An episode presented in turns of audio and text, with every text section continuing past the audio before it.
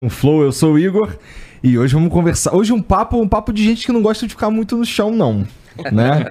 Que tem É, o Marcos. Ponte. Obrigado por vir aí, cara. Obrigado você, obrigado pelo convite, um prazer poder estar aqui. Tem o Fernando de Bortoli, é assim que Isso fala? mesmo, é. Caralho, É, moleque. Acertou de primeira. Que primeira, porra. É, tipo, é a segunda vez que tu vem aqui. Mas normalmente o pessoal erra na segunda, terceira, quarta, quinta vez.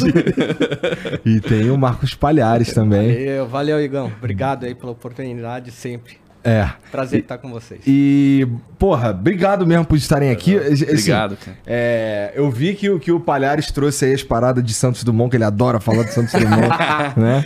E tá, tá do lado de um cara que vai, vai corroborar o que você tem a dizer sobre Santos Dumont. Porque tu já viu, é já viu ele brigando, cara? Pau no cu do- do- dos irmãos. Dos irmãos charlatões, né? Os irmãos Fake Brothers. Bom, antes da gente continuar, deixa eu falar dos patrocinadores de hoje.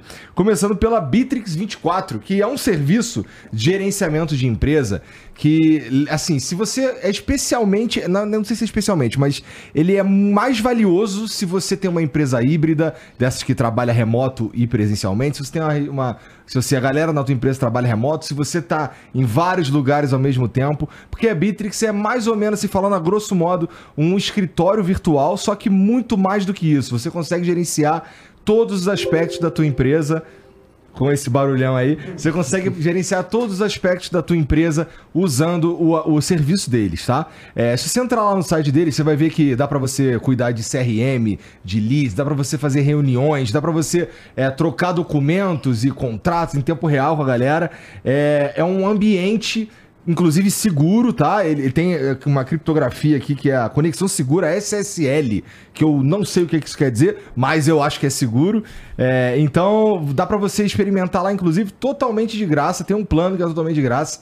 É claro que existem os outros planos também mais completos para que você assina também, mas serve pra você é, levar pro próximo nível aí o- de, de profissionalismo a gestão da tua empresa.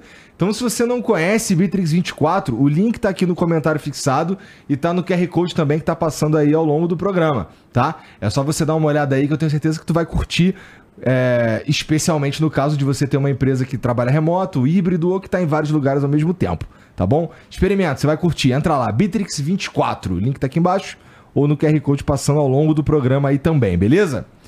Bom, a gente também tá, cara, com a Insider. A Insider que já teve lá com o Fernando também, né? Sim, Eles Insider. caguetaram pra mim aqui, ó. Olha só o que tá escrito aqui, ó.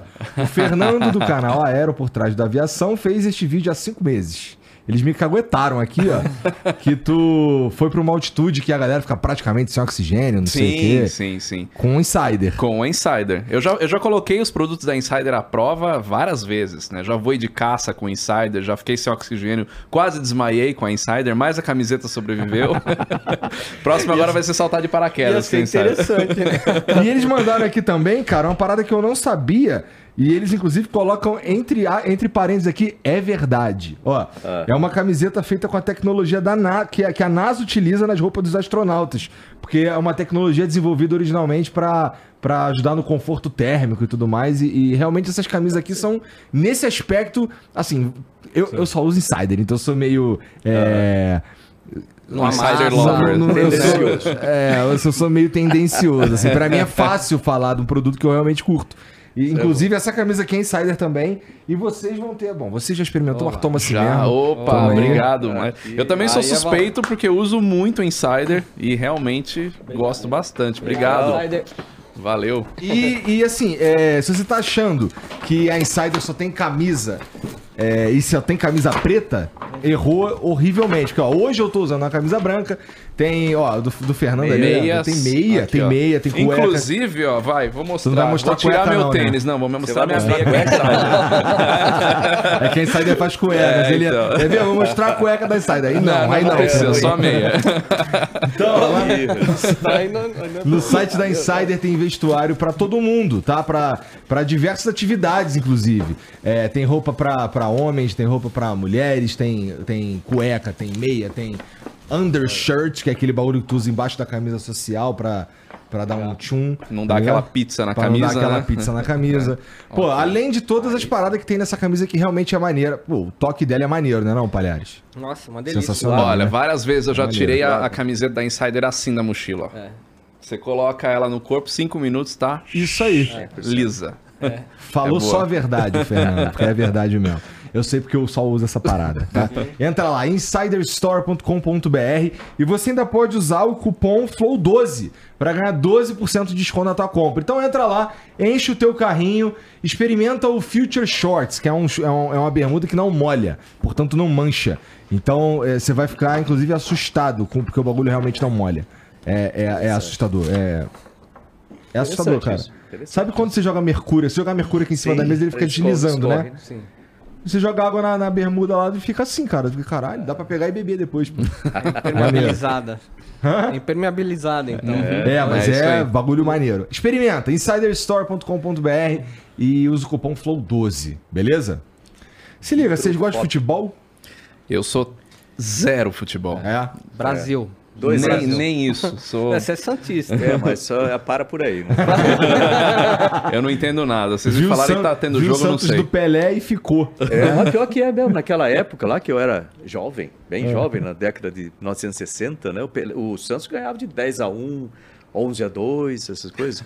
Aí eu lembro, Isso não né? existe da coisa. mais. É, era assim, ali, Durval, Bengalvio, Coutinho, Pelé e Pepe. Era a frente do... Sinistro, hein? Olha só. Eu lembro daquela época. Se perguntar agora, eu já não vou saber. Bom, mas você que curte esporte aí, você pode entrar lá no site do Esporte da Sorte e tornar o seu evento esportivo muito mais interessante. Imagina que você, sei lá, é como o Fernando, que não curte muito futebol, mas tá numa paradinha ali, tá um churrasco, tá todo mundo vendo futebol. Dá pra você entrar no site do Esporte da Sorte e fazer com que aquele evento fique mais legal no seguinte sentido: você pode apostar quantos cartões amarelos vão sair e você ficar torcendo pra sair cartão amarelo.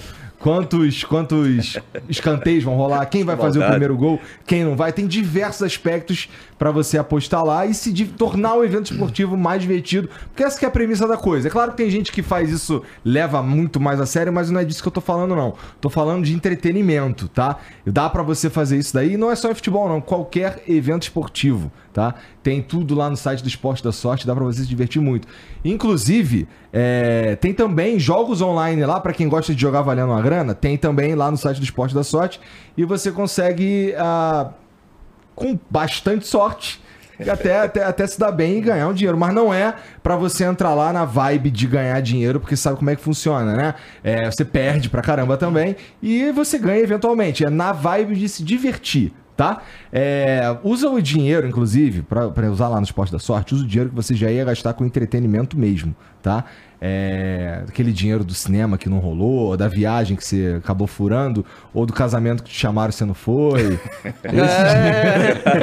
Só não vai usar do superchat, né? Isso aí acho que quer dizer alguma coisa, viu? Tá me devendo. Eu comprei bebida por tua causa, viu? Cara, desculpa. Se você é um vacilão que nem eu que não vai pras coisas, você pode usar o dinheiro pra se divertir no site do Esporte da Sorte, tá bom?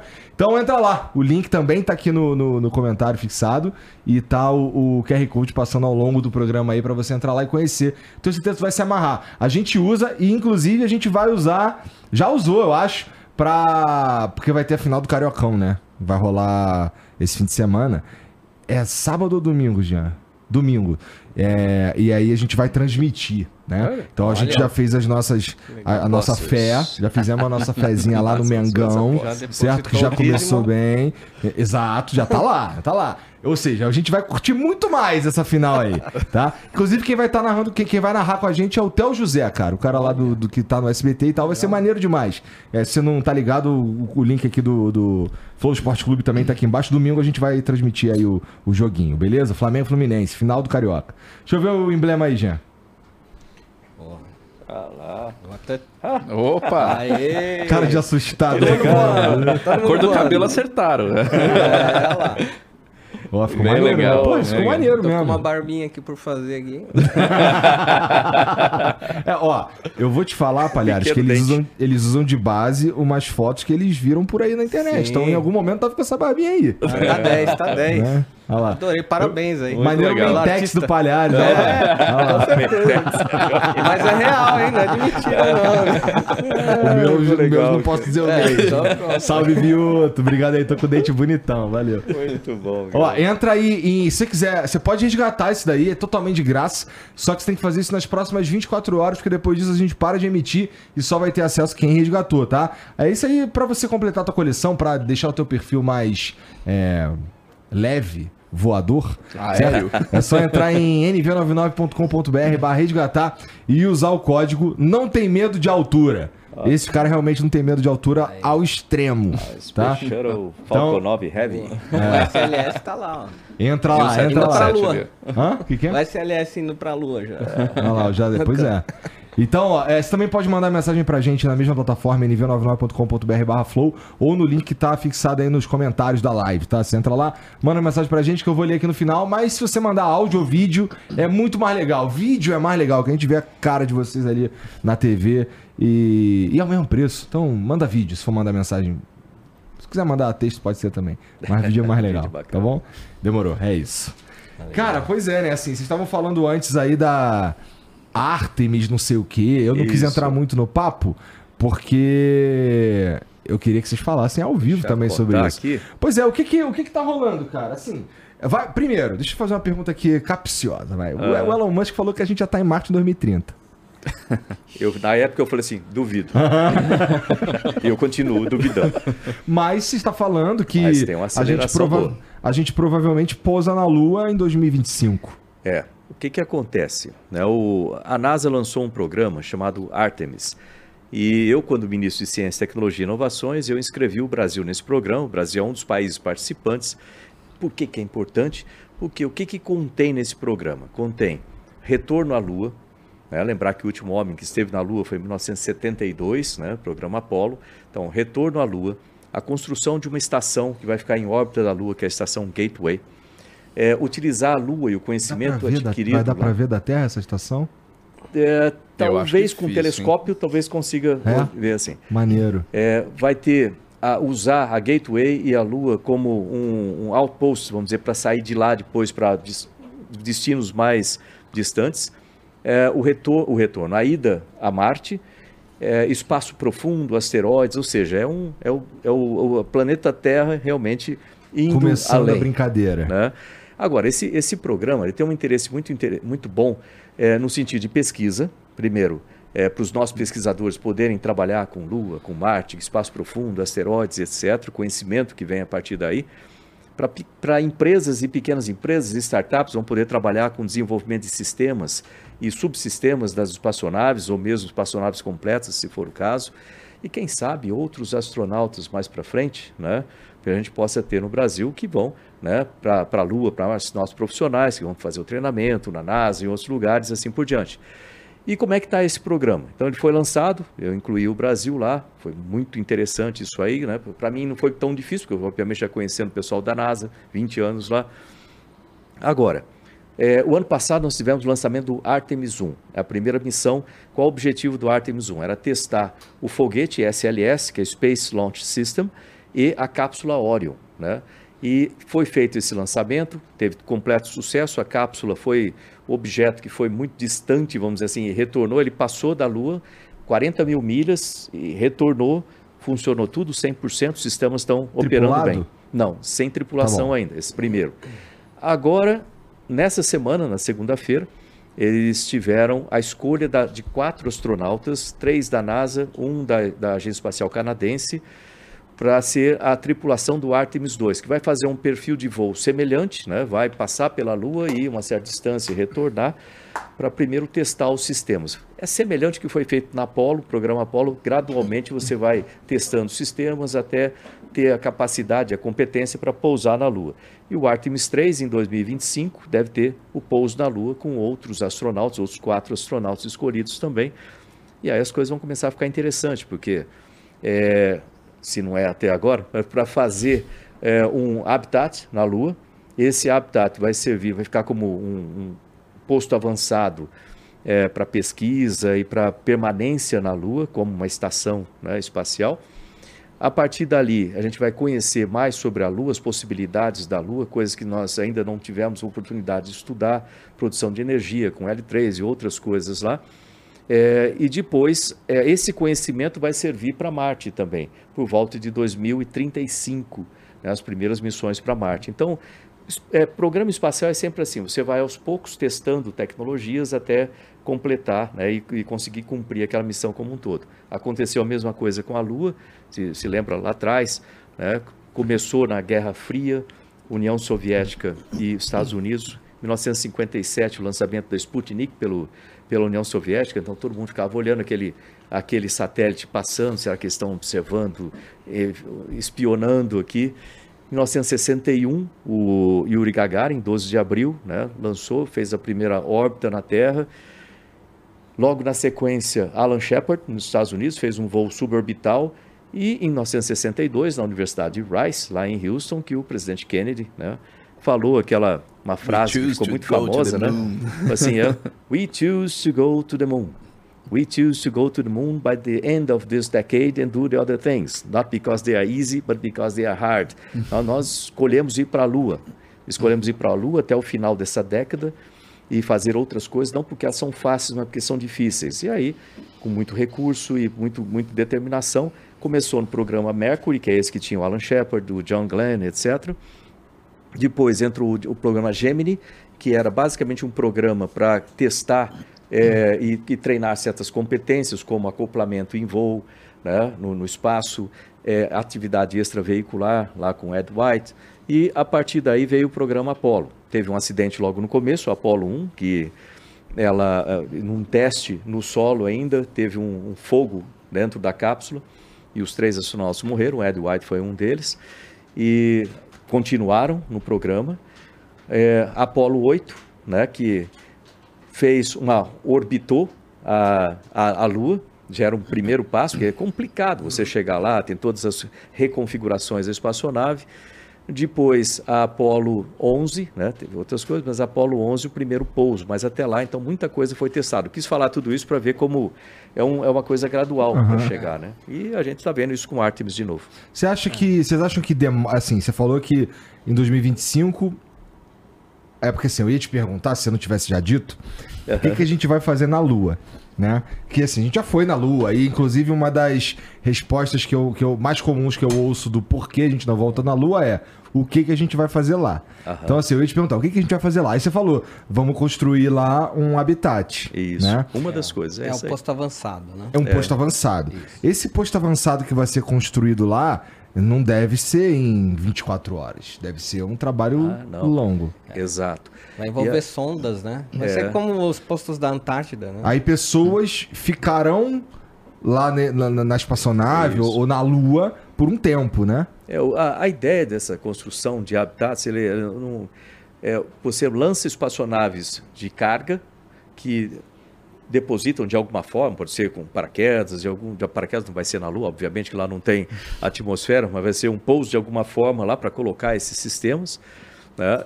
É, e a partir daí as primeiras tripulações vão ter que montar esses sistemas é. para começar a operação. E aí a permanência na Lua vai nos dar muito mais conhecimento sobre o que tem lá e o que, que a gente pode tirar de proveito. Uma das coisas que já se determinou né, no próprio terreno da, da Lua, né, o material que ela é composta, você tem hélio 3. Com hélio 3, você consegue é, produzir energia. Né? E se a gente conseguir fazer essa mineração lá, a gente consegue, com a Lua, suprir uma boa parte da energia do planeta Terra. É uma possibilidade. Vai saber outras coisas que talvez a gente possa encontrar na Lua, que, por enquanto, são seis missões para lá, com pouco tempo de superfície né, uma, os ferramentas limitadas, vamos dizer assim, a gente não, não, teve o conhecimento todo a respeito do que, que a gente pode é, achar na Lua. E tem muitas questões ainda sobre a Lua que precisam ser respondidas, né? E, então esse estudo lá vai ajudar bastante. Hoje tem mais exploração em Marte do que a Lua, né? Nas últimas décadas acontecendo, né? Com sondas, tem até helicóptero voando em, Mar em Marte agora, né? É mesmo? É, que é o Ingenuity, né? Que é um helicóptero Isso. que foi na última sonda, no Perseverance. É E era para voar cinco vezes, fazer cinco voos. Era uma missão paralela do Perseverance, que foi o rover principal. Aham. E, ah, já que vai o rover, vamos levar o helicóptero. Foi um investimento aí de mais de 80 milhões de dólares para desenvolver esse helicóptero, tudo, para ver se era possível o voo na atmosfera de Marte, que é 1% da atmosfera terrestre. O negócio deu tão certo que os cinco voos já viraram quase 49, já tá indo pro 49 aí nos próximos dias ou semanas. Porra, maneiraço. Então- Não sabia não, cara. É, Parece então um o negócio drone, tá né? muito avançado. É Parece um um drone, drone, né? né? E ele tá muito avançado. Então é isso, em Marte tem muito mais coisa acontecendo do que na Lua. A Lua meio que parou ali na década de 70 e não foi muito adiante disso daí. né? Qual, qual que é a pira com Marte? Por que Marte? Por por causa dos Ah, aí, aí tem o Elon Musk, né, que entra na jogada. Eu acho que toda essa coisa de criar a SpaceX veio do desejo dele de chegar a Marte. Ele já falou, inclusive, que ele quer morrer em Marte, né? É, então, Ele quer ir nessa, nessa habitar fácil Marte e não voltar, Marte, né? Olha, aliás, eu também gostaria de fazer isso. Você, precisa, você procura candidatos, E, o- né? é, e lembra que o John Glenn fez o segundo voo com 77 anos. né? Eu estava lá na tempo. NASA, quando ele, eu encontrei com ele, ele me falou assim, né, ele fez o primeiro voo com, com- em 1962, acho que ele devia ter uns 30 e poucos anos, e o segundo com 77 anos. Ele tinha sido senador também, durante 24 anos nos Estados Unidos. E olha que, como a vida vai ter é, umas coincidências né, interessantes, né? Ele foi o primeiro astronauta é, americano orbitar. a orbitar o planeta, né? Eu fui o primeiro astronauta aqui. E aí ele encontrou comigo no corredor lá do prédio 4S, que é o prédio onde ficam os astronautas. Primeiro que eu tinha acabado de chegar lá, era tipo rookie ainda, eu e minha turma, né? Então a gente nem chegava muito perto onde ele ia, herói americano, né? senador, aquele monte de gente junto, a gente nem chegava perto. De repente eu encontro com ele um dia no corredor, lá do prédio 4S, sozinho. Aí ele olhou para mim, eu tinha voado aquela manhã de T-38, eu estava com o macacão e com a bandeira do Brasil. Ele olhou bem para mim e falou: Você, você é aquele brasileiro? Sim, senhor. Vem cá. Aí ele sentou, entrou na sala, sentou em cima da mesa, assim, da sala, literalmente em cima da mesa, ele era um cara alto. É, aí ele olhou bem e falou assim: Olha, você sabe que eu fui o primeiro astronauta aqui também, né? Sim, senhor, sei. Você sabe que eu sou senador? Sim, senhor, sei. Você tem que ser político lá no Brasil também. Eu, capitão, tinha acabado de chegar lá, pensando em voar, o Os caras já estavam sistema, te aquela coisa.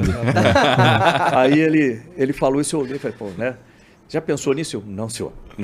Mas você tem que pensar. Por quê? Sendo astronauta, lógico que você pode ajudar com pesquisa, pode ajudar dentro do, do sistema como um todo, mas você não vai ter acesso às decisões. Sendo político, você pode ajudar o seu programa muito mais, como eu ajudei aqui nos Estados Unidos. Aí eu falei, ah, sim, senhor, eu vou pensar nisso, mas eu confesso que eu saí da sala, falei, ah, né, né? 20 anos exatamente depois, né, convidado para ser ministro de Ciência, Tecnologia e Inovações com o, o- a Agência Espacial conectada no Ministério. Aí eu pude né, desenvolver, se tiver tempo mais tarde eu posso falar de muitos desenvolvimentos que nós tivemos no programa espacial, graças a essa minha presença lá. Então, realmente ele estava certo. Agora, ele fez o segundo voo com 77 anos, né? Eu tenho 60. Dá Quem tempo. sabe, Dá dá, tempo. Você ainda vai de Marte, dá tempo lá. Marte. E Marte é um destino bastante interessante. Falar- posso falar um pouquinho aqui de, de Marte, só para ter uma ideia, assim? É, pensa bem, né? É o Sol, aí, Mercúrio, Vênus, Terra, Marte. Vênus seria muito mais parecido em termos de tamanho com a Terra do que Marte. Marte é menor, um terço da Terra, etc. Mas Vênus é um inferno, né? basicamente, temperatura É, altíssima. 400 assim, não graus Celsius na superfície, tá penar. tranquilo. chove ácido lá, pra É. você ter uma ideia. Então, Que delícia, deve ser uma maravilha. Quentinho, cara. gostoso. Acho que é um pouco mais quente que o Rio, talvez. E aí, Marte.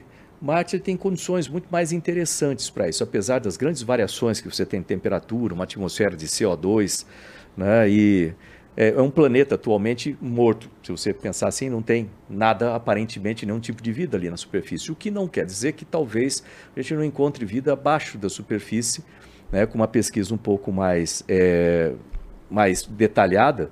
Né? O que eu estou falando de vida pode ser uma bactéria, um fungo, qualquer coisa, mas e existe uma possibilidade de que Marte tenha sido habitado muito tempo atrás, até que aconteceu algo naquele planeta, né, até ter umas cicatrizes interessantes até, que tornou o planeta da maneira como ele é hoje. Né?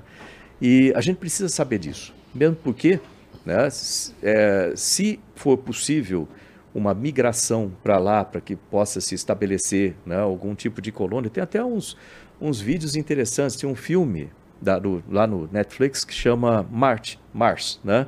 que é uma série que é meio ficção e com uma, uma parte científica bem, bem, bem adequada, sabe, assim, para assistir. Então, fala sobre isso aí, de, as dificuldades de se chegar em Marte, né? Porque pensa bem na os planetas no, no seu movimento translacional, você tem certas posições que você pode decolar para conseguir chegar no menor tempo. É, você tem toda a questão de radiação, né? Como que você, o, um ser humano vai suportar tanto tempo no espaço, oito meses para chegar lá. E Marte não tem É. o campo magnético que nem a Terra, né? Que protege é, aqui. Então- recebe toda a radiação do Sol sem ser desviado, né? Exatamente, isso é um problema seríssimo lá. Então, é mais lógico você morar no subsolo de Marte do que na superfície, porque você tem certa proteção. Então, nessa, nessa série, eles mostram esses, essas, esses detalhes que são realidade, vamos dizer assim. Então, é uma possibilidade que Marte possa ser aí uma alternativa para a Terra. Lógico, melhor a gente cuidar bem da nossa Terra, né? E ter outras alternativas, e não ser uma alternativa única, porque eu preciso mudar daqui. Ah, Mas é, é, uma, é uma possibilidade muito interessante, O Marte. melhor filme que tem que, que, que de Marte é um que tem o Schwarzenegger. Ah, o Tá Vingador ligado? do Futuro, Vingador Total Recall, Futuro, cara. 1990, Total Recall, é. Isso a é É é animal, pô. Quando sensacional, a pessoa é sai clássico. da bolha ali e Começa Aí Mas começa a o estourar o olho, assim. é. É, é. Nossa, que- mulher com três peitos. fizeram uma segunda versão, não Fizeram, fizeram? Mas foi com bem, o aquela hora Colin era é, né? mas eu não gostei, É porque bem essa do, diferente, a né? do Colin Farrell não tem Marte. É, não é né? Marte. Eles têm um sistema de transporte dentro da Terra, é um negócio completamente Eu vi maluco. esse filme também. É. O, o- o outro é mais pira, é Não, Marte, eu tô- mano. é. Aí Marte tem todos os, os- O pessoal chama dos mistérios de Marte, né? A Da- face de Marte, É, né? Que tem quando aquela o foto pessoal- que parece um rosto na superfície. Tem um, teve Ah, uma eu li, recente né? que, É. o, que tinha uma. O, o Sérgio falou que, que, pô, aquilo ali é uma, só uma pedra, não sei o que, que vagabundo tava olhando assim, caralho, um portal. Lembra dessa porra? Vocês Ah, chegaram a- que pa- parece um buraco, É, né? Assim como um se fosse uma porta, né? É. Caralho. Tem muitas. O um pessoal viu lá. Lá. É. que eu não sei se foi a, a Perseverance, um desses, desses rovers de lá, que fez uma sequência de fotos como se fosse um, um, um foguete decolando de lá. Não sei se você já viu um negócio não, desse. não. Tem. Aí junta e começa com a história lá, do, lá atrás, quando a Rússia mandou é, algumas pro- alguns espaçonaves para lá para observar Phobos, que é uma das luas de Marte, né? E ela, uma foi destruída, ninguém conseguiu ver nada, Mars 1, e o Mars 2, ou o 2 foi destruído e o 1 estava lá. A última foto que ele tirou tinha um- um- uma coisa se aproximando dela, assim, como se fosse um, um foguete, um negócio bem grande, né? Sei lá. Certas coisas que a gente só vai saber quando chegar lá. Inclusive tem uma propaganda antiga de, de impressora que queria dizer que a impressora tinha uma qualidade tão grande. Eu não, não lembro se foi quando chegou a primeira sonda, a primeira não, uma das sondas lá em 1997. Eu não lembro qual sonda que foi, que queria dizer que a impressora imprimia com uma qualidade tão grande que aí mostrava o rover de Marte com a câmerazinha girando e aí atrás tinha um ETzinho segurando uma foto impressa nessa impressora de Marte ele ia acompanhando assim para mostrar que, né? Então vai saber, né? Não lembro. E falar nisso, Igão, lembra, exatamente há um ano atrás eu estava aqui e comentei de um documento de 1716, lá da Hungria, Aham. e eu trouxe. Tu encontrou? Não, eu trouxe para você ver Deixa esse ver. documento, porque esse documento ficou parado aguardando essa- esse retorno, Back to the Future, né? Porque eu tava lá. Você lembra? Deu, pô, Lembro. deu audiência pra caramba esse negócio. O pessoal falando assim, vamos lá, mostra aí, mostra aí, não sei De trouxe aqui. 1700 e... 1716. Caramba. Aqui. Quem, Foi ontem. quem, quem viver verá, porque isso aqui tá aqui. Pronto, tá aqui, ó. Esse documento. Vou, de- vou dar as honras aqui pro Igor. Não, não, faz você. Eu tenho medo de Aqui, pegar esses troços muito sérios. Cara, mas é bonito isso aí, hein, cara. Então, é, isso aqui. Você lembra de toda a história? Não? Não Que, lembro, eu- cara. que eu tava lá na Hungria e tal, e fui por causa de um livro das meni os meninos Tá, da Rua Paulo aham, e tal. aham, queria aham. pegar uma lembrança do lugar, do livro que eu li. E aí fui no antiquário, e no antiquário eu não conseguia falar em húngaro, né, com o dono lá do antiquário. E eu falei, olha, eu quero pegar alguma coisa para de lembrança aqui do lugar que eu estive e tudo mais. E ele viu que eu era brasileiro, Brasil, Brasil. E aí ele falou, ó, isso aqui para você. Eu acabei comprando por uma pichincha. Tá todo escrito em português, esse documento de 1716. E aí eu acabei descobrindo que esse documento, opa, esse documento ele fala de um relato um- Pois é, né? Ele lembra de um, rel- um relato de OVNIs. Tá de sacanagem. Naquela época. Naquela época. Então eu trouxe aqui pro pessoal ver, porque eu fui muito cobrado pelo, é, pelo pessoal aqui, tá aqui, ó. Esse documento aqui. Prodigiosas aparições. Isso. Lisboa. Aí esse documento ele fala de geralmente de fenômenos, né, que é, enfim, é, Isso é como se fosse um jornal da época? Era um jornalzinho da época, foi feito para dedicado à sua majestade de É original Lisboa. isso aí? Sim, isso aqui é original, isso aqui é um documento de 300 anos. Ficou parado muito tempo nesse antiquário, provavelmente. Meu Deus, Porque lá é cara. tudo vai de família para família na Europa, né? E aí eu Veio- lembrei mas de veio- trazer veio isso aqui. nesse, Veio nesse, nesse, nessa embalagem bonita aí? Sim, esse, esse azul, esse Não, azul não a tinha, outra- só Não, tô falando dessa outra Essa pasta essa, aí. não, essa outra eu, eu comprei a parte aqui, lá. né? É, tem uma chavinha. Porque eu falei assim, ah, como é que eu levo ele? Pô, mas Me mostra, deu- mostra ele um acabou aí. vendendo dois aqui. Aí esse documento, que aí eu vou, tá, eu vou dar as honras pro Marcos Pontes ler, Aham. e Ixi. tal. Em português antigo? Em português. Em português antigo. Já vi que tem umas coisas diferentes aí. Só no título já dá É, pra lá, aqui. aparições. É, Aparições com dois. P's, com... Nossa, peraí. aqui, ó. Vê aí, Irlanda. Começa em Irlanda. Peraí, eu sabia que esse óculos estava aqui por alguma razão. Caramba, olha só. Lembrando que o F é S, Tá? tá? Irlanda, tá Isso. aqui.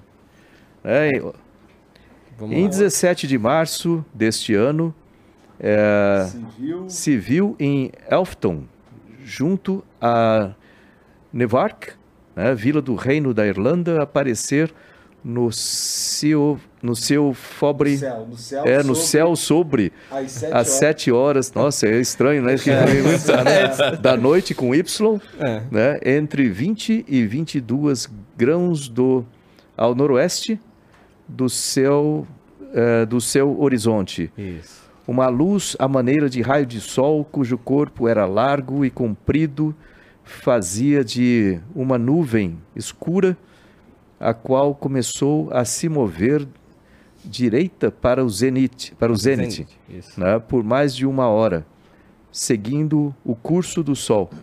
Pouco tempo depois se viram ah, ser outros corpos lúcidos de outra nuvem vizinha de- da primeira. Ah, É, várias assim, cores um- diferentes. É quase uma descrição de. É. É. É, uma coisa que dá pra ter certeza é que não era testes da área 51. né? Não, Não era, estava bem longe, e bem distante Não, do tempo. eu, tenho meio, eu, tenho, eu tenho até um pouco de medo de manusear isso. que- É. É, mas é, o que, que acontece? Ele, ele tá documentando diversos fenômenos que, é, que aconteceu na época. né? Então eles falam de cometas, eles falam de, enfim, efeitos luminosos, mas aí na Irlanda, Deixa eu ver. Especificamente nessa página, eles falam de cometas que entram em briga. E aí, aí você fica olhando pro termo assim, como assim? né? Eles ficam Cuidado, se ter degladiando. E aí eles, ele explica que é um documento que, aliás, são é, bólidos luminosos de diversas cores que mudam de azul para amarelo e tal. E aquilo lá, eu falei, pô, tem alguma coisa estranha aqui, né? Porque não- É. nenhum cometa ou, agiria dessa forma.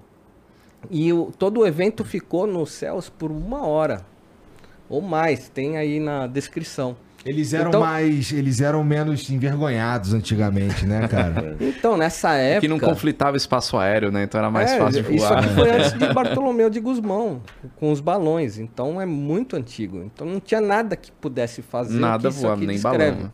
Né? E aí eu quis trazer pro seu. Que loucura Pessoal isso aí, que- cara. Bom, mas o, mas o, mas o, o Ponte teve lá no. Teve fora É. da. Teve no espaço e me falou que não viu nenhum homenzinho verde, pô. Olha só.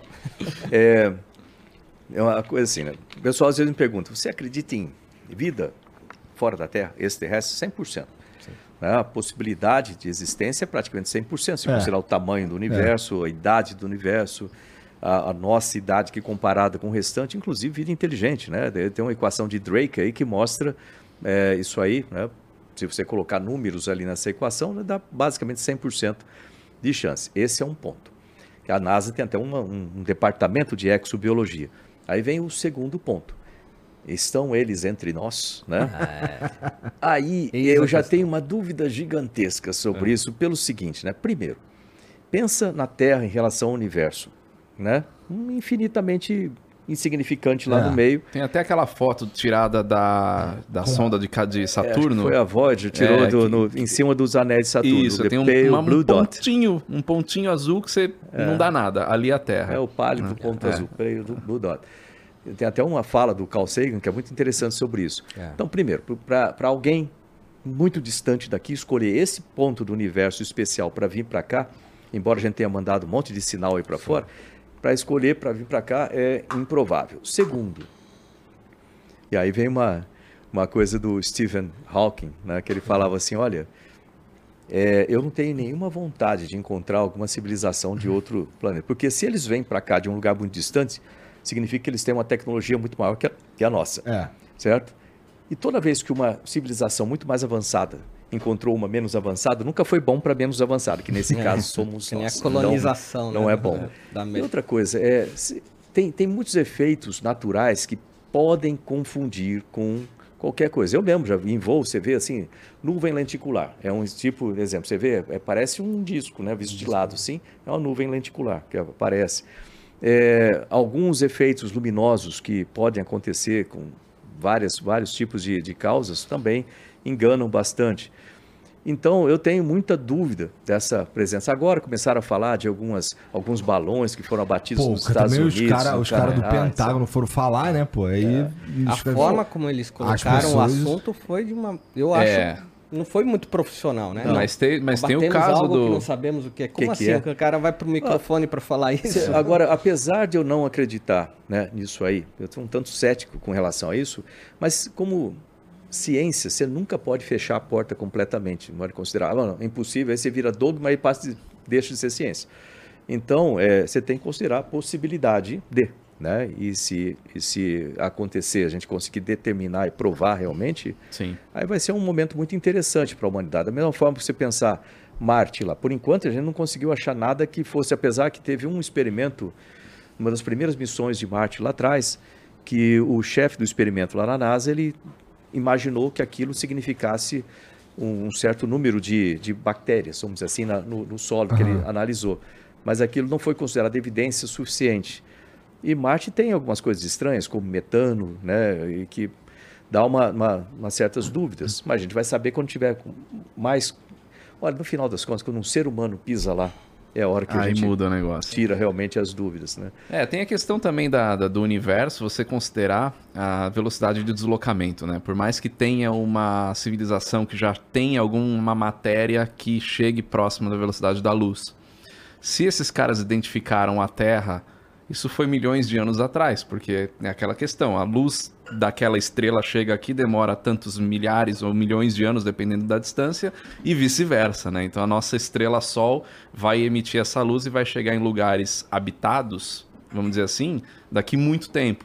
Então tem essa questão a se considerar quanto tempo que essa civilização demorou para sair de lá e chegar aqui, por mais rápido que o deslocamento seja, a não ser que tenha um deslocamento que aí pega É. atalhos, né, buraco de minhoca, dobra espacial, aí já começa uma viagem. Aí vira Mas é, Guerra nas Estrelas. Guerra nas Estrelas total, É. né? Então uma coisa é você identificar algo, mas é a mesma coisa nós aqui identificarmos um planeta, vamos supor, a um milhão de anos-luz da Terra, ah, ali tem vida. Só que isso foi há um milhão de anos atrás, né? E agora, como é que tá o negócio, Essa- né? Não, essas características, se você for imaginar, lógico que a, a ciência progride, de repente uma coisa pode ser possível, gente, achar uma maneira de Fazer de uma dobra criar espacial isso, né? aí.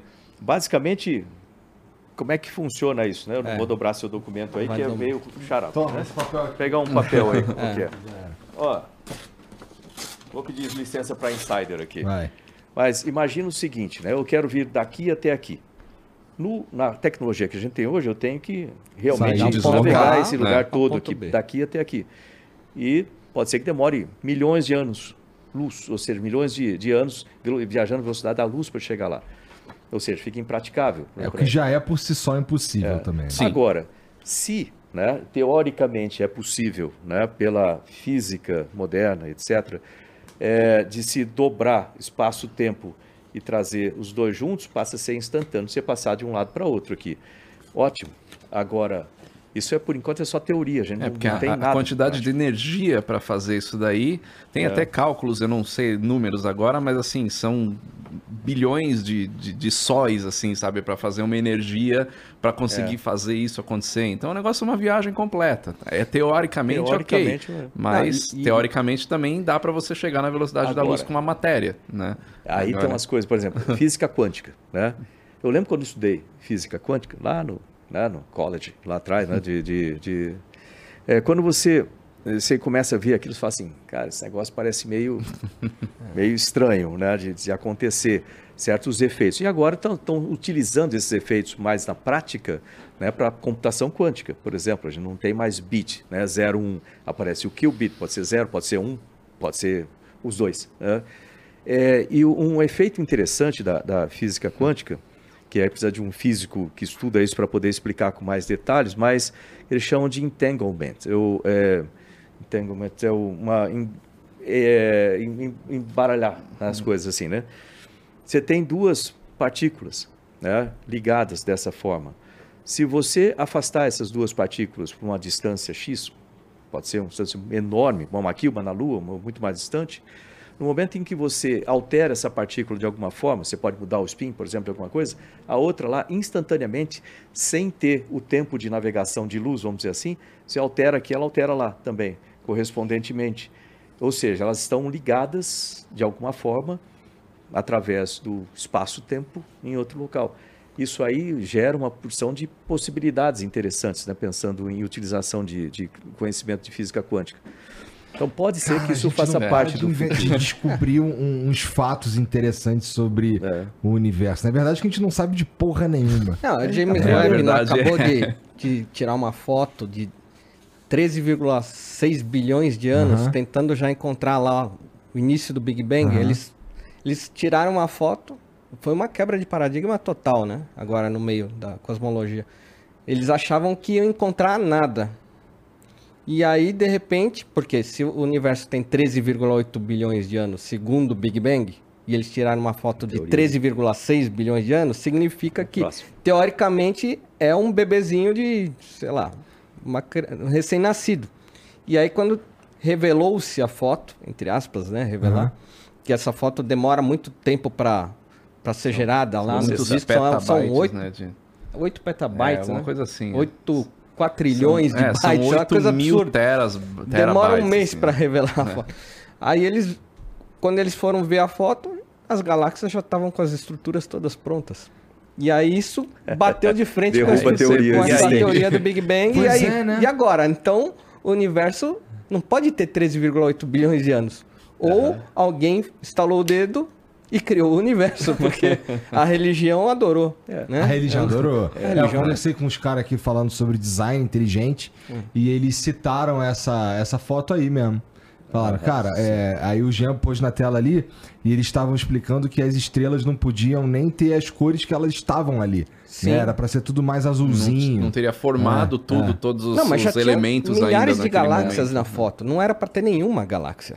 Aham. Então a galáxia já é uma estrutura pronta, formada. É como você enterrar uma cápsula do tempo, dizendo assim, ó, minha foto quando eu tinha dois anos. Desenterrar daqui a 40 anos para ver tudo. Você desenterra a tua cápsula do tempo, aí você tira a foto e você vê você adulto. É. Não faz sentido. É. Ué, se É, eu tinha aí- dois anos, como é que eu tô adulto na foto?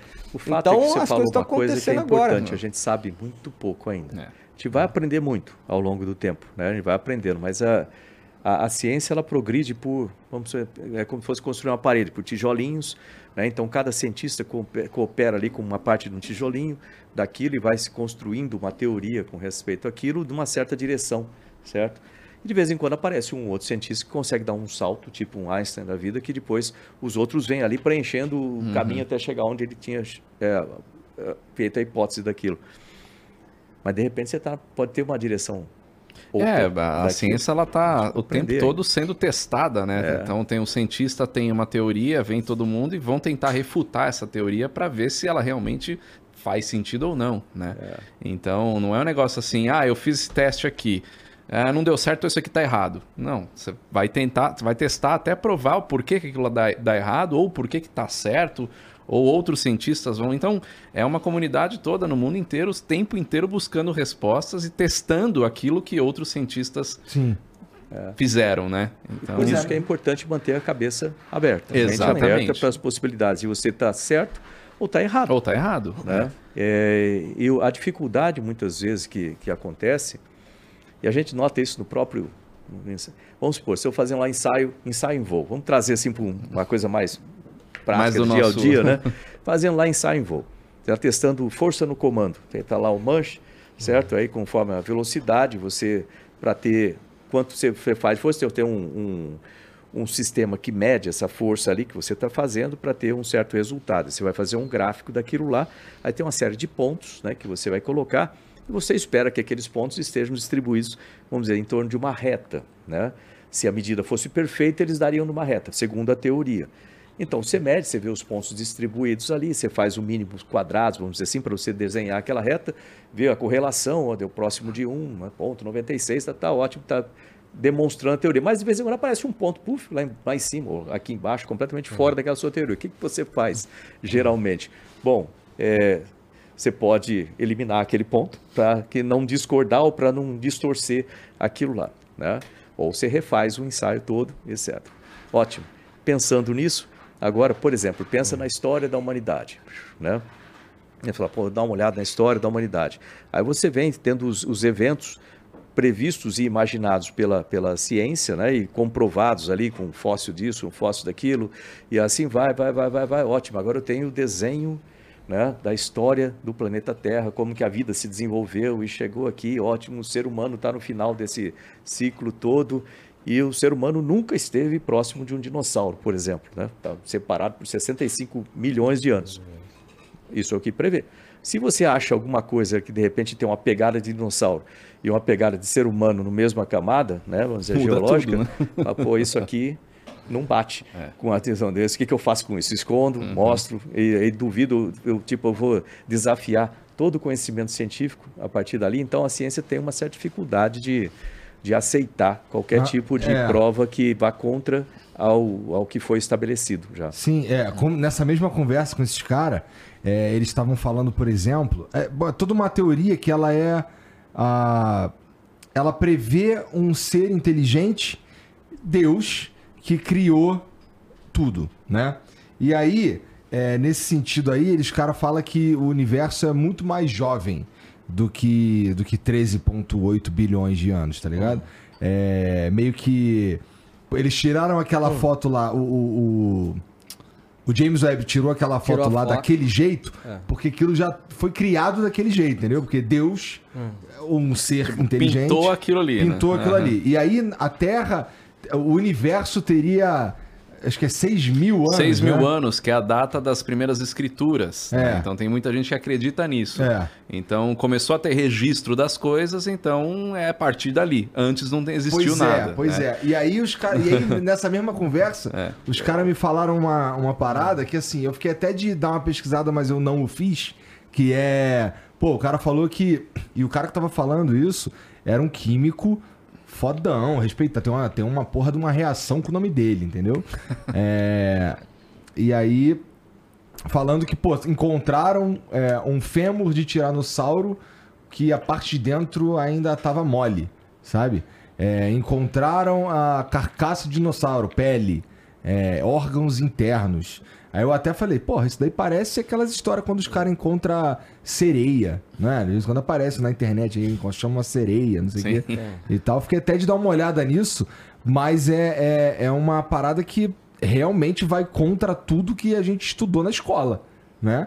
É, é o contrário do É. que a gente aprendeu até agora, né? É, mas é aquela história, tem que ver a origem disso, tem que ver qual que é o estudo em cima disso. Você fala, ah, já, já tiveram vários casos aí de encontrou uma sereia. Aí vai ver o negócio não tem nada a ver, né? É vezes outra é um coisa. animal, um animal em, deposi em Em decomposição, é. Existem múmias incas totalmente preservadas, Preservadas, né? sim. Porque É, no de deserto, seis, na de condição né, ideal, ela, a É, decomposição existem, é muito mais lenta, né? É, Já existem tem muitas, né, muitas hipóteses, gelo. assim, É. quando você fala de, de um grande dilúvio entre 12 mil anos, por exemplo, atrás, né, que pode ter acontecido. Né? Agora, tem algumas. Para quem quiser ficar com a pulga atrás da orelha, Ah. vamos dizer assim, né? Mas não quer dizer que eu, que eu nunca, nunca fui atrás disso, eu sei da existência, porque me deram esse livro, deu uma folheada lá assim, tem 900 e tantas páginas, chama The Hidden History of the Human Race, é a história secreta da raça humana. O autor é um cara chamado Michael Kreml, né? E pessoal dá, dá para pesquisar aí. É um livro interessante, que ele, ele mostra uma série de artefatos que destoam da, da história prevista do, do ser humano. né? O que deixa ce- certa dúvida, porque você está falando de coisa física, né? Isso aqui não devia existir. Tem umas coisas estranhas, realmente, quando você pensar naquela máquina de antiquera, se eu não me engano, antíquera. Ah, tá. É, lá, que era lá um- na Grécia, lá. É, é um tipo de um, uma Relógio, coisa que né? acharam no, no mar, é, um tanto já é, decomposta, vamos dizer, de metal, mas um. E aí fizeram algumas... Ficou muito tempo parado lá, na, largado, isso aqui é um, um- um tipo de pedaço de um navio aqui, mas aí começaram a fazer umas análises e repararam que tem uma série de engrenagens dentro que para a idade daquilo lá não seria muito comum de se achar, né? Ou como se fosse um computador é, que calcula a posição de astros, por exemplo. É muito estranho para aquela, interessante. Máquina de quê? Antiquera. Antiquera. É. Acho que era um. Joga tipo, na tela Parecia aí. um negócio que calcula, não era? Um negócio assim que tinha aquelas engrenagens, É, talvez tinha era uma pra série de calcular engrenagens, é um negócio super muito, é muito bem desenhado, Aham. calculado para poder calcular É, é a posição. é, Eu nunca entendi né? direito como é que funciona. É, Todas as você- matérias que eu vi não explica como é que funciona, mas fala É como justamente se fosse isso. um que ele- computador de posição é, astral, celestial, né? Aí, É isso aí. É, Tem uma engrenagem grande aí. Isso aí ficou bem Ele é, tem- falado na época aí. É da Grécia Antiga. É numa época que ainda não, não tinha essa tecnologia, né? Tá vendo uma, um esquema É, a dela verdade ali, é que a natureza ela toma conta da- do que a gente constrói em, em alguns milhares de anos, a natureza toma conta de novo. né? É. Então, considerando que a Terra aí tem por volta de 4 bilhões de anos, É o que, que não aconteceu nesse período? Inclusive a teoria que tem de Marte ter sido ter tido vida, Habitado, tudo isso é dessa data aí, de 4 bilhões de anos atrás. Então, o que, que aconteceu naquela época? Será que de Marte não Que saiu tipo de lá, veio pra tá cá? falando, Fernandão? Vida... de, de que possa ter existido é, Marte poderia ter água nessa época porque tem muitas é, Canais, né? canais onde a água poderia passar ali e tal isso pe- pela, pelo tempo que o planeta tá seco seria coisa de 4 bilhões de anos atrás que tivesse isso lá em Marte. É isso que faz parte dessas pesquisas de sondas que vão lá e tal. Então é um, é um tempo que para o ser humano conceber isso daí Não. é completamente surreal, né? Então o que, que aconteceu? Ah, você fala, ok, os, os dinossauros viveram aqui há 65 milhões de anos atrás. Tá, eu tô falando de 4 bilhões de anos atrás. Ah, mas tem a Pangeia. Pangeia é o quê? 200 e poucos milhões de anos? Não, não sei exatamente da, Não, da a Pangeia é época. bem no início. Então, é bilhões de é. anos. Então, mas de se Era for- tudo magma ainda. Exatamente, essa é a teoria que naquela época ainda era tudo magma, foi tran- transformando então. Os Mas continentes foram abrindo. é, é- é complicado a gente ter certeza de alguma coisa. Por isso são teorias, estudos, né? Mas o negócio é você começar a imaginar que vai Um longe. provar uma coisa, outro tenta Vai desprovar ou refutar, é. provar. Quer ver, tem uma série de perguntas que a gente tem. Se você for pensar na, no, no tempo de existência do ser humano aqui na Terra, comparado com 4 bilhões de anos da Terra ou do Sistema Solar, é, é infimamente pequeno. Então, a gente não tem é, ainda essa capacidade, esse registro todo. E tem certas perguntas que ficam no ar. Tipo, Marte teve... Existe a possibilidade de ter tido vida no passado? Existe. Precisa se pesquisar para achar alguma evidência que comprove ou desprove isso. Por que, que ele tem as marcas que ele tem? Por que que, será que ele tinha um, no passado um campo magnético que foi perdido por alguma razão? Qual seria essa razão? É. É, como que a vida chegou na Terra? Como que a água chegou aqui na Terra? Né? Pode ter sido um, um- um cometa? cometa, É. que colidiu com a Terra para trazer água e ter uma, uma, uma teoria de panspermia, né? de que a vida é trazida né? de outros lugares. Na É. própria a- na estação espacial, na janela da estação espacial, do lado de fora, um cosmonauta, que eu não lembro o nome dele aqui agora, ele viu um tipo de um fungo ali, do lado de fora, o que é extremamente improvável, né, na, na situação, né, com, exposto à, à radiação, fora, sem, no vácuo, basicamente, como é que esse negócio vai sobreviver aqui? Então ele pegou a amostra tudo e determinaram que aquilo é um fungo que existe na Terra. Ou pode ter chegado lá de alguma forma, né? E, pra- muita coincidência, mas ter chegado de alguma forma.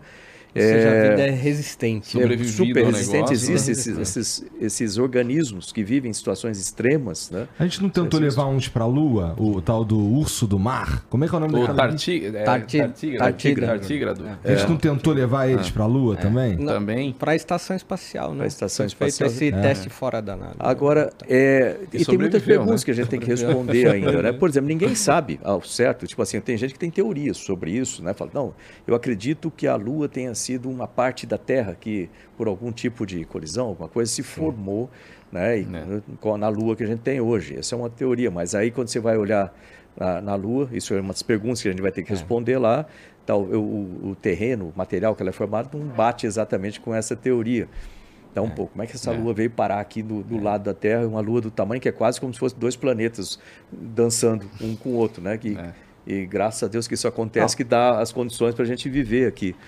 Mas tem muitas perguntas ainda a serem respondidas. né? É, eu, vi- eu é- conferi aqui a Pangeia, 355 milhões, de Milhões. anos, mais ou menos. Ou seja, não é nem 10%. Nossa, não, não tinha os continentes, É, em não, 350, em 355 milhões de É anos estava nada. tudo junto ainda. Então, e antes, né? É- é- E é muito louco a gente pensar nisso aí.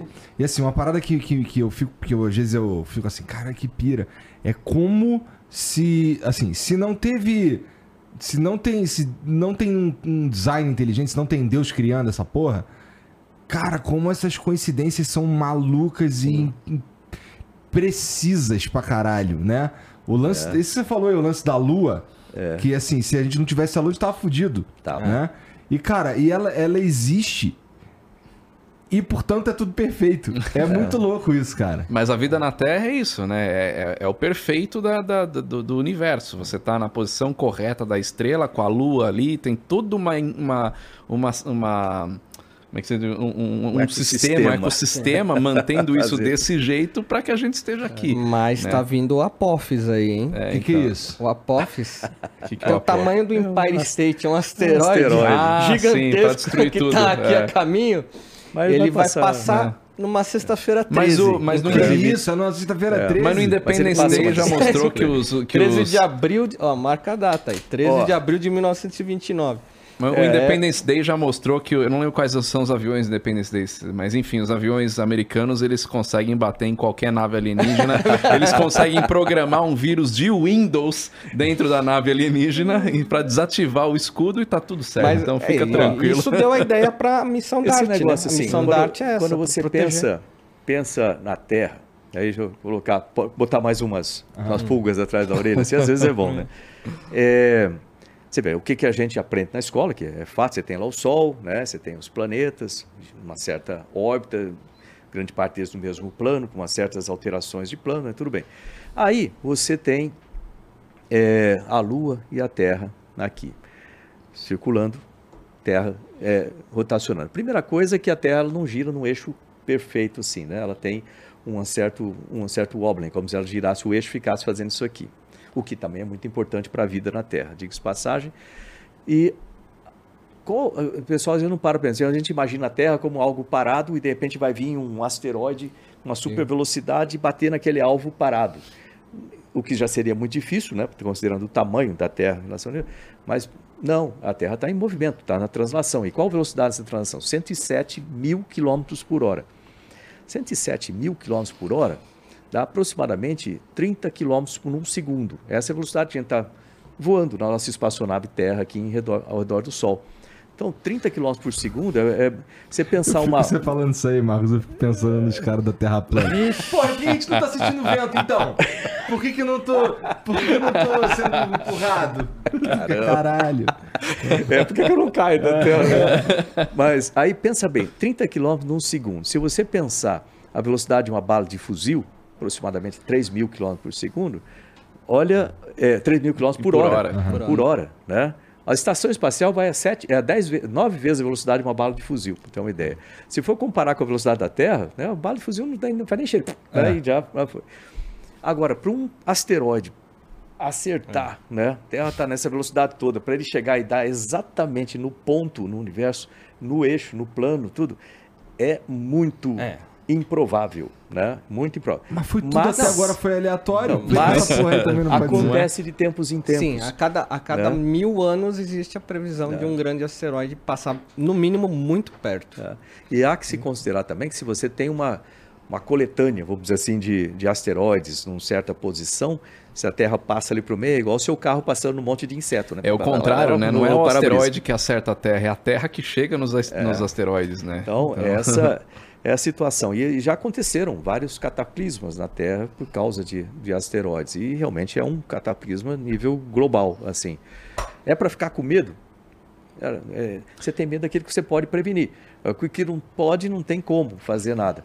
Mas a própria NASA tem um programa chamado Sentinela. O que, que é esse programa Sentinela? A gente está o tempo todo olhando, né, é, fiscalizando, vamos dizer assim, o céu. Né? Tem telescópio para tudo quanto é lugar e você consegue ver é, um asteroide de certo tamanho, você consegue che- ver, achar, calcular né, a trajetória dele, ver se vai passar perto, como esse daí, ou, ou, ou não. Ótimo. Agora, é, o ideal é você conseguir olhar para a Terra e olhar o que está ao redor dela. Então, esse, esse sistema Sentinela, ele fica na, como se fosse na órbita de Vênus, olhando para a Terra, né, esses tipos de, de espaçonaves, olhando para a Terra e, vendo se está vindo alguma coisa e etc. É, não no visual, mas em infravermelho, que você consegue ter mais, mais aproxima, aproximação com isso, consegue ver menores. Ou seja, é, a gente está se prevenindo para isso. O problema é, você pode saber que está chegando e você fala assim, ok, o que, que eu vou fazer Ou, ou pode acontecer que nem no filme Não Olhe Pra Cima, né? Você avisa a população, o cientista vai, acredita. ninguém acredita, ninguém tá nem aí, o É. negócio bate, mata todo mundo e tá tudo certo, entendeu?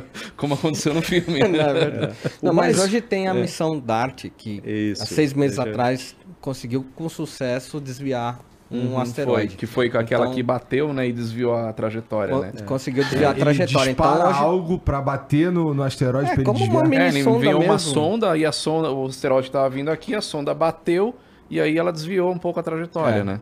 E E um- saiu da, da uma rota. leve mudança numa trajetória de um asteroide é uma mudança gigantesca Lá em termos frente. universais. É. Ou seja, já é, É, é um toque de agulha que faz toda a diferença É. em milhões de quilômetros. Você não precisa mandar o. Tô falando um monte de filme aqui agora, que eu vou lembrando dos filmes. Você não precisa mandar o Bruce Willis lá pra colocar uma bomba atômica. profundo, isso É, Esse é o Armagedon. Armagedon. né? Armagedon, é. O impacto profundo, o negócio chega. Ele é. Esse não deu jeito. Não, esse não funciona. Esse não é bom. Esse não é bom. Bom, mas já, teoricamente, já aconteceu antes, né? Foi o que matou os dinossauros, teoricamente. Teoricamente, sim. é. Então, já penso assim, eu, eu- mas assim, eu acho que a gente tá num, num nível de desenvolvimento tecnológico que precisa ser um bagulho muito sinistro mesmo pra gente não conseguir se virar, né? É, e se o negócio é muito grande, dá pra identificar já a uma certa distância, então não vai aparecer do nada, né? Então tem como fazer alguma coisa. Pelo menos é o que a gente espera, né? É, essas coisas não saem do nada. Não, é, sim. é, Normalmente o, o asteroide ele, ele vai em direção ao Sol, né? Ele atravessa o sistema solar, vindo de algum lugar, de algum ponto e vai em direção ao Sol, porque é o centro gravitacional ali da, da- do nosso sistema solar, né? Agora, quando ele passa por outros corpos como a Terra, A Terra. como a Lua, A ele tem uma atração Terra. gravitacional desse corpo também, né? Então, Tanto é que esse Apophis que eu falei, que vai passar bem próximo, dizem que perigosamente perto dos satélites. né? Não sei até que ponto ainda Satélites esses estão lá pra cálculos já isso, pra estão... tomar Já é porrada. estacionário, 37 mil. Então, ele vai passar próximo. Aí a Terra vai corrigir a rota dele, porque a gravidade vai começar a fazer influência. E aí, na próxima vez que ele passar, acho que em 2060, se eu não me engano, aí que a gente vai ter que ter a preocupação de ver o quanto que ele vai centralizar essa rota em direção à Terra. Aí que é a preocupação. Ou seja, em 19, em- agora em 29, 2029, a preocupação não é tão grande. Mas a, a próxima vez que ele or- orbitar, ele fazer a volta e voltar para a Terra, é que é, É, a os grandes- grande preocupação. Os é. grandes são uma grande preocupação, mas é, os pequenininhos estão o tempo todo, né? Tá o tempo inteiro atingindo coisa na atmosfera. Aliás, Então- esse é um ponto interessante, que às vezes o pessoal fala assim, ah, não vai ter hora. Todo dia, se for computar, caem. Para colocar de uma forma que o pessoal consegue ver. Imagina um caminhão grande daqueles de mineradora, sabe? Cai uns dois caminhões daqueles cheios de pedra na Terra. E você vê, quando você está no espaço, né, na, na parte do, da, da órbita noturna, né? Vamos dizer, você passa 45 minutos do lado do Sol, 45 minutos lado da, da noite, né? E ali, se você ficar olhando, você vai prestar atenção ali, você vai ver um monte de o pessoal chama de estrela cadente, É. né? Na verdade são né, pequenos meteoros, né? Entrando na atmosfera, queimando na atmosfera, você vê. E se você está vendo lá embaixo, sinal que eles já passaram da sua altitude, né? Então É, uma, é uma sensação estranha aquela lá, né? Mas você vê. Caralho, que troço já se- perigoso, é, mano. eles já se fragmentam, viram meteoritos, que a gente fala quando ele já se fragmenta e cai. entrou na atmosfera. E, inclusive, a gente leva, eu levo lá o pessoal para ver essas chuvas de meteoros lá no Atacama, né? Inclusive, na última vez que a gente se falou, você queria ver um eclipse so- É. solar. Vai acontecer agora, dia 14 de outubro. Mas eu não vou eclipse. prometer, não, porque eu não vou nem no Ah, casamento. arregou, casamento, arregou, é, eclipse no arregou. Atacama, é. Tá certo. Aliás, isso é uma coisa bacana, né? Que a gente tem aí essa, essa empresa que ele acaba levando gente para voar na estratosfera de, de MiG-29, que é bacana, voar num avião de caça, ir lá no Atacama. Eu mesmo quero fazer isso aí, que nunca Então, fui lá. Isso é uma tá- coisa bacana de, de se Parece ver. maneiro mesmo. É, não, tem muita coisa bacana pra gente ver nessa em nossa terra. agosto, a, a É. próxima. E como é, que, como é que tá é, esse lance aí de. ah, vou chamar de agência espacial privada. Como é, que, como é que tá? Em que pé tá essa parada aí, cara? Porque nunca mais eu li nenhuma outra notícia sobre, sobre esse tipo de voo. Como é que tá? Dos voos suborbitais que É. você tá falando? É. É, Então, vai ter agora a Virgin Galactic, eh, vai ter um voo. Nesse trimestre vai ter um voo planado, é um voo só de teste simples. Depois vai ter um segundo voo que vai ter uma equipe da Virgin de astronautas. E depois um terceiro voo com ah, astronautas da Itália, que vão fazer treinamento de voo suborbital. A partir daí, no a partir do terceiro trimestre e quarto trimestre, começam os voos turísticos espaciais. Então começa a entrar a fila do pessoal que paga, está pagando para fazer voos turísticos ao espaço. Então essa é a grande Tá revolução. chegando. É a grande revolução. Aliás, eu tinha uma expectativa grande que ele fosse, que o Marcos fosse o primeiro É. turista espacial brasileiro. Acabou sendo ultrapassado por. Pelo Por- Vitor. pelo- Vitor Espanha. Não tem problema, não tem né? problema. Porque tem que ter essas duas tem empresas. que ter muita gente Não voando. tem problema, ficou puto. Ficou Olha- chateado. O, o, Flo, o Flo fez lá aquela imagem lá de eu fazendo chifrinho. Depois eu fiquei assim, pô, não é essa a ideia não. Mas essas duas empresas, elas estão aí de- é, trabalhando né, bastante, as que se destacam mais, né? Tem, tem a Virgin, né? e tem a, a Blue Origin. A Blue Origin, inclusive, ela está lá no, no Kennedy, né? E numa das áreas ali comerciais do Kennedy, eles têm um prédio gigantesco lá que eles desenvolveram o, o, o New ah, o New Shepard, que é esse que está levando é, essa cápsula.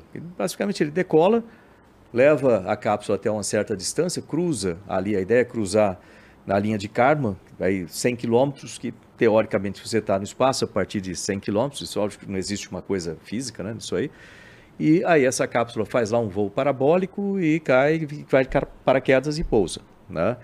Mas aparentemente eles também tiveram um, um certo problema lá recentemente que deu uma travada nos voos dele. Tem até um amigo meu, o Nick Patrick, que é da minha turma ali da, da NASA, que trabalha na parte de engenharia de lá. E a, a Virgin também ela teve alguns voos, depois deu uma, uma paradinha, uma engasgada, mas não foi por nenhum acidente, né? É. Imagina, agora eles retomam e tem mais de uma espaçonave. Então, o que eu imagino é que a Virgin deve começar a fazer os voos turísticos é, no futuro próximo. Tem né? vontade? Tem vontade, Fernandão? Pô, com certeza. Depois que eu conversei também com o Vitor dessa experiência que ele falou, né? de como é que é, é. Gosta de da, maneira que ele vê a atmosfera ali, ele com certeza. Vamos Mas lá, tenho pa- muita vamos lá? vontade. Bora? Topa? tenho muita vontade de fazer. Porque é um, é um voo mais baixo, né, do que da estação espacial. A estação É, é, o quê? 400 quilômetros, 400 né? quilômetros, isso aí vai 120, 130 é, quilômetros. É bem ali na- no limite da linha de Karma, mas só o fato de você conseguir ver a curvatura da Terra, de você ver a atmosfera fininha ali e tal, do jeito que ele contou, eu acho que é uma experiência Não, fantástica. imagina só, você tá voando como se fosse num Blackbird, É. aquele avião É. a praticamente 3 mil, 4 mil quilômetros horários, Uhum. só que indo pro espaço. pô. E é muito Incrível. rápido, né? É um, é, 4 um de, é um voo de 10 minutos. que é coisa- é- você, você tá dentro de uma, uma- um projeto de bala, assim, de, de- de- você é atirado para cima, né? Então você sobe, faz aquela parábola e desce. né? Então você não entra em órbita, né? Você é um voo suborbital, né? Você não, você não vai ficar girando em volta da Terra.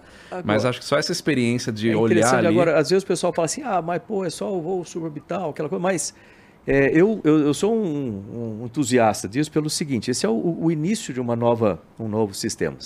Né? Você vê ali, para ser um astronauta profissional, pô, eu ralei pra caramba, é- não é fácil você chegar, você vai ter que ser selecionado, seleção pública, passar dois anos de treinamento, né? E depois mais treinamento, mais treinamento, até chegar lá é, é complicado. É igual formar um piloto de, sei lá, de um 747, um, um Airbus 380, demora para formar o cara, tal, tal, tal.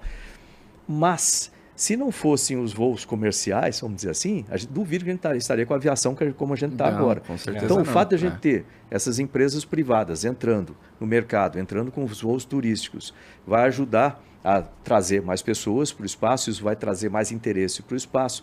Tem a estação Bigelow, ninguém mais fala dela, mas ela está lá no espaço com dois módulos que pode se tornar uma estação, é, é uma estação Um hotel, privada, né? pode se tornar um hotel, um centro, Porra. você pode fazer experimentos lá espaço, já também, né? pode alugar para uma empresa para fazer uma parte de experimentos.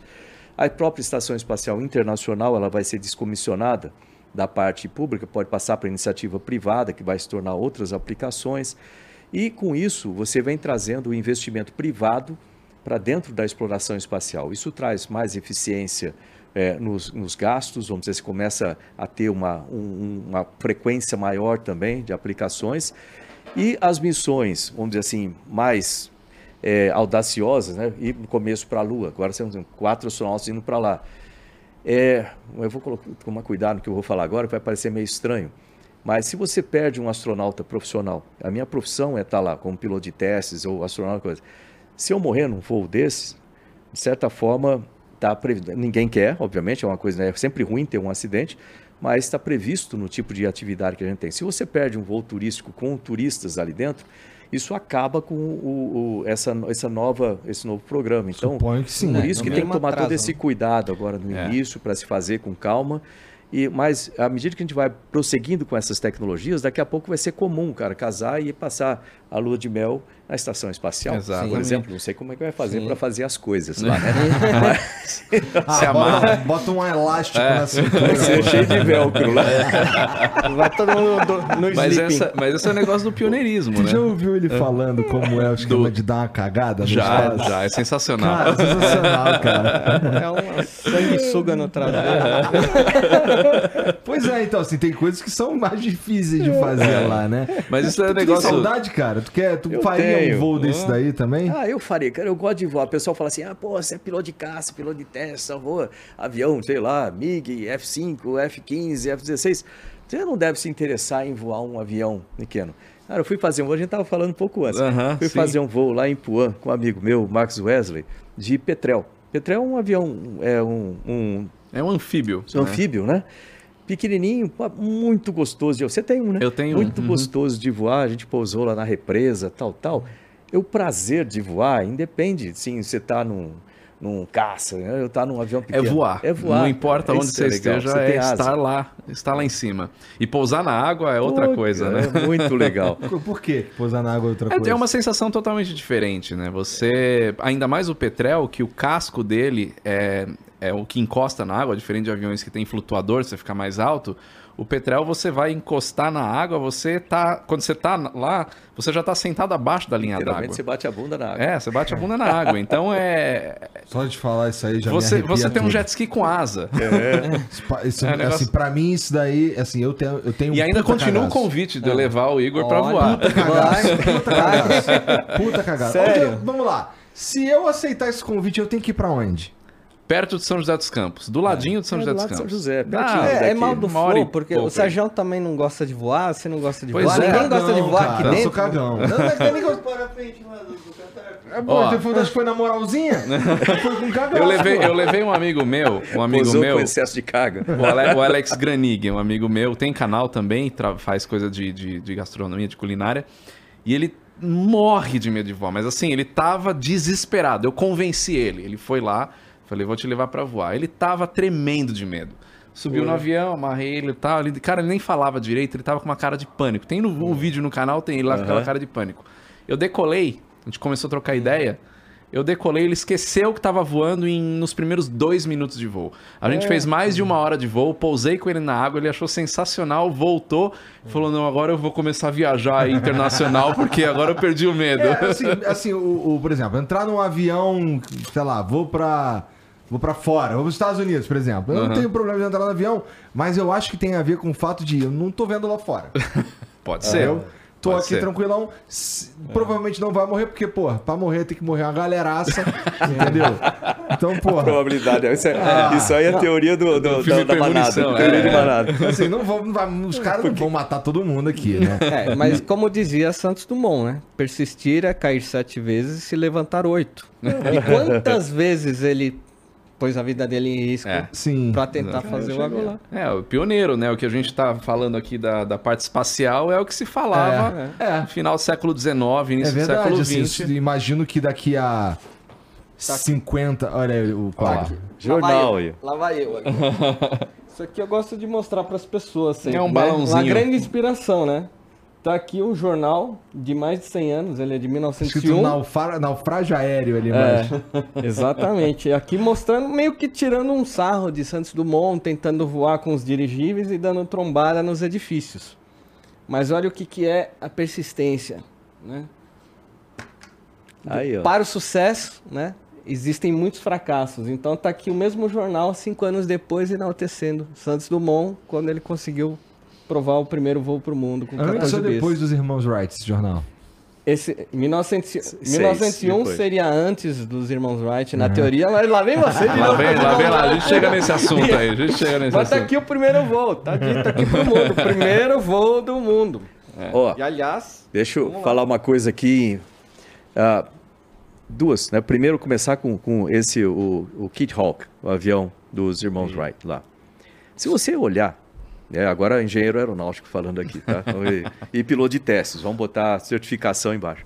Se você E olhar... astronauta, É, e senador. mas, se- mas se você colocar esse não, nessa, nessa parte técnica aqui, se você olhar aquele avião e ver a maneira como ele é dirigido, com a torção de asa, como se fosse um pássaro, pássaro, para ele dirigir, ele mexe as, as penas na, na ponta, né? Que é o- é, a probabilidade daquilo dar certo é muito baixa, né?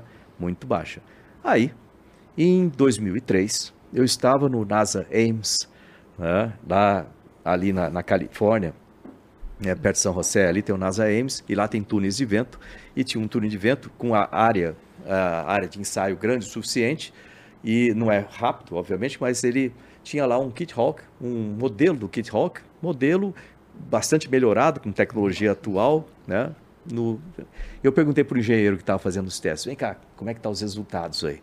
Ele, ah, a gente não consigo ainda obter um resultado muito, muito apropriado, mas, em outras palavras, não vou direito ainda, porque ali para medir as, as forças aerodinâmicas, mas a gente está tentando, né? A gente está tentando aqui. Ou seja, aí depois eu esperava que ele voasse né, em 2003 para fazer uma demonstração. que era Dos 100 anos, centenário seria centenário. dos irmãos Wright. E O ele tava, centenário dos fazendo, Wright. uma réplica uma do avião dos réplica, era uma réplica, mas com uma tecnologia um pouco mais moderna. E eu não, Não vi, foi. pelo menos você viu voar? Eu Não também. vi. O que eu soube foi justamente que Tem não um voou. vídeo aí, chama o vídeo, centenário dos irmãos Wright, se conseguir É. achar. Tava lá o, o John Travolta, tava o presidente Bush, na época Na era o época. presidente Bush. Eles fizeram uma réplica perfeita do flyer dos irmãos Wright. E aí, na hora de voar, o, o vídeo diz tudo. Aí, se ele, se ele encontrar, é legal de mostrar. É que eles esqueceram da parte principal. Tinha o trilho. Jogar. Essa parte é importante, né? Não, geralmente jogar deveria voar alguma coisa. É, até pedra voa. Se você jogar, ela voa também, né? É, exatamente. Ah, e aí no Brasil, Alan Calaça Isso, eu ia fez, chegar nisso é, então, fez o 14 bis. É, eu vi ele Perfeito. voando, que ele até voou lá em, em, Em Bauru. em No Bauru, arraia aéreo? no arraia aéreo. E um pouco depois da, daquele arraia eu fui lá fazer um vídeo com o Alan Calaça, ele explicou tudo como é que ele fez, seguindo toda a tecnologia Santos Dumont da época mesmo. É. Ele comprou a seda que fez o, o 14 Seda bis japonesa. do mesmo fornecedor que o Santos Dumont comprou Aí. lá no início do século. Aqui, ó. vou- Dá pra dar um play aí no. Esse aí é o vídeo do centenário do Flyer. Vai mostrar os dois, acho que nesse vídeo, né? Se- depois, depois entra o, o Ó, 14 foram bis. Nessa. Aí, ó, tá aí, ó. Eles foram mostrar que o Flyer voava. Só E que aí, não, né? Não deu certo. Agora, procura um vídeo, viu? Procura um vídeo, é Arraiá Aéreo Oficial 2017. Enquanto ele procura Arraiá Aéreo Oficial 2017, quando voou o 14 bis, lá no final do vídeo, tem o voo do 14 bis, e a gente fez. Ele decolou da pista lá em Bauru. Isso foi sensacional. E né? a gente coordenou com a Esquadrilha da Fumaça para estar a uma certa distância e ele dar o início da corrida dele. E aí ele passou, elas- a esquadrilha passou lá atrás, justamente que ele estava passando no meio da pista aqui. Ficou uma foto maravilhosa. E aí, eu, pergunta para o Alan isso aí. Ele, ele falou o seguinte, que o pessoal da, da, da família dos irmãos Wright ligou para ele e falou assim, ah, pô, bonito, porque esse correu o mundo todo, bonito lá, vou. Mas esse avião não faz curva, né? Aí a resposta dele foi, mas lógico que faz curva. Se não fizesse, não conseguia manter a reta, né? Com o vento que É verdade, né? Bem- Não, e, e é legal até comentar, né? Que o Arraia Aéreo é, Ah é um evento, né? Da Ah. Fundação. E esse, e esse é, o, é o, é o Aqui, ó. 14 bis projeto Bauru. original. Ah Original. Isso. Olha só, Feito que coisa- do jeito que foi. Você tem dúvida que voa. É. Daí, ó. e Olha, a fumaça vai passar lá atrás, olha lá. Olha lá.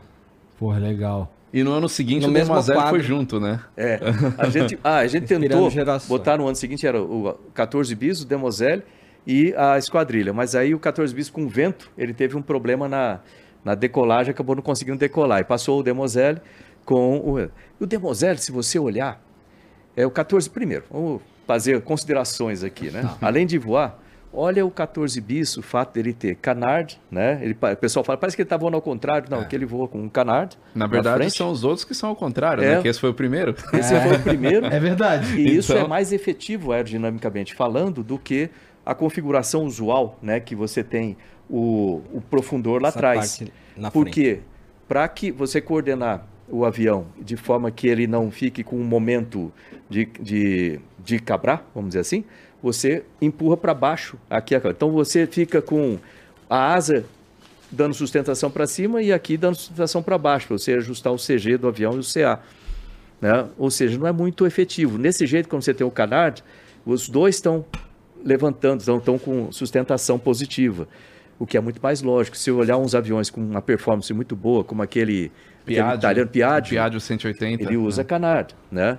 E se você olhar o Demoselle, comparar com um aero, um, um- um aviãozinho leve hoje, ou mesmo um, um desse ultraleve, você vai ver que é o próprio ultraleve, só que ele fez lá atrás, né? Só que Em 1909, na- né, Naquela época ele já batia recorde de decolagem mais curta, recorde de velocidade, numa época que tava todo mundo aprendendo a voar. E mais né? uma ele curiosidade, quando o pessoal fala, pô, os irmãos Wright fizeram o voo em 2003, tá? E 1903. o Santos Dumont é, é em 1903 e o Santos Dumont é 1906. Tudo bem, três anos de diferença. É, o, o Kit Hawker teve que ser catapultado.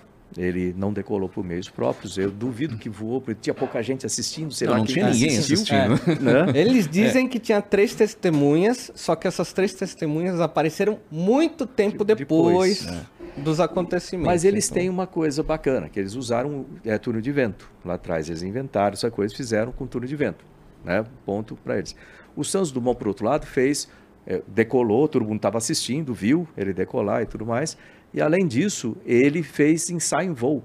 Por- é por isso que se você olhar o símbolo do- da divisão de ensaio em voo, agora o Instituto de Pesquisa em Ensaio em Voo do Brasil, que eu fiz parte lá, O IPEV, né? da IPEV, você vai ver que tem o X, é um X laranja, que é o símbolo internacional para piloto de testes, e vai ter o balão 14 com o 14 bis embaixo.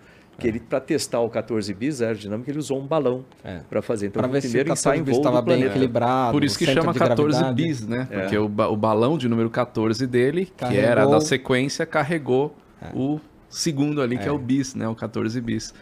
Mas, essa, mas tem muita controvérsia nessa história. Inclusive, tem ah, o lance dos Estados Unidos terem O resgatado. Palhares discorda, cara. Ele acha É. que tem controvérsia nenhuma. Nenhuma, Tem- zero, né? É. E eu trouxe aqui Tem a história do- prova. ah, então. Mais um documento. o- essa, essa história dos, dos irmãos Wright, o Palhares vai, vai confirmar isso daí, ela foi resgatada pelos americanos em 1948. né? Então, assim, os irmãos Wright eles eram conhecidos como os irmãos charlatões lá no início do século, ninguém sabia, era sempre uma notinha no rodapé de um jornal, não tinha foto, não tinha nada, ninguém sabe, ninguém viu, e aí foi acontecendo.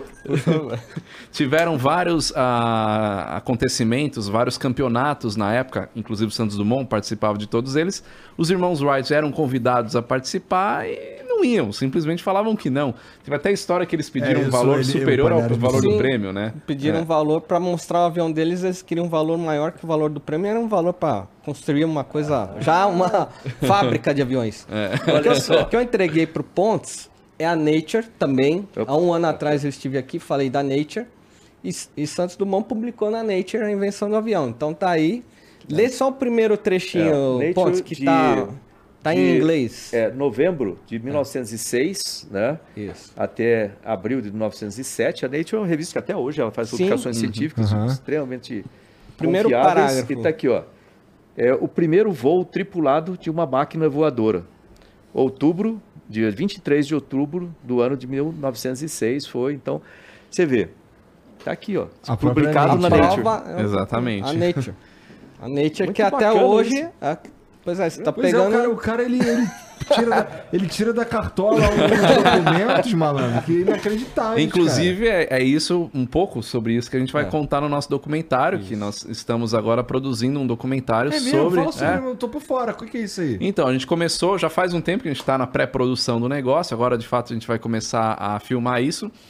É, nós nos unimos justamente para contar essa história aeronáutica do Santos Dumont, falar um pouquinho da vida pessoal dele, mas focar mais nos feitos aeronáuticos. Vai falar um pouquinho dessas questões aí de por que, que ele fez o voo e por que, que os irmãos Wright também não voaram do jeito que falaram que voaram naquela época. Então a gente vai produzir um documentário de um pouquinho mais de uma hora contando justamente essa história e a gente vai mostrar nos locais que o Santos Dumont passou ao longo da, da sua história. E o legal maneiro. é que, É. olha só, tudo começou lá no Arraia Aéreo, É. que é uma organizado pela Fundação Astronauta Marcos Pontes, que é sem é, fins lucrativos, né? A gente trabalha como voluntário num um evento Uhum. Aéreo. E, e aí foram, a gente conseguiu arrecadar umas 50 toneladas de alimentos. 47, 47 toneladas. Cerca de cin- é, 47. E, e olha só que legal, como o bem leva ao bem, né? A gente saiu do evento, eu e o Fernando, vamos combinar agora de jantar, estamos cansados tal. E aí numa mesa, nós dois conversando, ah, tal a gente fazer, divulgar esses documentos que estão esquecidos e tudo É, mais. porque né? o acervo que o Palhares tem é gigantesco. né? Então, Não, ele correu atrás. Esse o cara correu- pegou até coisa no lixo, né? É, exatamente, eu salvei coisa do lixo, de incineração e tudo mais. Mas enfim. E foi legal que numa conversa assim de botequim, eu e o Fernando, a gente falando, começando a germinar essa ideia de criar um documentário em homenagem aos 150 anos É, do nascimento ano de Dumont. Ele faz ano. 150, faria 150 anos, né? E o, Idade. o, É. o Fernando, além, como, além de ser piloto experiente, enfim, ele tem uma produtora já bem sucedida.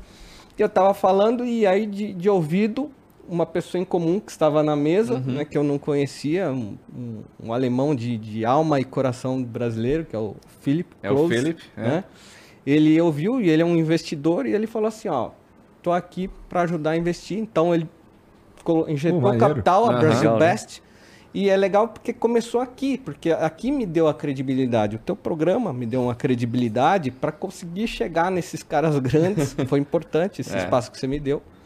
E Que aí eu- bonitinho, cara. é, a Brasil é verdade. É, a Brasil's verdade. Best Brasil Institute, Best que vai Institute. ajudar a gente a produzir isso Que daí. é uma organização que, olha só, liderada por um alemão, mas que tem interesses em incentivar justamente a memória de heróis nacionais, É. heróis brasileiros para o mundo.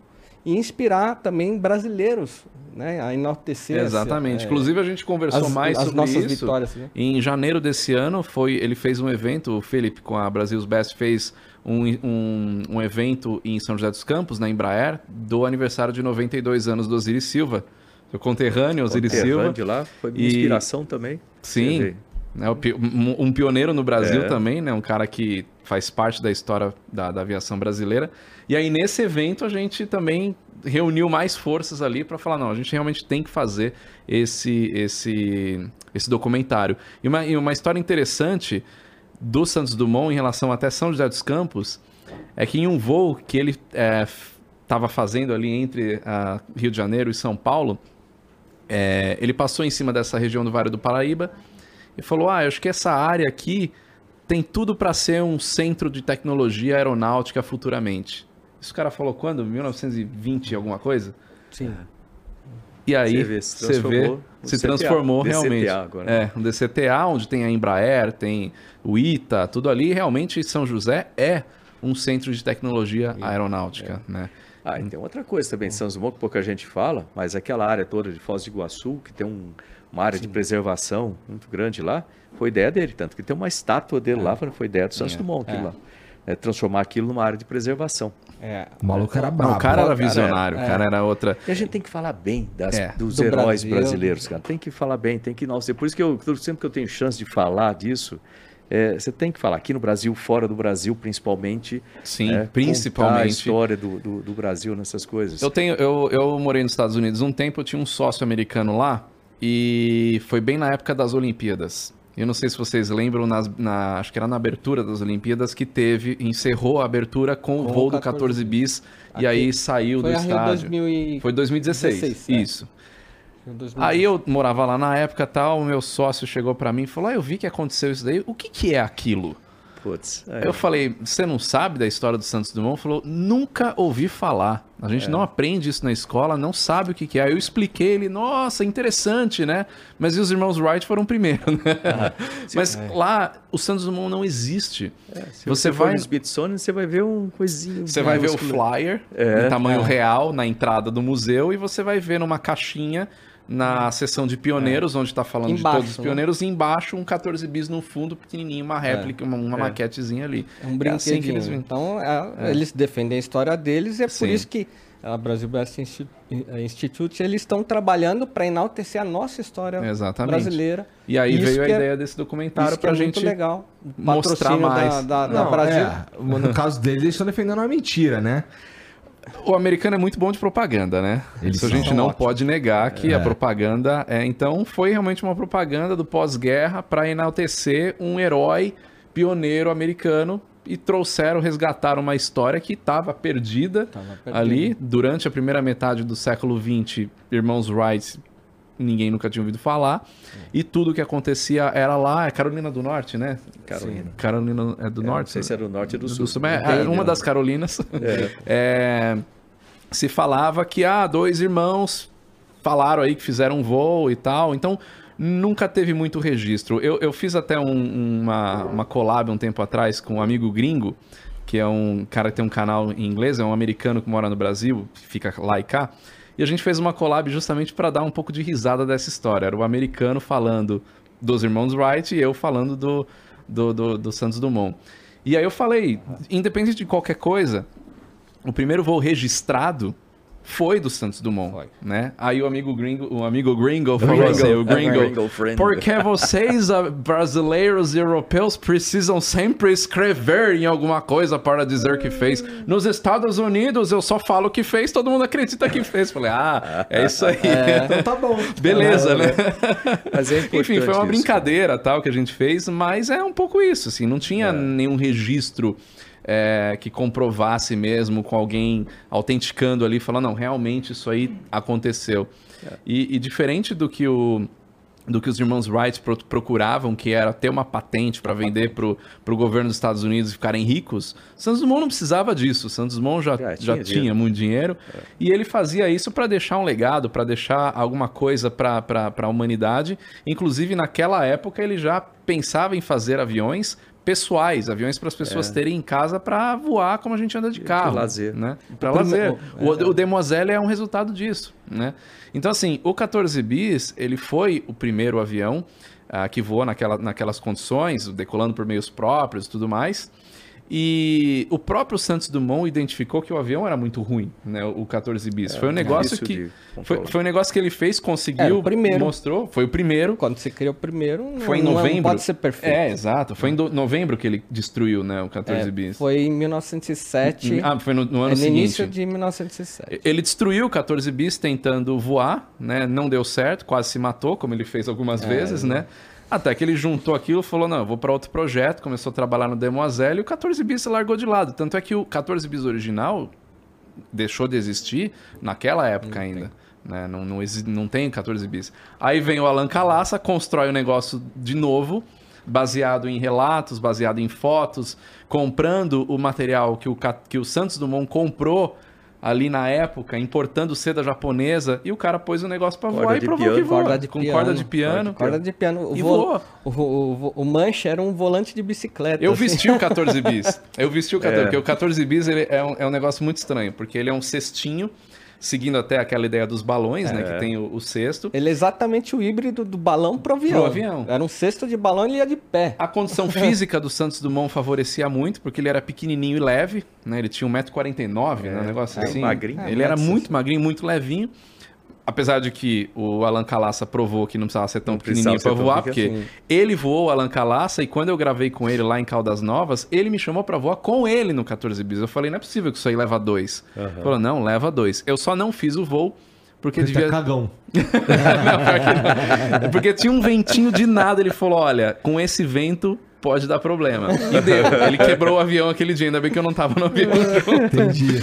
Não, e a primeira vez que eu vi o 14 bis do Alan Calaça, ele tava lá na Força Aérea no hangar e ele tava todo amarrado com pedras no chão, porque eles Não, o falavam que negócio é uma assim, pipa. quando Se abria, soprar, ele voa. É, abria voa. ele É. saia voando, É, voa sozinho. E aí ele me colocou, eu, apesar de não gigante. ter voado no, no 14 bis, ele me colocou dentro do 14 bis. Você veste ele, você veste umas cordas aqui, É. transpassa lá. É um negócio completamente maluco, mas O tá ali, é, controle do 14 precisa- bis era com o corpo. É, você você mexia o ombro, você assim. virava o avião. Um ponto importante de tudo isso é a inspiração. Né? Pô, é, quando você vê, não dá um, um arrepiozinho quando você vê aquele 14 bis voando lá? Pô, é legal, É esse aqui é demais. brasileiro, o cara fez esse negócio, voou, né, mostrou. E eu vou aproveitar esse negócio, hoje a gente falando de 14 bis, de inspiração, porque naquele evento que ele voou, que é o Arraiar Aéreo lá em Bauru, né, aquela foi a sete, ah, aquela foi em 2017, já está na oitava edição esse ano. né, e vão 120 mil pessoas lá no final de semana. É E ó, sensacional. só para dar uma dica aí pro pessoal que está assistindo, né? Esse ano lá em Bauru, no Aeroclube de Bauru, vai ser no dia 10 e 11 de Foi- junho. Vai ter então. Vai ter. Legal. Dia 10 e 11 de junho. Chama Arraiá Aéreo porque ele é uma festa junina. Ele tem de tudo. Tem festa junina, tem, tem barraquinha de festa junina, aquelas comidas tradicionais, tudo aquilo. Tem palcos com shows de música o dia todo. Começa tipo 9 horas da manhã, vai até 9 horas da noite com show o dia todo. Muitos eh, elementos de ciência e tecnologia, carros, caminhões de universidades com demonstrações. O SESI, Senai estão lá. Eh, Não, é um evento sensacional. voa, É muito legal. Desde aeromodelo, é, trike, paraquedismo, avião de acrobacia civil. Esse ano dá pra pequeno, levar o dirigível, hein? Dá pra levar o dirigível. o dirigível tá voando É agora. É, avião de caça passando, né? Que não dá pra pousar lá em Bauru, mas passa. Os petréis chegando, O informação. É. É muito bacana você vê. É um show, e a ideia é. O, tanto que o sobrenome é Arraia Aéreo Inspirando Gerações. É para motivar a garotada, mesmo aeroclube, que é onde eu comecei a pensar em voar. Então começou lá. Tanto que, tanto que deu certo esses anos, já está com 120 mil pessoas pra, visitando. E o que, que é o. Para entrar, paga quanto para entrar? Você paga nada, você paga um quilo de alimento para levar e esses alimentos são coletados. O ano passado foram 47 toneladas de manequim. alimento, foram distribuídos para mais de 40 entidades filantrópicas ali da região, que muitas vezes sobrevivem o resto do ano com aquilo lá. Então, esse ano vai ter dia 10 e 11 de junho lá em Bauru, dia 8 e 9 de julho, né, de 7 vai ser em Araras, de Araras, no aeroporto de Araras lá, e de 14 e 15 de agosto tá a negociação para ser em Sorocaba. Que Então, legal. Vai ser três Então, esse ano. três Mais versões Nós, esse ano, nós muito vamos legal. estar lá. Então, Com quem certeza. quiser nos encontrar, vai. Eu vou de fácil. Petrel de novo Estaremos todos ano, acessíveis lá. É muito bacana. Você pode ir porque comigo, é Igor, de família, Petrel é lógico. É família, Tá garotada, vai assim, é, nunca teve nenhum tipo de ocorrência, é super bacana de É participar. um evento super legal porque você é, chama a comunidade ali é, em volta da, né, todo, todo mundo da, da região, vai gente né, de Ah, vários é. lugares, mas é legal ver o pessoal que não é da aviação se interessando por isso e vendo como a aviação é, é, é atrativa, é importante.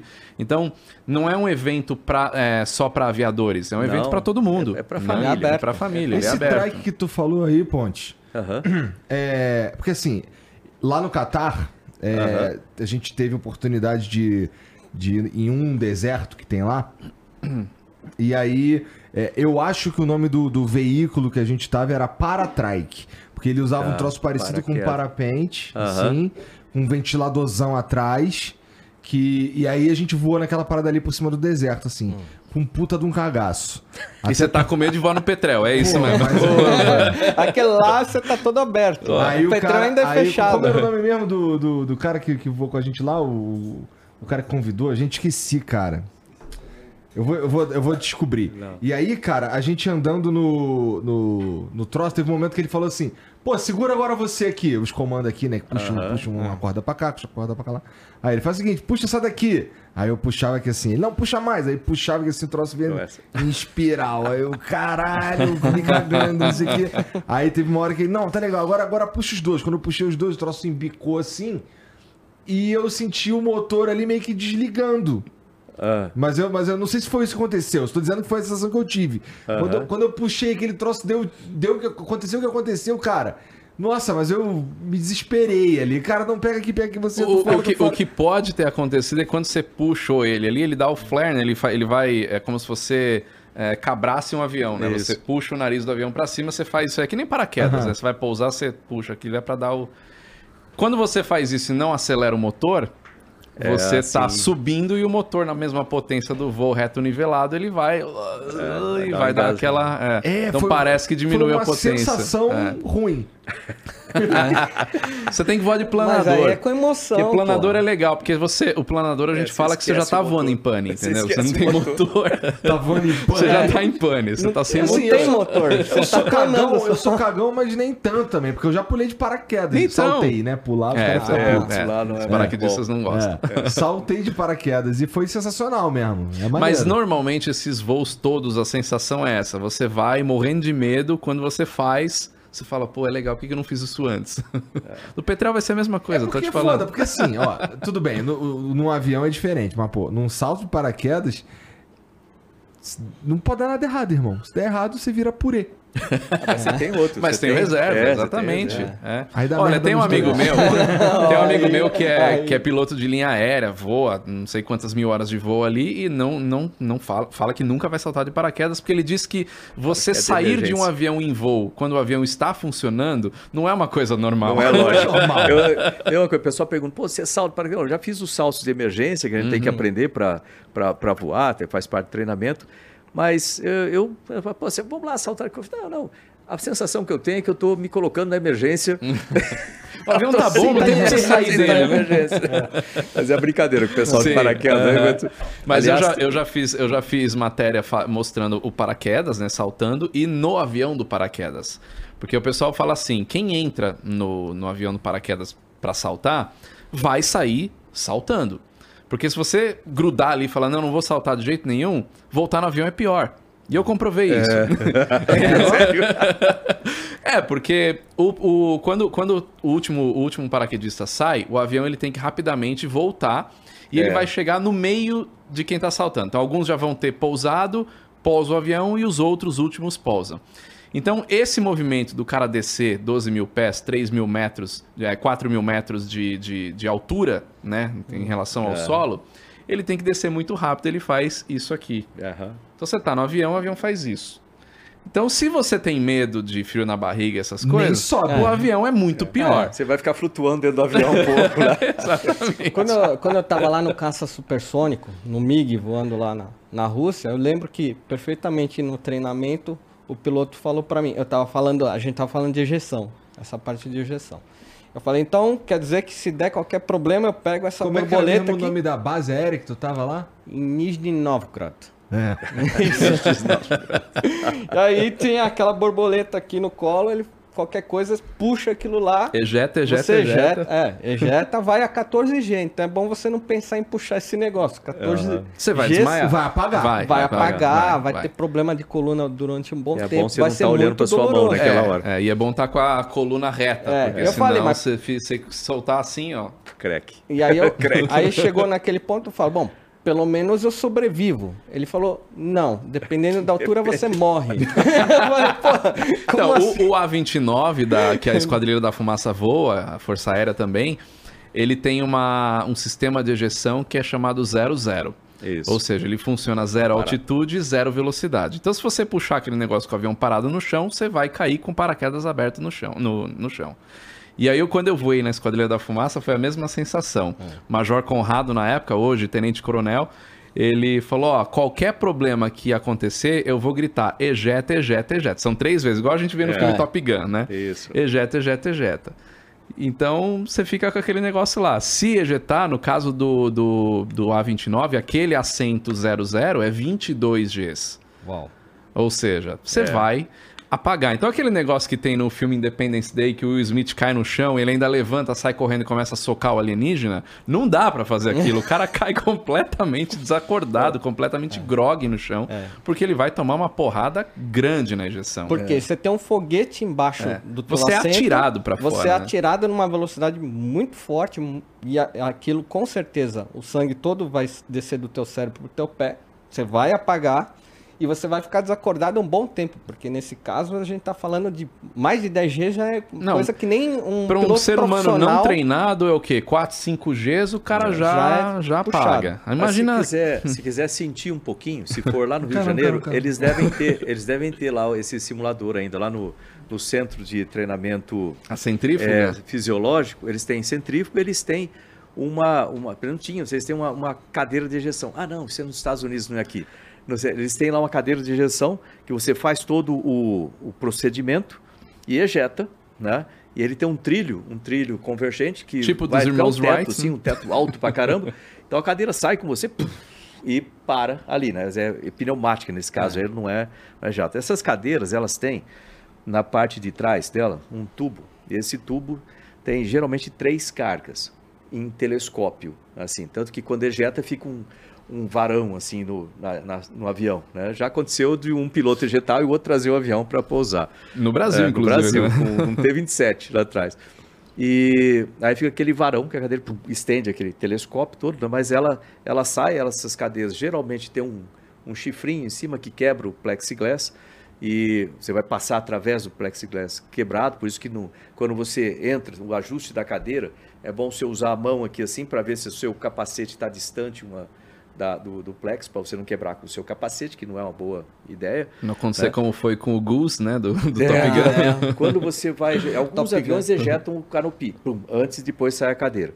Agora, quando você vai ejetar também, os aviões têm, é, geralmente avião de caça, você tem uma, um sistema que vai retrair a sua perna. Ele fica em volta da perna aqui, você estica as pernas, para bota a perna no pedal lá na frente, endurece o corpo, Dá tempo de pensar Segura tudo a mão, isso aí? olha para frente, dá, dá, dá, dá. Eu já tive para ejetar uma série de vezes, consegui fazer de volta, mas. Piloto aí, de teste, a vida é essa. Quando aí, que eu vou ejetar? Né? Você né? aciona desse jeito, segura a mão aqui e puxa até o, até o queixo, mas nunca olha para lá. Se olhar e ejetar assim, né, o cervical vai para o saco. Então, olhando para frente, você vai puxar ela aqui no, no peito. E com, a, com, o cotovelo colado aqui também, não assim, né? Cotovelo colado. Pum! Aí ela, ela, a cadeira vai saindo, ao mesmo tempo a restritora vem puxando os seus pés. Assim, né? Se tiver com a restritora frouxa ou não tiver com restritora, o seu pé pode bater no painel e ficar uma parte do seu Sua pé perna não é é bom também. Não. Então, ou seja, a ejeção é um, momento, é um negócio crítico e dependendo da posição que você ejeta, ejetar reto nivelado, ótimo, né? Com uma certa velocidade, a cadeira sai, aquela velocidade puxa logo depois quando abre o paraquedas você já abre com uma situação melhor. Por isso que tem cadeira que é 0,90, por exemplo, 90 de velocidade, ejeta, pum, você consegue sair. Agora, se você ejetar para baixo, óbvio que não é uma boa situação, ou com o avião caindo numa certa razão de descida, também você, aquela razão de descida vai se transferir para a sua cadeira, lembrar que a velocidade vai ser transferida para lá. Também, então tem uma série de restrições com, a, com as cadeiras. Antigamente eu voei F5B, tinha um, uns Martin Baker antiga, daquela que você ejetava de lado aqui, né? E aquelas eram muito mais restritas.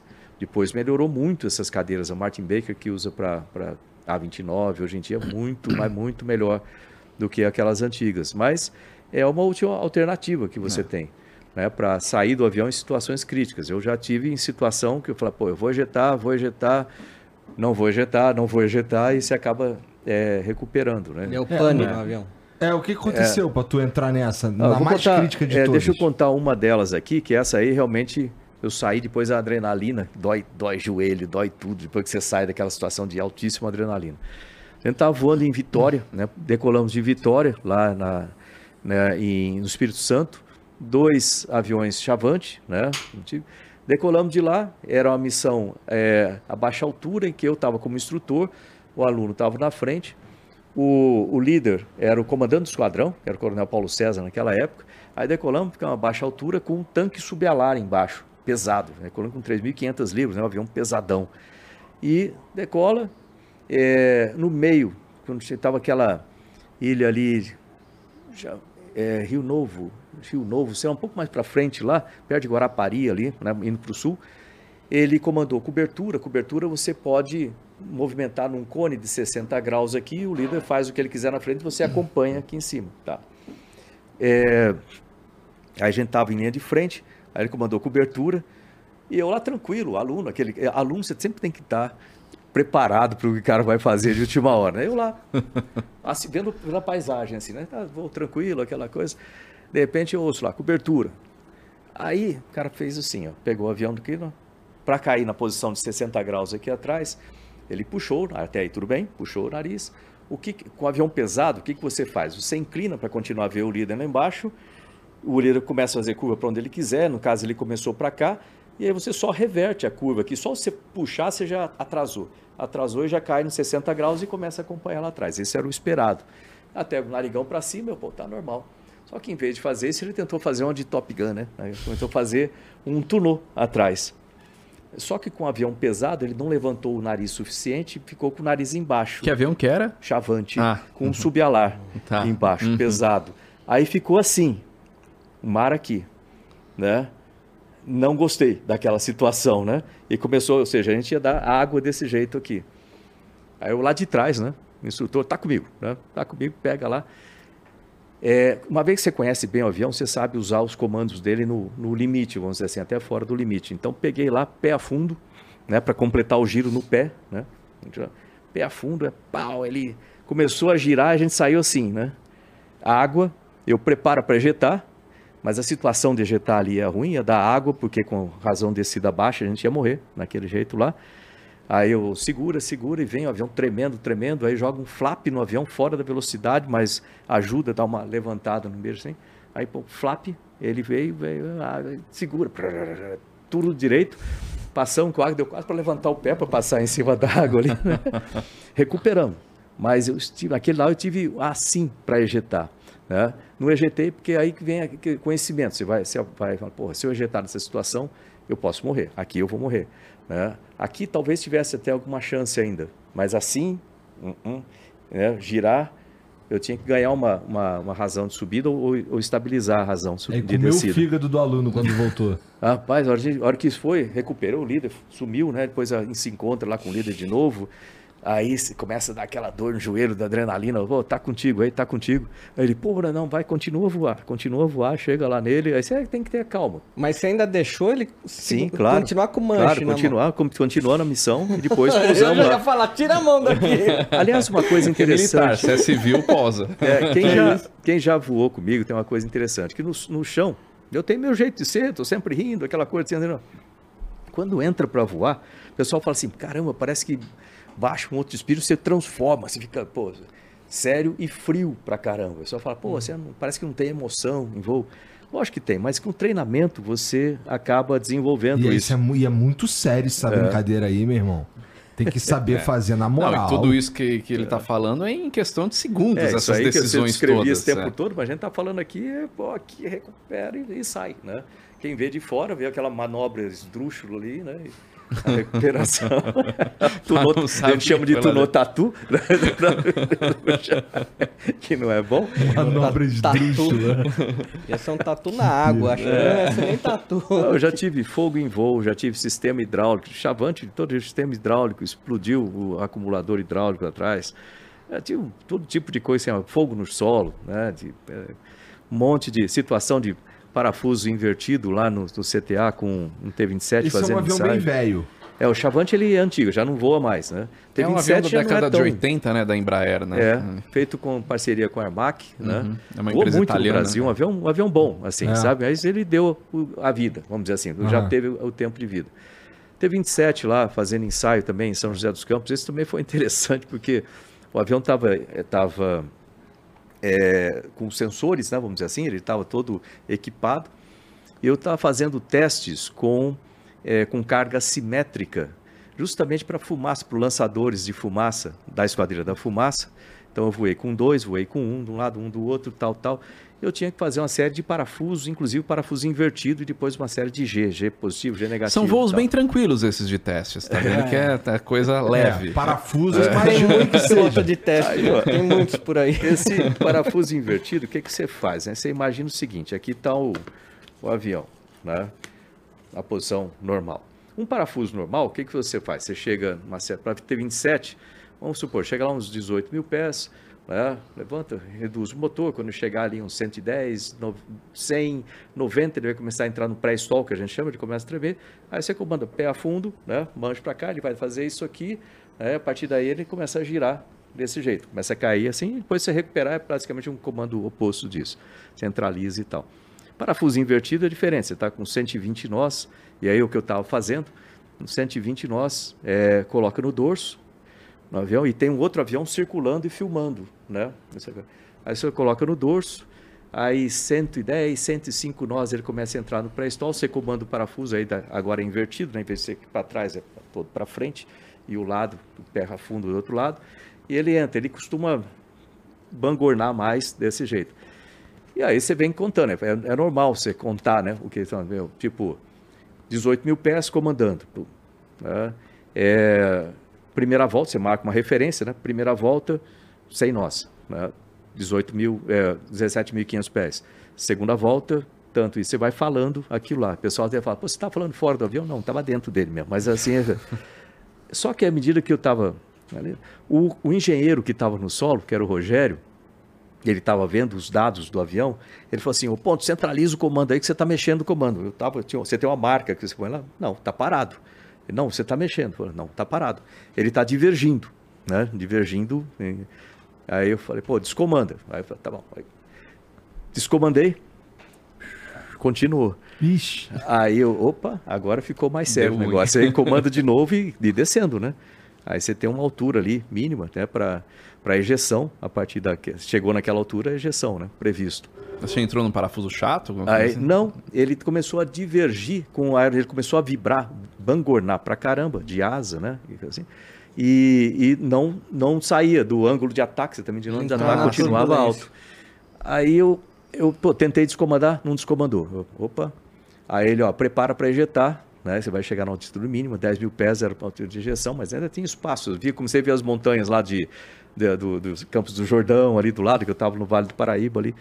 Aí eu falei, bom, eu vou tentar de novo. Aí comandei de novo, né? E esperei um pouquinho. Aí, pô, de novo, pá, descomandei. Aí ele, ó, tá começando, tá começando a recuperar. Aí eu, ok, então vou, vou segurar aqui ainda.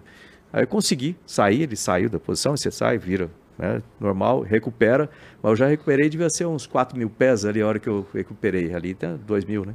Ou seja, recuperei baixo pra caramba. Fui, aí cancela o ensaio todo, a volta, voltei, pousei, vamos ver o que, que aconteceu com esse avião, né? Algo aconteceu com ele, que eu tava com o manche parado. Aí vai ver o seguinte, esse avião, ele tem o comando dos ailerons, né, é reversível, tem cabo, né?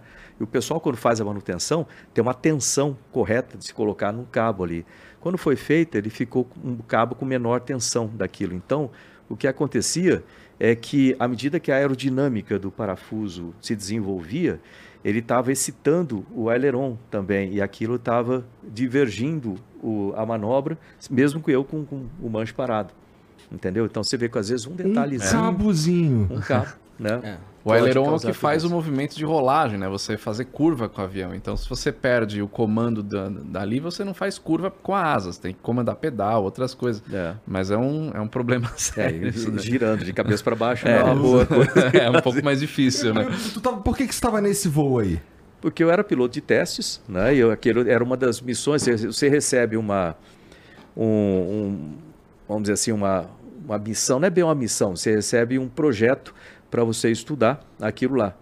Então, naquele tempo que eles estavam desenvolvendo o sistema com os, os é, lançadores de fumaça, a gente tinha que fazer uma série de manobras para demonstrar que é, a Esquadrilha da Fumaça podia voar aquilo com segurança. Geralmente a gente no ensaio voo, você voa além do limite até descobrir qual é o limite que aquele avião vai perder controle ou perder algum sistema tal. Lógico que a gente tem um avião todo, todo monitorado com sensores. Então quando a gente começa a entrar em divergência, começa a entrar em alguma situação que vai colocar o avião em risco, a gente para o ensaio ali né, e depois põe uma margem de segurança, é, é, o que os pilotos operacionais vão voar. E o piloto de prova sempre Entendi. ultrapassa aquilo para ver qual é o limite. Então, aquilo que a gente estava fazendo, né? Parte um do piloto, trabalho do piloto um de prova. piloto de teste é o melhor piloto que, que, que tem numa categoria? Eu não diria que é o melhor piloto, mas é aquele que, é, para entrar, para você ser um piloto de testes, você faz uma série de testes antes, tá? Você tem que passar em provas também, né? Porque você vai ter que, que fazer muito cálculo, muita parte disso aí, e fazer é, voos de avaliação Basicamente, você quis ser um piloto de teste. É, você se, você se, se matricula, né? Você se inscreve, tem uma, um processo de seleção, aí são escolhidos. Tu tá tentando se matar há mó tempão, então. é isso. Não, era, era uma coisa, era um passo... Pensa bem, eu estava lá em Santa Maria, piloto de caça, né? O Ava lá era piloto de caça, tal, tal. Aí eu falei assim, pô, eu quero fazer o curso do ITA né, para fazer o curso de engenharia aeronáutica. Tu era e tenente nessa era época? tenente. Eu falei, eu quero fazer o curso de engenharia aeronáutica. Porque eu estava vendo na época uma coisa que o pessoal não estava. Você tem que sempre olhar no horizonte, onde que eu consigo me encaixar com a minha qualificação ou que qualificação eu preciso para me encaixar para criar oportunidade. E eu notei o seguinte, falei assim, no Brasil, ou você tem, naquela época, ou você tem o piloto de testes ou o engenheiro de testes, mas não tinha nenhum que era piloto e engenheiro ao mesmo tempo. Eu falei, pô, se eu for para lá fizer o curso do ITA, me, me formo como engenheiro aeronáutico, pego a parte da aviação de caça, eu posso juntar isso, sendo um piloto de teste, eu vou ser o primeiro no Brasil da nova geração, que tinha os antigos que se formaram lá em, na, na França, nos Estados Unidos mas da nova geração formada no Brasil que é piloto e engenheiro ao mesmo tempo. Era já, nessa época aí já era difícil é, estudar no ITA? Ah, era. Opa. É, ele era... fala com Sempre uma naturalidade, foi. né, meu? É. Porra, acho que eu vou ali fazer um curso de engenharia aeronáutica no Tranquila, né? Você tem que primeiro passar no vestibular, que é uma coisa, né? Aí eu fui, fiz e me tornei esse piloto de teste. E com isso eu tive a oportunidade de voar uma série de aviões, participar de uma série de ensaios interessantes. O míssil, lembro do MA1, o pessoal chamava de piranha antes, um míssil feito pela, pela Mectron. Naquela época a gente estava testando esse míssil eu fui até 1996, né? Estou falando de 94, 96. Eu era o piloto no Brasil que mais tinha lançado mísseis, né? testando o MA1 em separação do chavante. Aí depois eu fui estudar no exterior, etc. Aí outros assumiram isso aí e testaram no F-5, testaram em outros aviões né, o sistema, um míssil nacional, né, feito por uma empresa nacional. E é gostoso, você está como, como piloto de teste, que você acaba conhecendo muito do avião. E como eu era engenheiro é. aeronáutico, é porque é uma forma de você levar o avião no limite, no né? Limite. Você Aí... só sendo piloto de teste para fazer certos limites com o avião, que você está realmente vendo até é. onde o avião aguenta, né? E o fato de você ser engenheiro te ajuda também, porque você consegue analisar do ponto de vista de engenharia e do ponto de vista de pilotagem ali, que você, uhum. vai, é, você vai adquirindo é, competências para avaliar o avião em qualidade de voo, que a gente chama, avaliar o avião dentro dos sistemas, depende do tipo de análise que você vai fazer. Então é, é muito bacana. Acontece um acidente, por exemplo, você tem, vai analisar por que, que aquele acidente aconteceu. Né? Por exemplo, lembra de um acidente da Esquadrilha da Fumaça em Curitiba? A asa. Não, em Curitiba. O cara ele fez uma manobra, estou tentando lembrar o nome do piloto aqui, mas ele fez uma manobra e ganhou pouca, pouca energia na subida e fez mais ou menos como um zero aqui assim, uhum. e acabou não tendo tempo de recuperar, né? Aí a gente começou a analisar por que, que isso aconteceu. Eu trabalhei com investigação e prevenção de acidentes também por 30 anos. É uma coisa que nunca te abandona, viu? Porque onde você for, você sempre vai ser isso. E aí falei, pô, vamos ter que analisar isso. Aí eu, eu fui como piloto de teste, eu fiz uma série de voos com o Barreto, que era da fumaça, você lembra o Barretão? Que Sim. ele que teve uhum. aquele negócio que perdeu a asa. Uhum. Aí foi lá, a gente voou muito com o avião da fumaça, fazendo os mesmos tipos de manobra mais alto, e depois numericamente você recupera aqui os dados, bota o dado para mais baixo. E até a gente descobriu onde que o piloto teve o problema inicial para que ele não tivesse a energia necessária. Então, Ou seja, ensaio, de voo, ensaio em voo é muito legal. É. Teste de armamento, fiz muito teste com bombas, um monte de bomba lá em, em- lá em, em Santa Cruz. É, Com esse é- arma é- tu não chegou a fazer não, né, Palhares? Bom, Com míssil e o caralho. não, não. Era, era voo simulação só de treinamento suborbital, né? é legal até dizer Então isso daí. é, é treinamento do que um, um foguete, sensações que um foguete tem. É, basicamente eu tinha que chegar a 7Gs no, no MiG e 7Gs praticamente eu não lembro de nada. Eu só lembro até os 5 Você lembra quando você acordou, né? Só lembro depois que eu acordei. Ah, então. Mas é legal esse negócio do- do- do- dos testes, que muita gente acha que o piloto de teste só está testando a aeronave nova que está saindo de projeto da fábrica. E não. Qualquer equipamento que vai ser colocado no avião, principalmente aviões militares, carrega tanque de combustível extra, armamento, tudo que vai ser colocado é testado. E aí tem o IPEV lá que está em São José dos Campos também, que está lá no DCTA, que é justamente uma unidade da Força Aérea que testa essas coisas em aeronaves que, que já estão em operação na Força Aérea. Então, por exemplo, eles vão pegar lá um Super Tucano, um A29. Precisa colocar algum equipamento novo no A29. Não é só simplesmente ir lá colocar e sair voando. Não. Tem todo esse trabalho. Aí tem um trabalho de de acompanhar o piloto com, com o engenheiro, eles sempre voam juntos para o engenheiro ir coletando todos os Dados. dados.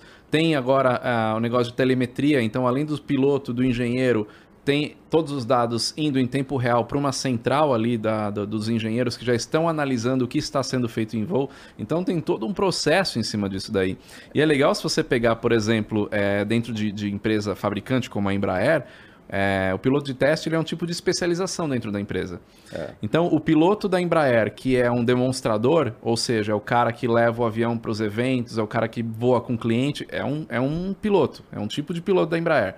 O piloto de teste é uma outra divisão, são outros pilotos. Então, eles não, se- não fazem, ah, hoje eu sou de teste, amanhã eu sou demonstrador. Não, cada um tem a sua Piloto e de segue a teste, sua carreira ali. Que é o que é difere muito- da época de Dumont, que ele era o projetista, o construtor e o piloto, de Piloto. teste. Exatamente, sai O voando é o que dá. muito especializado. E tem algumas características comuns nos pilotos de teste, que é, que é o seguinte. Primeiro, tem que ser um piloto muito técnico em tudo que vai fazer. Você, não pode, você nunca inventa um teste ali em cima, você nunca modifica o seu programa de É teste. tudo já Então você tem que né? obedecer a parte técnica muito. Eh, Você vai ver que é um, um piloto muito tranquilo, né, que mantém a calma mesmo em situação de risco acontecendo. Você tem que manter a calma ali, porque é previsto acontecer coisas que não são. Você está trabalhando além do limite do avião. Então é, é, é possível de acontecer. Então tem que ser um piloto isso. Tem que ser um, um piloto que tem uma observação muito grande. Né? Você está ali, os, os ruídos que o avião faz, a, a sensibilidade no, no comando do avião também. Você tem que se adaptar muito rápido nos aviões. Você voa aviões diferentes. Um dia você está voando um, um, um 190, o dia seguinte você está voando um, um F5. É diferente, você voa, são aviões diferentes, você tem que se adaptar rápido com isso aí. E você tem que memorizar muita coisa também, porque lógico que você não vai ser como um piloto operacional que voa aquele avião todo dia, então você acaba acostumando com todos os limites. Você geralmente você tem que ver a parte de emergência no manual, você vê o que você vai fazer na emergência, ver a parte de limites, né, o que você vai fazer no seu ensaio, você cai no avião lá e fala, pô, agora eu vou ter que fazer tal coisa. Então, é, é um piloto que tem aquela, aquelas noções básicas do que vai ser feito e faz aquilo com precisão.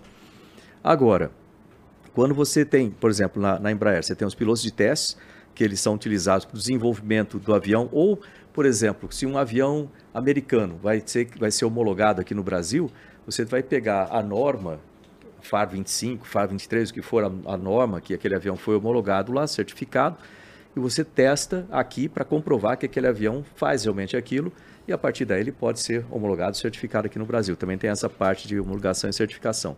Então tem o piloto de testes. Aí tem o piloto de produção.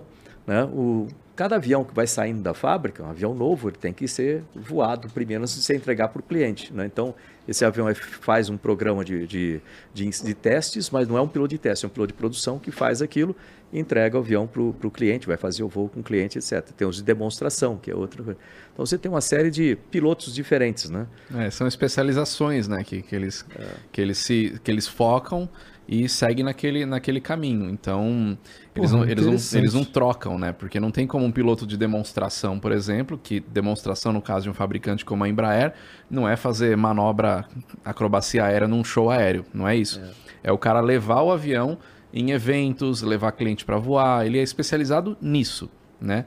Esse cara não tem como sair desse avião, dessa especialidade dele, do nada ir para um avião e fazer testes, assim, porque tem que ter todo um estudo, é um negócio bem complexo, né? É. Então existem essa, essas divisões aí, e tem, tem outras, né? Com... É, você vê, no começo da NASA, das primeiros as primeiras turmas de, de, astronautas, a turma 1, por exemplo, né? Os eleitos, lembra? Os eleitos, é. aquela coisa. Eu sou da turma 17 de astronautas da NASA. A turma 1 é aquela do, dos eleitos, né? Do filme, do, do livro e tal. É. E o que, que eles fizeram? Pô, eu não tenho noção ainda do que, que eu vou precisar em termos de competência para esses novos astronautas aqui. Então, eu vou pegar piloto militar de teste. Eles pegaram pilotos de teste militares, que, tipo assim, se encaixavam melhor no perfil da necessidade do, do, do, do imprevisível. Né? Vai acontecer alguma coisa, esse cara vai ter que reagir bem. Testaram os caras, colocaram lá, e realmente eram pessoas muito, muito é, profissionais né, no, no, início ali. E até uma coisa interessante, que não era da primeira turma, mas foi, foi, pelo menos foi o primeiro que chegou à Lua, que foi o primeiro civil. No começo era só militar, depois começou a entrar civis, a função de astronauta é civil. E o Neil Armstrong foi o primeiro civil a chegar lá, né? Vamos dizer assim, ele nos Estados Unidos é comum você servir a Força Armada, você não é membro da Força Armada, você serve e volta, né? E ele, ele só que ele era um cara muito muito frio para voar, o que era muito bom. É, emoção é muito bom aqui no solo para namorar, para tudo isso, para a gente sentir. Agora, em voo, emoção atrapalha, né? E ele era um cara, o pessoal diz que tinha um certo nível de autismo, etc., mas não sei explicar isso, mas ele era muito frio. Conversei com ele duas vezes, você consegue sentir isso. Mas ele estava fazendo um voo para, o pessoal chama de aranha, né, Spider lá, que é um, uma, um veículo que voa com um motor jato no meio, você tem que controlar aquela desgraça para né, e, e, pousar naquilo para simular o que iria encontrar na Lua pra, e precisou depois que quase que eles quase que ele pousando no lugar errado tá na Lua no, no, lugar errado né, ia crash ali ia ficar os dois lá na Lua. Ele teve que assumir daqui a pouco eu conto isso. Mas aí fazendo esse teste lá falhou o motor. Bom falhou o motor você não tem asa é, é chão né? Aí ele puf, ejetou. Tem esse vídeo mostra assim dele. Aí tava lá pum aí ele ejetou. Pousou Aí o pessoal saiu procurando ele, né? É, ele tinha soltado paraquedas, foi para o escritório dele e estava fazendo um relatório. O pessoal, pô, você tem que ir para o médico. Você vê, ele era um cara assim, completamente. É. Eu, não, não. Eu, ah, não, é doideira. Mas, é, mas é interessante esse negócio falando do, do, tipo de voo do piloto de teste que leva o avião no limite. É. O piloto comum, piloto civil, né? A gente nunca leva um avião num limite desse, né? A gente sabe que o que a gente está voando ali existe uma margem de segurança muito grande, porque pilotos de teste já testaram isso. Então, na aviação, o que você está voando no avião, você ainda tem muita margem né, de velocidade, de manobra, que a gente não vai chegar porque o avião não é certificado para isso. Mas existe um, um tipo de, de, curso, vamos dizer também que como se fosse uma, um curso de direção defensiva, vamos comparar assim, que é o Upset Recovery, que é um tipo de voo para civis também podem fazer, para você ir um pouco além daquele voo reto nivelado, decolle e pouso que a gente está acostumado a fazer. Que é justamente para conhecer o limite do avião que você está voando. Que normalmente sozinho, sem um instrutor, sem um cara treinado para isso do seu lado, você não vai fazer. Por exemplo, o meu avião ele não pode fazer em hipótese nenhuma, acrobacia. Ele não é um avião certificado para acrobacia. Então o fabricante deixa isso bem claro no manual é. tal. É claro que se eu tentar virar ele num tunô, ele vai fazer. Qualquer avião vai é. fazer. Fizeram até com o 707, tá ali é. o Rex para falar né, na apresentação do Boeing 707 lá na década de 50 nos Estados Unidos. Eles estavam querendo vender o avião tal, e o piloto de teste, que é o. Como é que era o nome dele? Eu lembro só do ah, apelido, é, é Rex o apelido dele, acho que era Terry, não sei o quê. E na apresentação, o, o pessoal que, que, potenciais clientes de companhias aéreas tal, estavam todos lá em embarcações vendo que o avião ia passar e não sei o que, estavam na água. E aí para dar, tirar uma onda e para mostrar que o avião era bom, o que que esse cara fez com o 707? Ele virou o avião num tunô. Uau. E o 707 é um avião comercial, foi um avião comercial quadrimotor não é um avião para fazer isso. E ele meteu um tunozão lá e, e, fez. Tá? Todo mundo falou, cara é louco tal. No fim conseguiu vender o avião porque o pessoal falou, meu Deus, o é, avião é sensacional. Foi o Rolim né? que fez isso num evento que ele também... Quem? O, o comandante Rolim. Ah, o Rolim? Que ele acendeu também o, o avião, também não sei, vertical tem, ali que o pessoal também. fala assim, Então, Ele não bate não bem. bate os caras bem. são malucos, Tem os né, caras cara? são loucos. Então, esse piloto de E ele era teste, o ele era piloto de teste da Boeing. Ele fez isso com um avião que ele conhecia Muito bem. muito bem. Ele sabia que ele não ia quebrar o avião no meio. Então, você pega um avião que não é feito para isso, por exemplo, qualquer Airbus, é, qualquer Boeing hoje, você tem mais, é, você tem menos limitações de software para fazer coisas com ele. Se você tiver com um 737 a tantos mil pés de altitude e meter um túnel ali, ele vai fazer. Eu já até mostrei isso em simulador de voo, ele faz. Mas ele não é certificado para isso. Então, quando você pega um curso desse de upset recovery, por exemplo, você não vai fazer evidentemente num Boeing 737, faz em avião menor, você começa a dar comandos um pouco a mais daquilo que você está acostumado a fazer. Então são podem ser aviões já semi-acrobáticos ou até acrobáticos para fazer esse curso, para você entender, tá? Se eu pegar um manche aqui, eu virar ele até o batente e ficar até onde o avião vai, qual que é a reação dele? O que, que é um looping? O que, que é um tunô? Então é um, é um negócio interessante para quem é piloto, se especializar um pouquinho mais e sair um pouco do reto e nivelado, porque às vezes o próprio piloto ele tem, é, tem medo de, de, de ir além né, do limite, porque ele não foi treinado para isso, o avião não, não foi feito para aquilo. Tu já mas brincou disso? eu já fiz acrobacia, já, já fiz upset recovery, é, é bem legal, porque você sente um pouco o limite do negócio. Você sabe o que, que é fazer um, um tunô, fazer um loop, como é que o avião vai responder. Porque o grande lance, por exemplo, é assim, você está voando num, num avião aqui, você vai, você vai girar um tunô, né? Você, o tunô é girar no eixo longitudinal dele por completo. O avião ele vai cair de nariz. Quando você começa o tunô, o que, que acontece? Você tem a sustentação na asa. Quando você começa uma curva, a curva num avião é você quebrar a sustentação de uma asa e aumentar da outra. Basicamente é isso que você está fazendo. Então, uma asa desce, a que você quebra a sustentação, ela desce, e a que você ganha a sustentação, ela sobe. Você faz a curva. Quando você começa a fazer isso, então você já começa a ter uma sustentação assimétrica do avião. Então, ele vai começar a descer, ele vai cair de nariz. E se você não recuperar, ele vai cair, vai cair, vai cair, vai fazer um tunô. Em vez de fazer certinho no eixo, ele vai fazer isso aqui. Vai fazer meio que um tunô de barril. Isso eu já fiz num avião de, de, de acrobacia, num Pitts, que é um avião biplano de asinha bem curtinha. E quando você tenta fazer e recuperar de forma errada essa, essa, esse tunô, ele fica todo torto.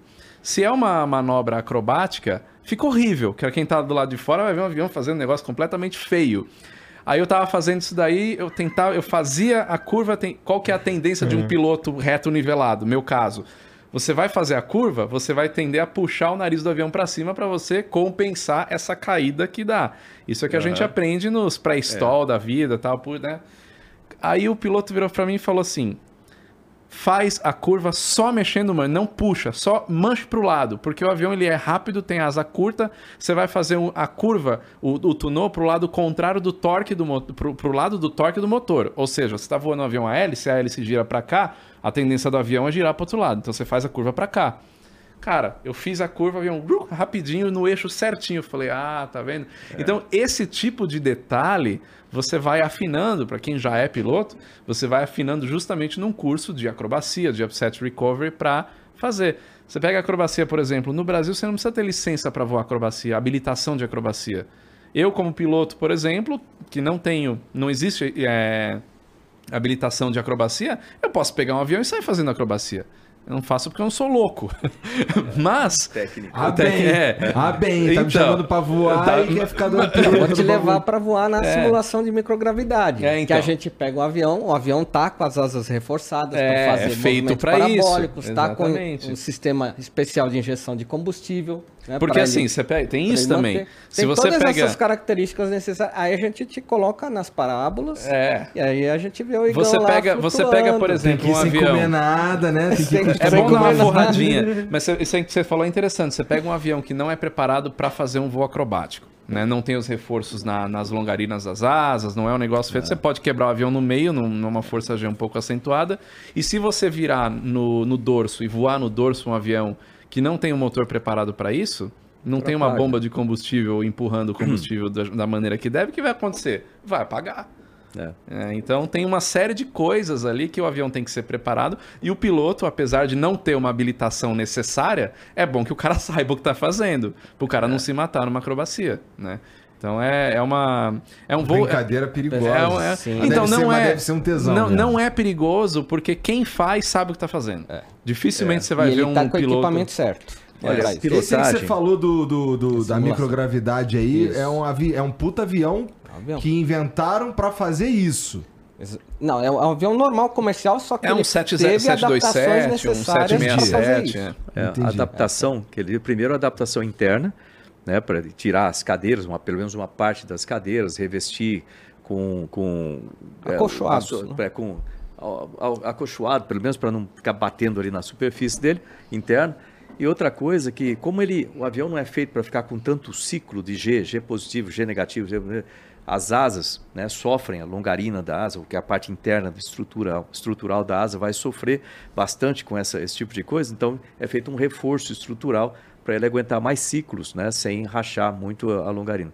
O muito, porque às vezes o pessoal não sabe, mas existem micro rachaduras na estrutura do avião que os engenheiros vão analisando até um certo limite e que a partir de um certo ponto o avião está condenado. né, Mas é, o avião tem um ciclo de vida, né? Que não pode passar daquela quantidade de certo tamanho de, de rachadura que senão é, para o voo, né? Fail safe, né, chama. Tá Precisa acolchoar janelas também, né? Porque como vai ter muita Tem atividade pessoas de pessoas soltas, flutuando soltas, né? Ninguém pode sair por ali. pela Se janela. Você falou acertar uma do- janela ali, Você falou vai disso, a primeira, um desastre. a primeira palestra que eu, que eu fui no Nossa, Marcos ser muito Pontes. louco isso aí, cara. Isso A é primeira muito... palestra Tá que eu fui no convidado. Pontes Tá convidado. Vamos, Igão, vamos.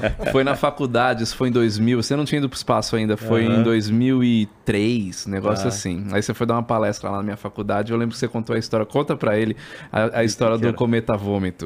Ah, do cometa vômito. Essa é sensacional.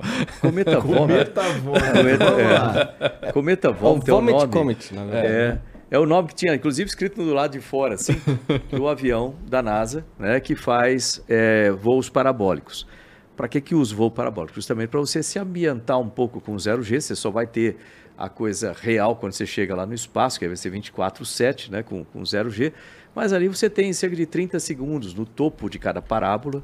Então ele começa ali 30 aos segundos? 30 segundos por aí. Ele Uma bela de uma isso é parábola. maior tempão, mané. é, ele começa aproximadamente a 20 mil pés, né? uns 70 graus de subida para um avião daquela, daquele tamanho é bem agressivo, até chegar a uns 30 mil pés. Aí o piloto vai tocar uma buzina, vai acender uma luz verde lá, que vai começar o, o 0G. Aí ele vai colocar manche para frente e vai fazer o avião fazer esse, essa- esse topo da parábola. E nesse topo da parábola você tem 30 segundos, aí o piloto tem que ser bom ali para não, não oscilar o avião, para não quebrar isso aí. Tem que né? estar bem amarrado também, né? É, também, você tá lá, vai E é tá- difícil manter essa parábola constante, de Constante. modo que as pessoas flutuem, não ficam batendo lá dentro. Né? né? É, Ele é tem que- bem Ele difícil tem fazer um isso. Fazer na na frente. certa. Então você vai voar na, com base aqui. É típico de piloto de teste, é manter um nó de diferença, manter um pé de diferença. Então, vai lá, mantém 0, 0, 0, 0, 0, 0, 0, 0, 0, 0, 0, 0, 0, 0, aqui não dá mais, aí ele vai, o copiloto geralmente vai acender uma luz vermelha, quando está para sair ali, ele já sabe mais ou menos o ângulo que vai dar para sair, acende uma luz vermelha, toca uma buzina, todo mundo se acerta ali. Esse é o momento lá que você atrás. cai igual um saco de batata no chão. Se tiver alguém embaixo de você, você cai em cima da pessoa e é aí que vem o problema. E aí, pum, né, ajusta aí, pum, vai dar um G, um G, um G, um G. Aí, é, nessa hora o pessoal está se acertando, ele está com um G normal, aí você recupera com perto de 2G, 1.8, 2G, você recupera aqui. Então, vai ficar pesado ali. O macete nessa hora é você ficar deitado, né, não ficar mexendo a cabeça, porque você cria certas, é, certas impressões erradas no sistema né, vestibular.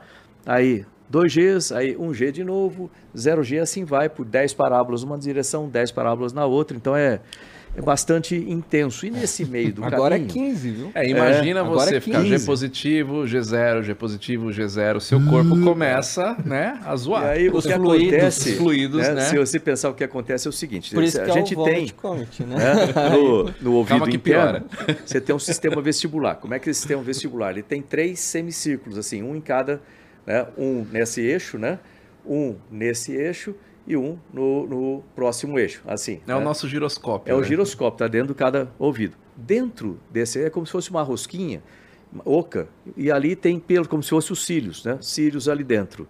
E tem um líquido.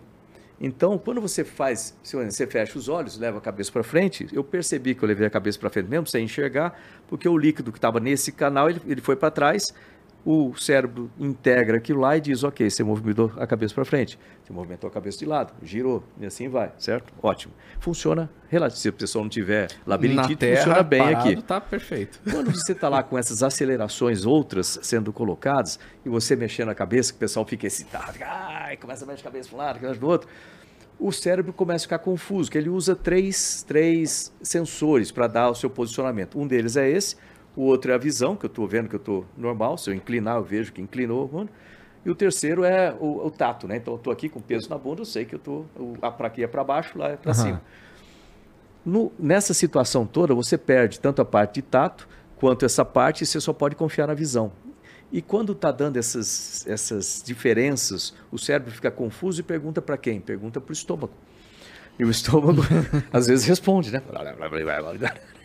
E aí, onde aquela sensação que você começa a ficar suado. Como eu digo, é Aqui, comum ver umas nebulosas assim, às naquele É, momento. quando isso acontece na gravidade zero, qual que é o, como é que fica a- o- a- um líquido na gravidade zero? Ele fica ali. Fica redondo, fica Uma bolha. Uma É bolha. uma bolha, assim. E aí esse negócio começa, né, dar aquela... Só Alguns que o problema fluidos, assim. todo vai- é quando ele vai sair da parábola e vai entrar na gravidade normal, vai- um G, e imagina se você tá lá sentado e aí a bolha chega em cima de você. E aí chega da gravidade zero em um G, o que, Plaf. que acontece? Aí você vê aquele cara passando mal, aquela pessoa, você é uma mulher também passando mal ali na frente, e você vê aquelas bolhas chegando. Aí você tem que ir, né, desviando. Você E tem é que nadar 100% das cachorrinho. vezes tem alguém vomitando, cara. 5%. provável, é bem provável. 5% da tripulação enjoa. Isso é fato, assim, já é, já é Ou documentado. seja, alguém vai vomitar. Vai, vai. Eu tomei uma na minha perna, mas até Ah, aí na perna tá tranquilo. eu consegui fugir. que a galera tomou de café da manhã. Vem, leva um copinho, vai com o copinho assim, ó. vai catando, né, capturando. Tipo o Homer comendo o salgadinho, né? Que pira, cara. Cara, é um negócio esdrúxulo, né? Se cara? liga, Marcos, ó, eu queria te perguntar um bagulho, que assim, você falou no início aí sobre é, Agência Espacial Brasileira. Isso, Agência Espacial Brasileira. Como é que, qual que é, qual que é a verdadeira função da Agência Espacial Brasileira? Você que estava lá de É, à frente a deles. agência ela foi criada em 1994, 1995, algo assim. É, acho que é 94. E ela tem a seguinte função: como a- as outras agências reguladoras, dentro de, é, do programa espacial, a função dela é, de raiz é fazer o que as agências reguladoras fazem. Por exemplo, a Anatel. Né? Você tem que fiscalizar aquela operação, você tem que ver se aquilo está de acordo com ah, o regulatório né, para aquilo. Mas para isso a gente tem que ter operações no Brasil, tipo agora com, a- com o Centro Espacial de Alcântara operando, vindo foguetes de fora. Teve, acabou de ter um lançamento de um foguete sul-coreano de lá, com uma tecnologia nova, Pô, inclusive legal, e tal. tal. interessante. Então, o primeiro lançamento de uma empresa internacional no território brasileiro, né, no Centro Espacial de Alcântara, que pô, eu briguei muito para Foi isso bem aí recente, né, agora Foi recente, Foi né? agora, né? mês passado. Né? E isso é importante, porque o- o- se a gente pegar no Centro Espacial de Alcântara 1% do mercado internacional de lançamento de pequenos e, e micro satélites, a gente faz aí 3, 3 bi por ano de dólar. 1%. 1%. Né? Então, é, uma, é um negócio muito interessante, muito importante de ter. Por isso que eu briguei para ter o acordo de salvaguardas tecnológicas com os Estados Unidos. Ah, Pô, por quê? Os Estados Unidos vai dominar aquilo? Não, não tem nada a ver. Esse acordo só diz o seguinte, que os Estados Unidos concordam que o Brasil lance foguetes e satélites de quaisquer países que tenham algum componente, de Componente. empresa americana, desde que o Brasil se comprometa a proteger esse componente, essa tecnologia, para não ser roubada, copiada, Aham. só isso.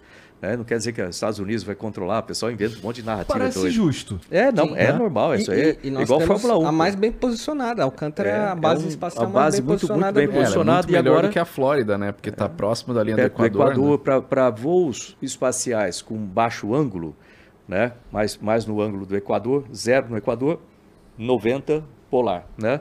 Para ângulo de baixo ângulo, você tem a rotação da Terra, essa rotação da Terra ajuda você a reduzir a velocidade necessária para ter o escape. Basicamente, isso reduz a quantidade de combustível.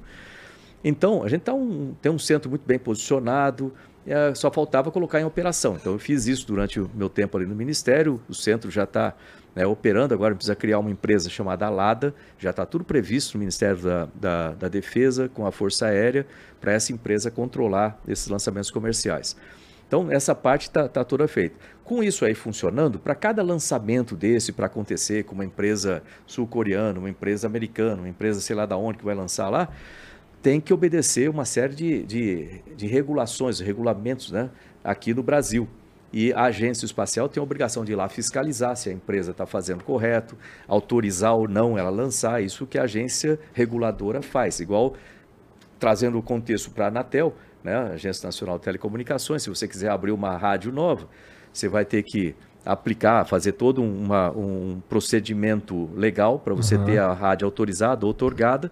Uma vez que cumpra aquele requerimento todo, você vai dizer ali qual a frequência vai operar, onde vai estar a antena, qual o raio, qual a potência e assim por diante, a Anatel vai lá. Se você fizer uma coisa errada, vai ser multado. Ah, salve internet. Entendeu? Agora, é a mesma coisa para a agência. Só que como ela foi criada no momento, e o programa espacial sempre foi muito fragmentado no Brasil, tecnicamente o Ministério de Ciência, Tecnologia e Inovações é responsável pela política espacial. Então, o que, que vai ser feito? É, a gente vai aumentar, investir mais na produção de satélites nacionais, como eu estava fazendo, foguetes nacionais, é, como que a gente vai fazer o contrato com a NASA, é lá com, com o Artemis, etc. Isso é feito pelo Ministério. A agência não é para fazer política espacial. Mas como ela passou muito tempo meio navegando sozinha, ela acabou fazendo um tanto da política espacial.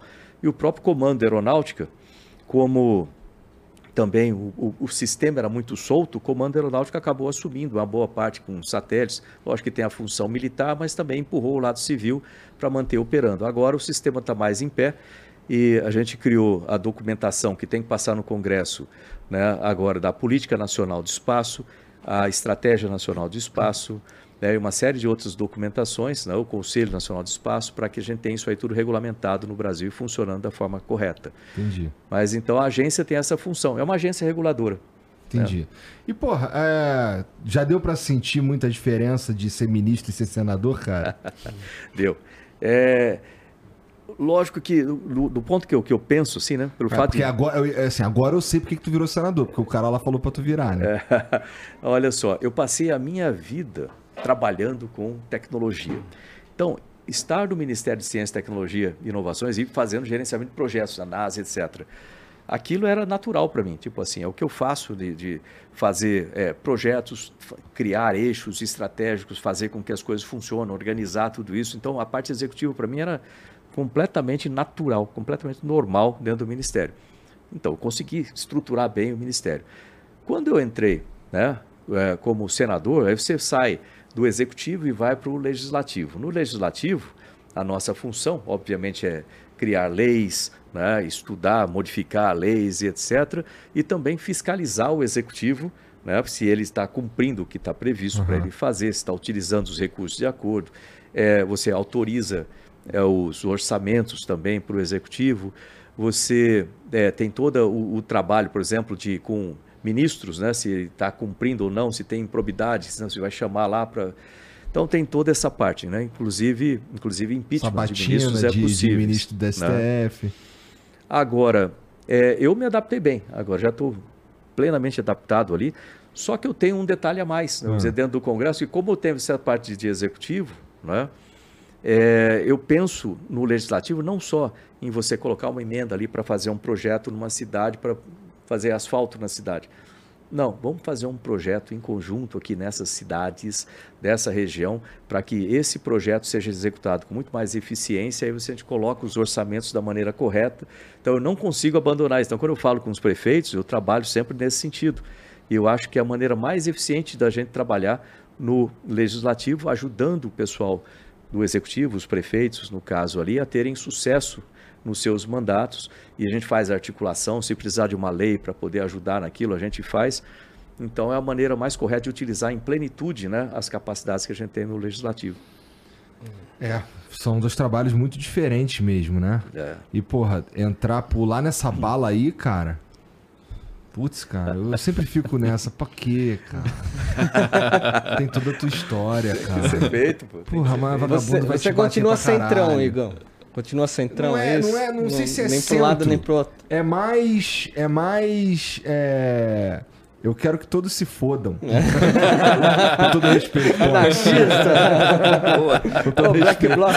Senhor senador da República, eu quero que vocês se fodam. Mas sabe qual é? É que assim, ó, eu, eu venho de. Eu já sou criticado pra caralho por causa disso, inclusive, tá? Mas é que, cara, é. Eu. Eu tenho esperança, eu falo isso, mas eu tenho esperança que, de que surjam cada vez mais pessoas sérias pra trabalhar Importante nesses lugares. É, o problema é que quem vota não é educado o suficiente. Então a gente tem, a gente acaba elegendo mal. Você sabe? concorda com o Pelé, então? O brasileiro não sabe votar, é isso? Mas o brasileiro não sabe votar, né, cara? A gente vota muito mais por emoção do que por. ou por é, atributos que não são é, é, planos, não são. Não tem, um, não tem um plano de governo, não tem. Não tem. sei lá. Eu vou, por exemplo, Gollor foi eleito porque ele era bonitinho, porra. Né? Então é foda. Então eu fico, eu, fico, eu fico preocupado com esse tipo de coisa. E assim, a chance de se corromper é muito grande. Tu não vai negar, né? A chance de se corromper, assim, o, o, o, o sistema, sistema. ele te leva pra um lugar merda se você não for é, um cara honrado, se você não, não for um cara que, que, que tem convicção no que você acredita e tudo mais. Então, nesse sentido aí, eu fico, putz, cara, eu, eu prefiro não confiar e me surpreender depois. Mas a gente precisa ter, é, e aí vem um ponto que todo mundo fala, você fala muito de educação, assim, mas vem um ponto extremamente importante na educação. É, A gente precisa formar os nossos jovens, não é colocar ideologia na escola, mas é ter conhecimento. Se você perguntar para um jovem em qualquer lugar, assim, escuta, me explica a diferença entre forma de governo e regime de governo. Provavelmente ninguém vai, Aham. vai saber isso hoje em dia. Eu sabia isso aí, estudava no, no ginásio. né? A gente sabia esse tipo de coisa. Você sabia o que, que faz um senador, o que, que faz um deputado, qual a diferença de um senador para um deputado, né? o que, que é um, um projeto de lei, como que se aplica isso. A gente sabia mais. Então tinha uma Isso é participação importante. política mais de conhecimento. Sim. E quando você vai escolher um representante, né, você vê aqui em São Paulo, eu tive aí praticamente 11 milhões de votos. Eu fui o, o- o parlamentar mais votado no, no Brasil. Não foi mais né? que, que o presidente? Não. em termos de. Em, em São Paulo, né? É, o que é- na- no Paulo primeiro turno, sim. votos, no né? primeiro turno eu tive um pouquinho mais do que ele, do que o Tarcísio, mas depois do segundo turno, obviamente, não estava participando também. No segundo turno é só para o executivo. E, mas o, o importante disso é eu procurei, se você olhar na minha campanha, o que, que eu procurei fazer? Primeiro, sair daquele, daquela mesmice de ficar um acusando o outro de coisas assim, sair desse lado, né? o máximo possível. E, e- e parabéns por isso, tá? É. Porque a campanha política é basicamente isso. É, essa coisa eu acho uma baixaria danada. Eu falei, eu não vou participar. de- né? Uma vez ou outra, uma pessoa te ataca, você dá uma cutucada numa coisa, mas o máximo eu fugir disso. Segunda, segunda coisa, mostrar o que, que você vai fazer. Porque isso que eu sinto falta, sabe? Você é candidato a alguma coisa. Então, me fala o que você vai fazer. Eu sempre achava falta isso nos, nos meus candidatos para Aham, escolher. Né? aham. Eu sempre fui muito criterioso para fazer isso. Né? Eu- O que, que você vai fazer né? sobre educação? Né? Qual a sua ideia sobre educação? Qual a sua ideia sobre segurança pública? Qual a sua ideia né, a respeito da saúde aqui? O que, que pode ser feito para melhorar? Né? Quais são as suas propostas? Proposta é importante. Eu passava horas falando desse tipo de coisa, né? e que é importante. Eu acho que pessoas notaram isso aí. Outra coisa é o passado. Né? Você tem um passado. Qual é o seu passado, a sua história para chegar ali? Porque eu, ao longo da, da minha vida, você vai sempre ter, à medida que você vai assumindo cargos, oportunidade de fazer coisa errada. Sim. Né? Agora, se você se deixar levar por isso, essa é uma demonstração terrível. E eu- a gente vê, né? não vou colocar nomes né, para ser ético com as coisas, e também essa questão de ser ético né, com as coisas, mas você vê, tem políticos eleitos que têm um passado triste. E não é um passado assim que você está supondo que tem, ou porque apareceu na, na internet um post dizendo que o cara era. Não, porque foi provado, tem juiz, teve. é, E não é todo um tipo, só, teve né? polícia investigando, juiz julgando, toda aquela coisa. Ou seja, está comprovado aquilo. Aí você vai e vota na mesma pessoa. Você acha que a pessoa vai mudar de uma hora para outra? Assim, simplesmente porque agora baixou o santo honesto e eu vou ser honesto? Não, não vai acontecer isso. Então a gente precisa ter né, essa, esse senso de que o nosso voto tem valor, muito valor.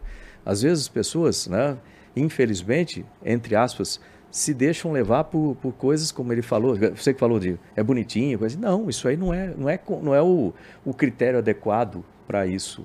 Né? Ou porque, ah, esse cara me ajudou ali com tal coisinha, me deu uma coisinha aqui, não, não existe isso. Aliás, compra de voto é legal, qualquer coisa. Então, tem que se tomar muito cuidado. O voto é importante e essa conscientização dos, dos jovens, das pessoas em geral, a respeito da importância de votar direito é muito importante para o futuro do país.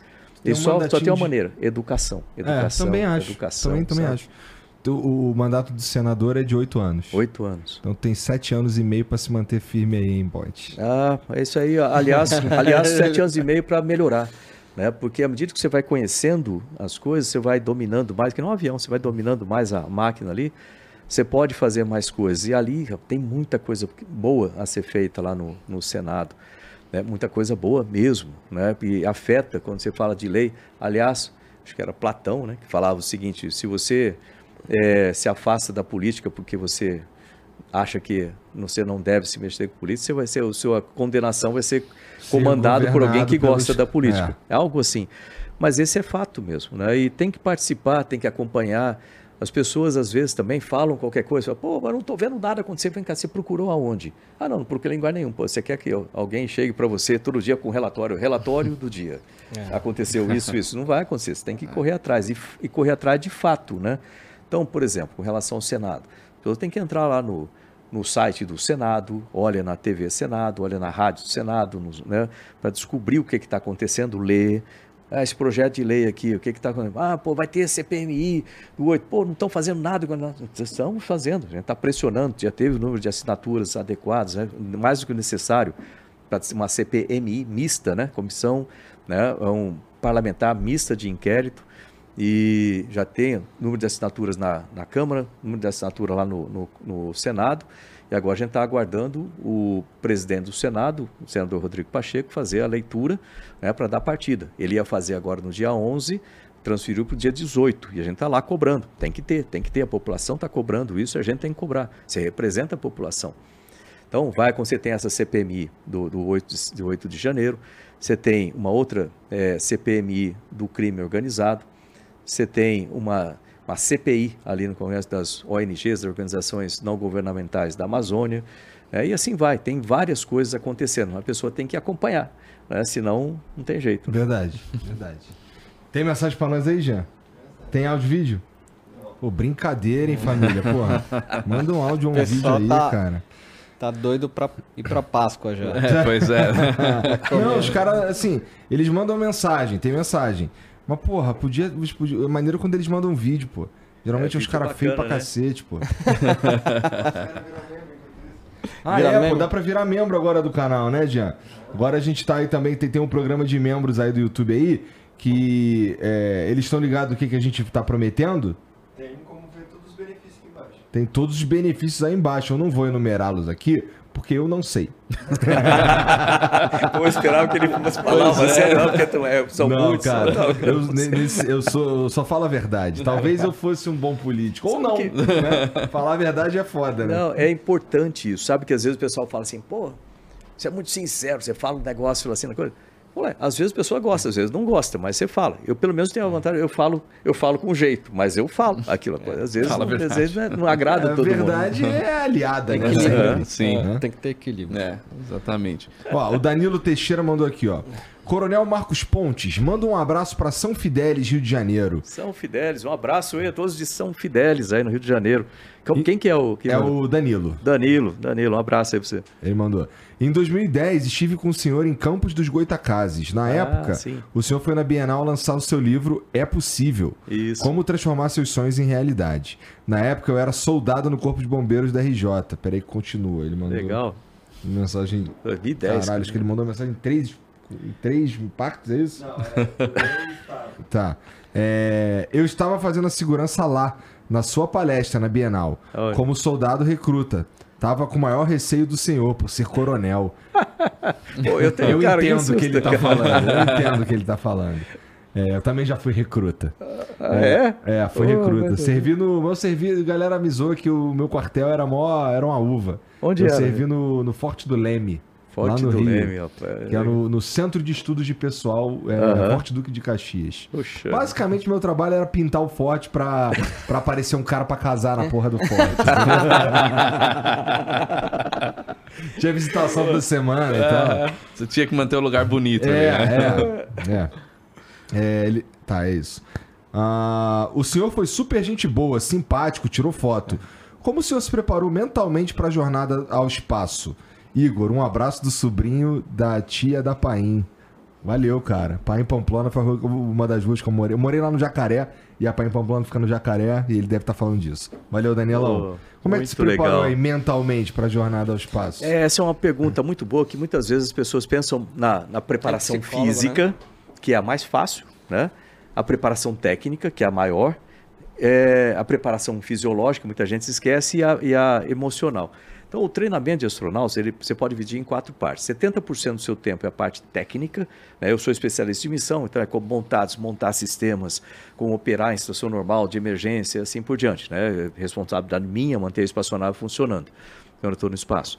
É, aí vem, então 70% é isso, 15% é a parte emocional.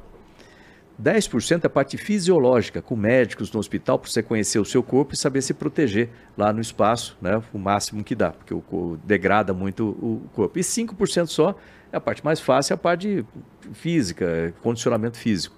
né? qualquer pessoa com boa saúde, em seis meses pode estar condicionado para ir para o espaço, mesmo porque você não faz muito esforço físico lá, faz esforço fisiológico. Agora, a parte emocional, pensa bem, você está numa espaçonave, um espaço restrito, né? É, com outras pessoas junto contigo, em situação de estresse situação de risco. Ou seja, tem a receita ali de dar errado. Se a gente tiver, por isso que a escolha da tripulação é muito importante, né? como que nós né, reagimos ou temos essa inter-relação, que é muito importante isso aí. Sempre você vai ter tripulações, é, o que o pessoal costuma fazer, nós temos psicólogos e psiquiatras que acompanham desde o começo o exame, a seleção, eu passei cinco horas falando com um psiquiatra e depois eu falando com ele, depois ele me tornou meu amigo lá numa coisa, o Dr. Flynn, aí eu perguntei para ele, depois de um ano, dois anos lá, falei assim, escuta, por que, que demorou tanto tempo a sua entrevista, a minha entrevista contigo, né, com um grupo foi tão rápido, por que? Então, ele falou, não, porque eu gostei do papo, a gente tava conversando, pô, cara, agora que você fala isso, mas tem todo o exame psicológico é muito intenso, muito muito puxado.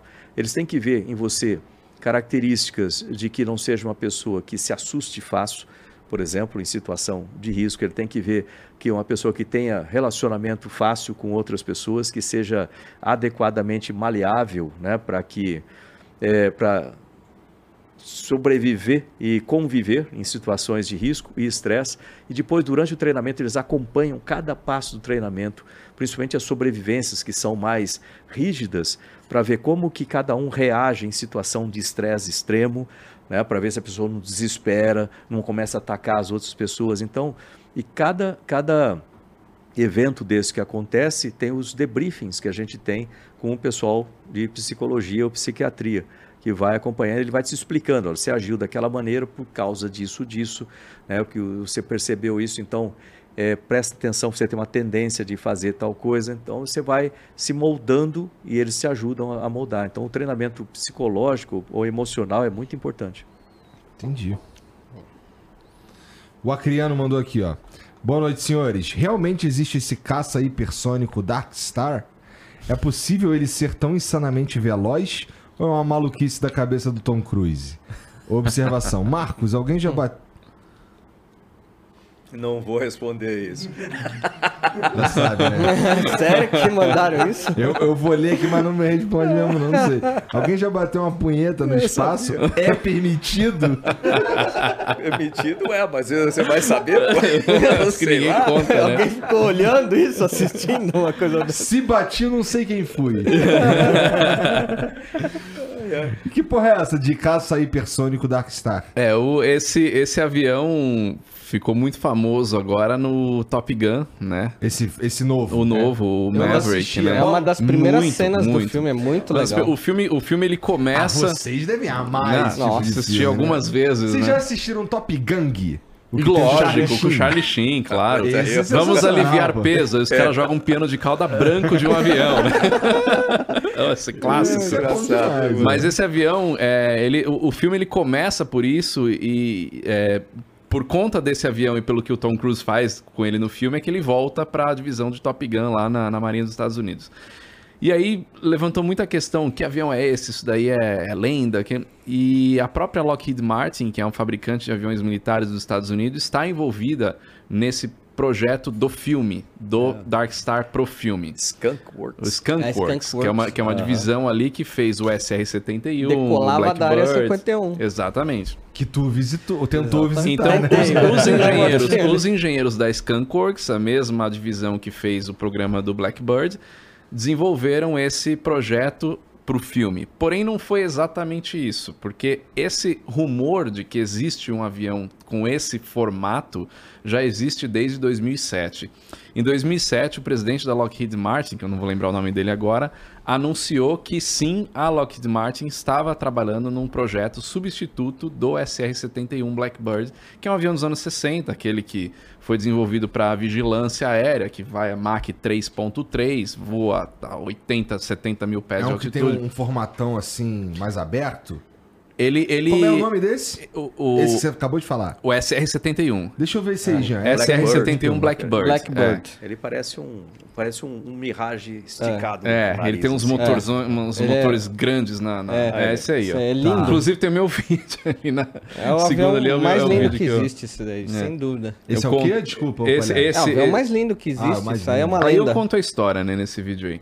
Mas enfim, é, em 2007, o- a própria Lockheed Martin anunciou que teria um substituto. Aí começaram a chamar esse substituto de SR-72. Antes disso ainda, teve todo um rumor de um negócio chamado Projeto Aurora dos Estados Unidos, que não foi comprovado, aquela história toda. Mas enfim, em 2007, a Lockheed Martin falou, não, a gente está realmente trabalhando num projeto como esse. Ganhou o nome de SR-72. Se você olhar, se você colocar no, no Google aí SR-72, você vai ver que o SR-72 é o Dark Star. Coloca aí. Ó, esse aqui é o SR-72, né? Agora coloca aí o Dark Star. Só Dark Star. Dark Star, é. Ali. Esse aí é o Dark Star. É. Então, é, ele, ele tem as linhas muito parecidas com esse projeto. Aquela imagem que foi mostrada tem, tem a imagem da própria Lockheed Martin, né, da, do SS-72, essa época 2007. Depois saíram muitos rumores, muitos desenhos aí de artistas que é, imaginaram como seria esse avião. Então, apesar dessa, esse que tem as crianças aí, ó, esse daí é. o avião que foi usado no filme, que evidentemente não voa, ele é, um uma, mocap, é um né? mocap, né? E hoje ele está em exposição, não sei se está disponível aberto ao público, mas ele esteve em, em exposição nos Estados Unidos ah, por um tempo. Mas ele não é um projeto que saiu do nada pro filme. A Lockheed Martin, de fato, trabalhou para trazer esse avião para ser um avião de testes pro filme, mas ele já vem de um projeto é, antigo, que é esse que foi anunciado em 2007, e tem algumas diferenças de performance. Né? Então, no filme, o avião, o Tom Cruise chega lá a Mach 10, que é 10 vezes a velocidade do som. O projeto original é Mach 6, já é o dobro da velocidade do SR-71, mas seria um substituto. Mas aí entra uma outra questão também. Esse tipo de avião, que na época, nos anos 60, auge da Guerra Fria, aquele negócio todo, precisava de tripulantes ali para fazer um voo desse. Esse tipo de voo de, de vigilância, que é o propósito do SR-71, ele hoje é feito com drones. Né? Então, por que, que se fez um avião tão rápido naquela época para fazer vigilância? Simplesmente para entrar de fininho ali em território inimigo e se vier um míssil, dá aquela aceleradinha a mais, o míssil fica para trás e ninguém pega. Hoje em dia um drone não precisa disso, né? Como já derrubaram um drone agora, um drone americano com uma, der uma derramadinha de combustível de um Sukhoi, Sukhoi. Su-27. Né? Tem até a imagem do drone Era, que pegou... Era 27 ou 35? Não, acho que era 27, acho que não era 35 não. Agora sim, É mas que acho que agora era eu fiquei 27, eu fiquei na Eu- dúvida, mas acho Lembrar que que, é. tinha outra, outra. Ou você vai rápido ou você é muito alto. Pegava É. o, o 2, que eu, O dois é grande muito altitude alto. e nada É. conseguia chegar. a- até então, Até um certo então, ponto, é. conseguiram uma maneira, mas ele voava muito alto. Quer dizer, É. Tinha um, um formato mais de planador, vamos dizer assim, É. por causa da de, rarefeito, né? Mas ele conseguiu fazer, ter sucesso também na época. Mas aí hoje os mísseis russos já chegam numa altitude dessa, já passam muito além Já da velocidade. até hipersônico né? já. Né? Já tem hipersônico. Então começa a não fazer tanto sentido uma aeronave dessa com esse objetivo de fugir de míssil, de, de fazer a, vigi- a vigilância e fugir de míssil, porque né, a tecnologia ela vai correndo junto ali. Então o ficou. drone é muito mais barato, muito mais seguro, E se etc, etc. Se né? destruir, não destrói nenhuma vida humana ali. Destrói um material que custa caro, mas é um décimo do custo de um caça, ou É. quantos décimos de custo de uma. Qual a fração de um custo de um SR-71 ou de um potencial SR-72. Então esse projeto ficou ali. É óbvio que a gente não sabe o que está correndo dentro da Lockheed Martin lá, o que, que eles estão fazendo, que ninguém sabe. Mas como ficou todo esse rumor e tudo mais, eles acabaram também entrando nesse projeto do Top Gun. Então, o avião é sim um projeto da Lockheed Martin, isso daí é público já. É, a Skunkworks está presente no projeto do avião pro filme, porém tem sim esse projeto do SR-72 mais para trás que já estava acontecendo. Mas, Mas agora tem os aviões de sexta geração que os Estados Unidos Exatamente. estão interessados e esse avião Esse é é, um tripulado. sexta geração Mas é tripulado. tripulado? É tripulado. Sexta geração não é não tripulado? O sexta geração, na verdade, ele junta algumas características. Ele pode ou não ser tripulado. Então, é um- é, o sexta geração ele está caracterizando hoje por ser um sistema é, stealth, né, que é o furtivo, furtividade, invi- in- quase invisível ao radar, muito superior. Então, o que, que é, o que, que é a furtividade? É numa tela de radar você vai ver um ponto que você não consegue identificar como um avião. É muito pequeno para ser um avião. As ondas de radar em- batem naquela superfície do avião e não Vocês volta acham que é um pombo, literalmente. ou né? uma abelha voando, né?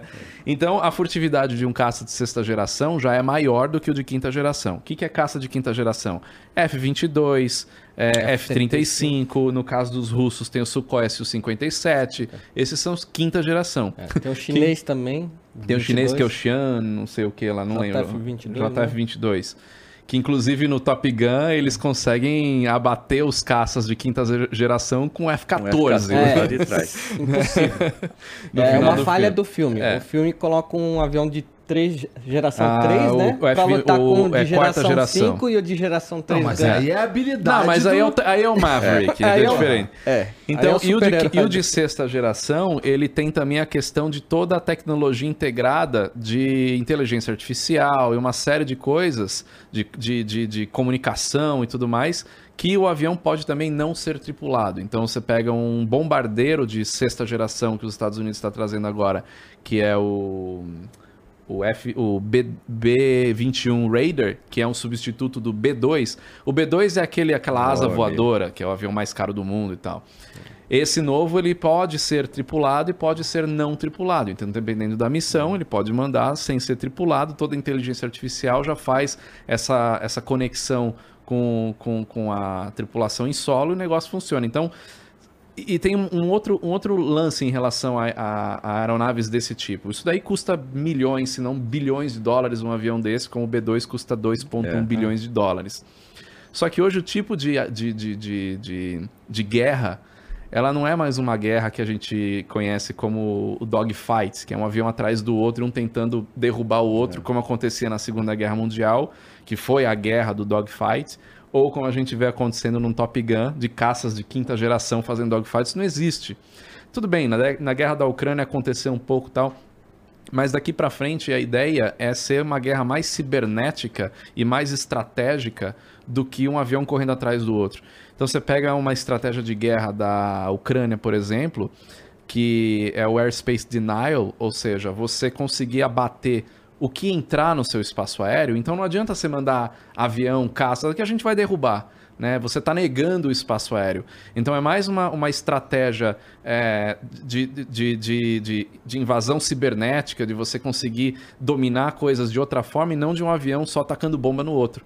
Então, com isso, esse tipo de aeronave, como o SR-72, por exemplo, ou o Dark Star, já começa a não fazer mais tanto sentido, porque o investimento é absurdamente grande, são bilhões de dólares no programa de construção de um avião desse, que talvez não tenha uma efetividade tão grande como um drone que vai custar milhares, talvez alguns milhões de dólares, mas muito menos do que um avião desse, e vai fazer a mesma coisa ou talvez até com mais eficiência. É. Né? Eu até tava falando com o Fernando, né, que o Zelensky ele não precisa pedir tanques, ele podia pedir uma frota de drones Uhum. que um drone de mil dólares que joga uma granadinha num tanque de guerra e danifica temporariamente um tanque, Você já aquele tanque inviabilizou. já está inviável. Porque ninguém vai lá consertar um tanque no meio de uma situação de guerra. É. Então você não precisa de um outro tanque ou de um avião mais caro. Você precisa de uma frota imensa de, de drones só danificando os equipamentos de operação. Pronto, você já. fazer um- alguns Tem o mesmo efeito. comentários em cima disso aí, assim, algumas coisas um pouco, pouco salpicadas, assim, mas é, primeiro, se você pensar em, em guerras do futuro, o que eu imagino é que o- a guerra tradicional, com sistemas tradicionais de carros de combate, é, aviões tripulados, etc., isso aí vai dar lugar a uma, um outro tipo de guerra que acontece dentro dos computadores ou dentro do você no, no cibernético, Aham. vamos dizer assim. Isso aí você muito mais um, um país com grande poder disso aí consegue derrubar qualquer outro com É, poder po- grande posso só dar um exemplo? Aham. Corta o WhatsApp no Brasil. Você acabou com metade da comunicação do país.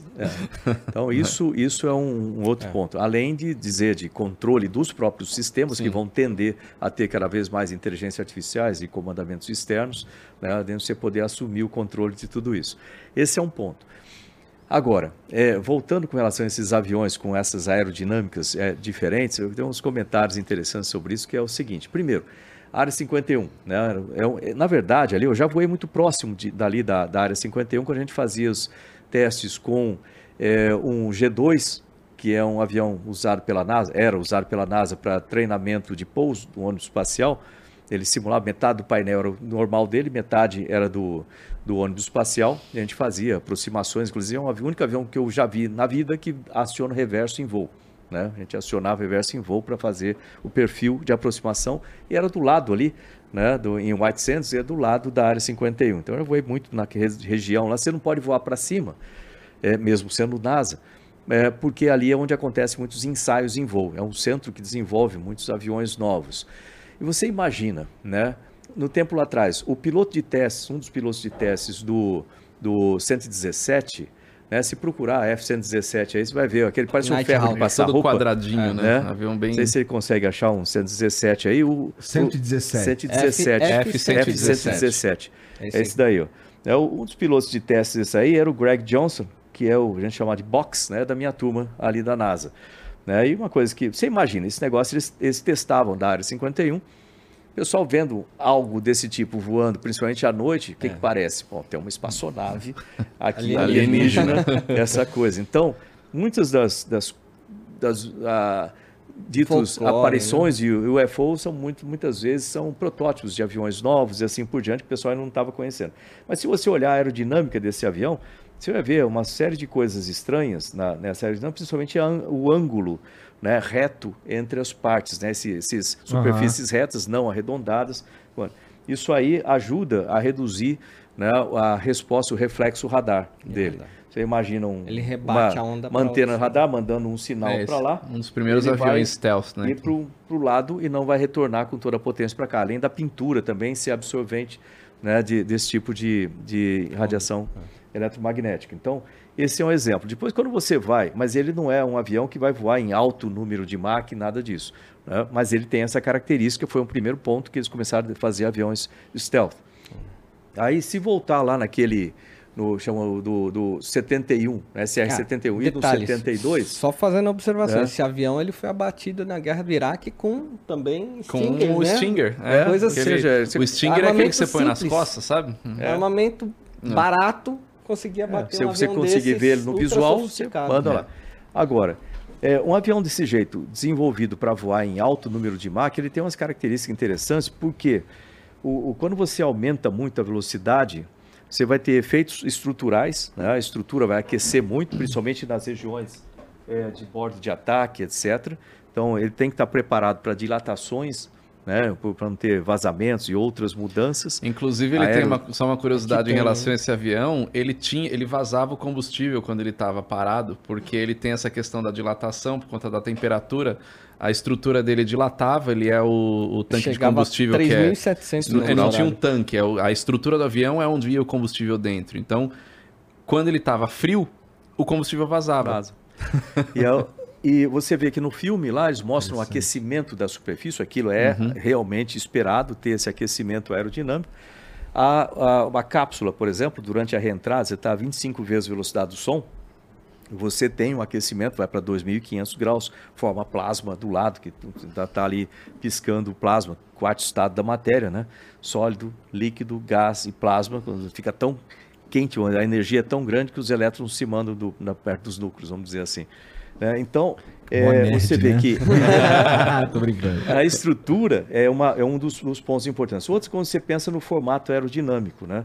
Se você re- reparar, ele tem é, mais ou menos um, um- As superfícies de contato, primeiro com o ar, são muito finas, como se fosse uma lâmina correndo. Isso é importante porque, à medida que você vai acelerando muito, você vê lá aquele motor funcionando, você vê ondas de choque no motor, tá vendo aquelas umas bolinhas Aham. aqui?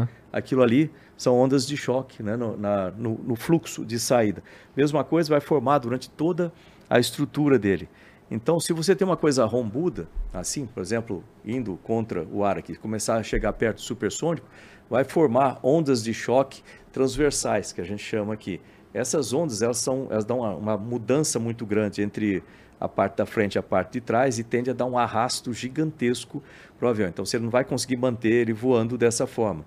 Quando você coloca uma superfície mais aerodinâmica desse jeito, essas ondas de choque elas tendem a ser oblíquas. Quando elas são oblíquas, a, a energia é menor, você consegue reduzir o arrasto bastante. Por isso que, se você observar, né, a- essa, esse formato dele tem muito a ver com isso.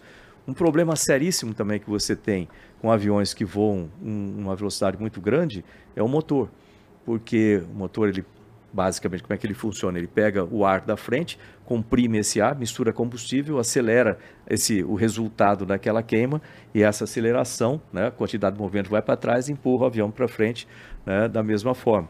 Então, é, mas como é que você vai fazer à medida que você vai tendo compressão de ar ali, com essas ondas de choque na entrada de ar do, do motor? Aí você vê sistemas como esse daqui, esse cone, Ah, é que muitos deles... é pra ter o mesmo efeito que você estava explicando antes. é, ele, ele, inclusive ele movimenta, em alguns casos, movimenta isso aí para ajustar a melhor entrada de ar, dependendo do, do MAC que você tem. né? Se você é, colocar tudo isso junto, naquele, no 72, vamos dizer assim, você vai ver que eles aperfeiçoaram esses sistemas né, de forma que você tenha um avião que opere melhor em, em MAC alto. Né? É, agora, Isso em MAC aí. muito alto, né? Você vai ver que isso aí já está aperfeiçoado. Olha a entrada de ar, como é que é, uma série Aham. de fatores aí diferentes nesse, nesse avião. Aí você tem motores diferentes para isso. Né? Motor, por exemplo, que operam, eu chamo de, de pulso jato, em que, na verdade, você não, não tem que ter um compressor na frente. A própria aerodinâmica comprime o ar ali, né? E isso, pulso, que ele vai começar a funcionar com pulsos, mas ele tem que ter uma velocidade inicial para poder entrar um sistema desse. Eu acho que no filme tem uma hora que ele Do muda o ele sistema muda, do é. motor. Então é isso que quer dizer ali, essa mudança da- no sistema de motor. Para a guerra, como ele explicou, não é mais útil esse tipo de avião. Agora, para transporte, principalmente transporte eh, na estratosfera, a gente já começa a pensar nisso. À medida que você vai subindo, tem uma dificuldade. Nossa, né, que então o- isso voa alto pra caralho. é, à Chega medida que você vai 30 subindo, o motor não vai ter, você não vai ter mais uma, uma, uma pressão parcial de oxigênio para o motor funcionar devidamente. Aí você tem que mudar o tipo de motor. Aí que está o grande segredo atualmente no desenvolvimento de motores para aviões que vão voar para carregar passageiro ou carga na estratosfera, indo conectando continentes muito mais rápido. Você tem que desenvolver motores novos para isso. E aí é uma coisa, a Inglaterra tem desenvolvido um sistema assim, etc. Eu não lembro o nome do avião lá, mas um, um sistema diferente que é muito difícil de se desenvolver esses motores. Mas esse vai ser o futuro para o transporte é, viável economicamente. Essa é a parte difícil, né? Para ser transporte hipersônico viável de passageiro ou de carga. Então, É, porque essa você é tem o problema, aplicação. o problema um, você acelerar muito dentro da atmosfera, né? Porque O você arrasto, começa né? a ter um arrasto muito grande, um atrito da atmosfera do ar com a superfície do avião. Então a temperatura de superfície da- das mais quentes do SR-71, por exemplo, passava de 300 graus Celsius, né? É. Então você começa a ter um limite de material em relação a isso. Aí você tem o limite do motor, como o Marcos explicou. Você não consegue queimar combustível, é, queimar o ar com o combustível dentro de um motor turbofan em velocidade supersônica. Então você já tem que ir para um motor como esse daí, que é um scramjet, que você consegue fazer a queima em velocidade supersônica da, da câmara de combustão. Só que aí você já entra num outro problema. Isso queima um combustível absurdo. Aí para você, só que isso ainda precisa de ar. Se você quiser fazer um voo eh, suborbital, você já não tem mais ar, você vai para o motor de foguete. Que aí você já leva o seu combustível e o próprio oxidante, você não depende da, da- do ar atmosférico para queimar. Só que você tem um outro problema. Queima mais um combustível absurdo. Você pega. E mais um- caro E também. muito mais caro. Você pega um foguete, vamos dizer que isso aqui é um foguete. A tampinha é a cápsula onde vai o passageiro. O resto é combustível. E você queima isso em coisa de minutos. Então não é viável, porque fica extremamente caro. Então é justamente aí que essa tecnologia está tentando entender e resolver queimar combustível de uma forma viável, mas ao mesmo tempo queimar fora da atmosfera para você acelerar, porque já, já, já se entendeu que não adianta você querer acelerar um avião dentro da atmosfera a Mach 6, porque não, não vai. Tem- Você tem a- o problema do material. Então você tem que sair da atmosfera. Aí já entra esses outros problemas. É, e uma curiosidade legal desse avião é que ele tem, ele é feito de titânio. Ele tem uma camada grossa de titânio e os Estados Unidos não tinham essa tecnologia de É exploração verdade. do titânio. E eles importaram Eles- de quem? Dos russos. Que o avião bonitinho. que era usado para espionar os russos foi feito com O titânio dos russos.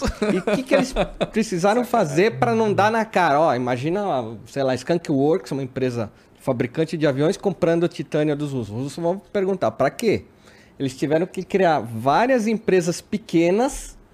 Imagina no auge da Guerra Fria, década de 60. Muito titânio dos russos para ir depois fazer o avião. Olha só, como um passa-perna no. Mas essa época era um momento que o dinheiro era infinito nesses países, né? Então vai, vai queimando dinheiro e não tem. Só que, de fato, uma vez eu vi um TED Talks do Burt Rutan.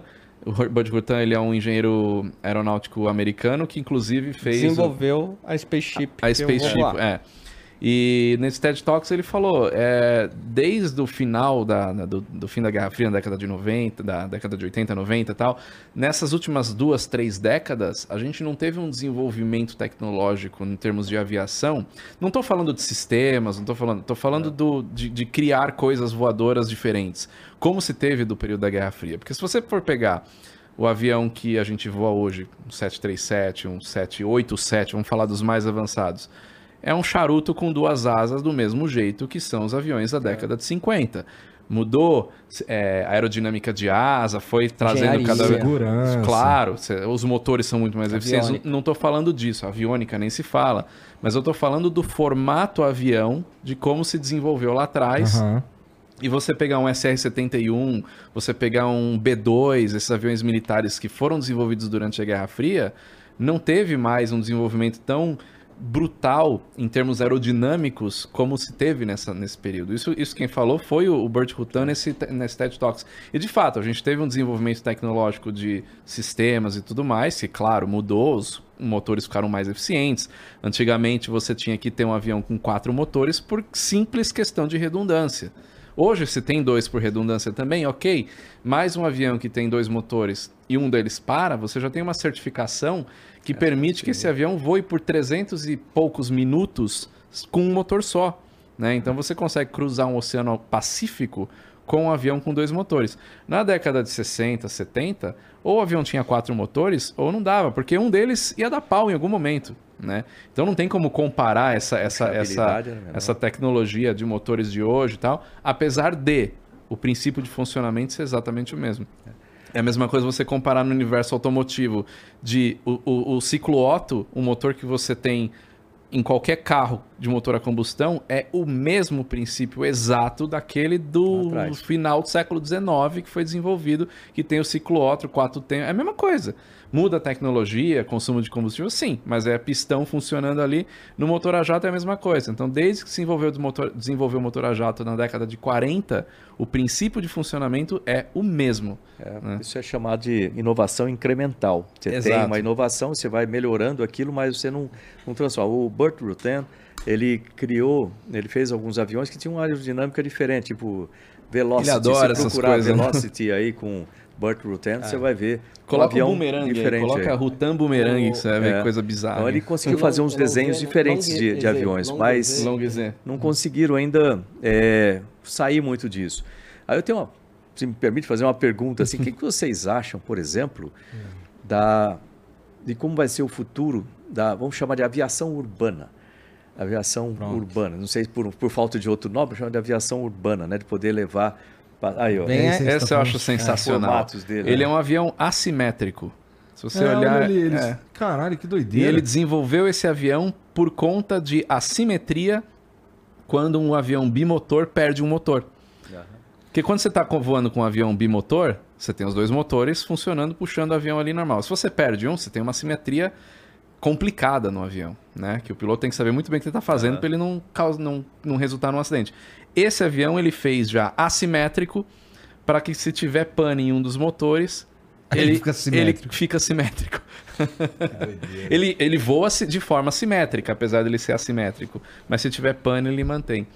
Então, você estava falando é, da respondendo a mobilidade urbana, né? Porque uma das, das- você vê aí Tá muitos projetos, inclusive Tá a- falando de quê? É, é, carrinho também, dos Jetsons. É, inclusive a, a Embraer está desenvolvendo tem um um IV, sistema um IV. né, que pode te levar de um lugar para outro, dentro de uma cidade, né, praticamente, Mais barato praticamente é. não, sem piloto. Você entra nele e ele te leva. Isso daí, isso você daí quiser. nem tem, o Waze, você vai lá, só diz qual é a rua que você quer ir, ele isso daí tem alguns pontos. Vocês acham que vai ser viável sozinho. isso? Então, Você nem isso, isso, daí, isso daí tem alguns pontos. Eu, eu costumo separar isso em quatro pontos. O primeiro deles é a viabilidade técnica, de tecnologia mesmo, para o negócio voar. Isso aí já existe, você pode fazer um troço desse voar com a maior facilidade do mundo, vai voar. Já voa. O nosso dronezinho caseiro mostra isso. Aumenta o tamanho, coloca mais peso, carrega a gente. Isso aí faz. Segundo ponto é a certificação. Uma coisa é você ter o seu dronezinho caseiro que se cair vai quebrar e tá tudo certo. Outra coisa é você colocar a gente dentro e você ter certeza que aquele troço vai funcionar e não vai matar quem tá voando ali. O terceiro ponto é a opinião pública. O controle aéreo. Então, o, o controle aéreo entra na parte de certificação também, Tá. né? Para você ter o, aonde, aonde na camada ali que ele vai voar. Mas você tem a parte de- de opinião pública. Você entra num troço desse? Se eu te falar que tem um negócio com quatro hélices ali, autônomo, não tem piloto, você entra e vai daqui até a zona, sei lá, a zona oeste? Então, Quantas já tá pessoas vão fazer com os isso? carros, né? Como a Tesla, você entra no carro Então, e não precisa segurar no tá no volante. chão. mas não é todo mundo que hoje... Vo- Tem muita Tem gente que não sabe que a linha amarela do metrô de São Paulo é autônoma. Não tem o cara lá na frente conduzindo o negócio. eu acabei na- de descobrir. Então, exatamente. Então, mas ninguém talvez vai pular agora na muita frente da gente. linha amarela. Então, mas talvez agora muita gente não vai mais pegar a linha amarela. Vai ficar uma amarelo, outra- né, da linha amarela. e uma outra questão é o mercado. Então você tem a tecnologia, certificou, sabe onde vai voar, espaço aéreo, ok. As pessoas entenderam, mas será que tem o mercado para sustentar isso daí? Quanto que vai custar isso? Porque se for um negócio inviável em termos de grana, não adianta nada. Como na aviação, muitos projetos ficaram perdidos porque não se Nossa, eu, acho, sustentou. eu, acho- eu suponho que tenha vários outros problemas também, eu acho. Por exemplo, ruído. né? Também, mas aí entra na parte de certificação. Tem a parte de ver questão de quanto, qual o nível de ruído, aonde vai poder voar. Por exemplo, Congonhas fecha entre 11 da noite e 6 horas da manhã por conta de ruído. Porque é, um inferno. Imagina você dormir ali num prédio na, na final da cabeceira ali, em Moema, com o avião decolando. Não dá, É. né? Inclusive, outros aviões, como o Boeing 707, eh, 727, que é um avião que ainda opera, mas ele não pode operar em aeroportos centrais como é, Congonhas. isso é uma das melhorias dos É. aviões mais modernos de reduzir, é, Reduzir ruído, ruído. melhorar combustível, uma série de coisas. também. Então tudo isso O entra na tamanho, parte de o que- certificação. O que, que você acha que o. Qual, qual você acha que seria, vamos lá, um transporte desse pra uma pessoa só? Se a gente fosse. É do tamanho de um carro? Tem uma alguma mesa, foto? mais Tem ou um- menos Às uma vezes mesa. pode ter alguma foto dele, eu não Dá, sei. dá pra colocar, você colocar o. Coloca Eu, O acho que o, da- da o Ive, acho que ele tem. É, Coloca põe o. Embraer. Coloca Ive, EVE, EVE. Eu, eu acho que o desafio ainda está realmente na, por exemplo, no controle aéreo, porque hoje o controle aéreo já não dá conta Ele da é quantidade de saturado. aviões, já é, É. saturado. Quando você vai colocar, transformar cada carro voador, digamos assim, Sim. né? É, em, do- em No 2021, em, dois, no final, em dezembro de 2021. Mas, bom, isso daí é tudo imagem Não, é tudo digital. 3D, É. claro, sim. É. Mas em dezembro de 2021 eu Embraer. participei de um experimento com a Embraer. Essa daí é uma empresa que hoje já é mais independente, mas ela saiu ali do guarda-chuva Embraer, que é a IVE, que está desenvolvendo esse projeto. Em dezembro de 2021 eu participei de um experimento com eles lá no Rio de Janeiro, inclusive, onde eles quiseram demonstrar como que isso daí ia funcionar.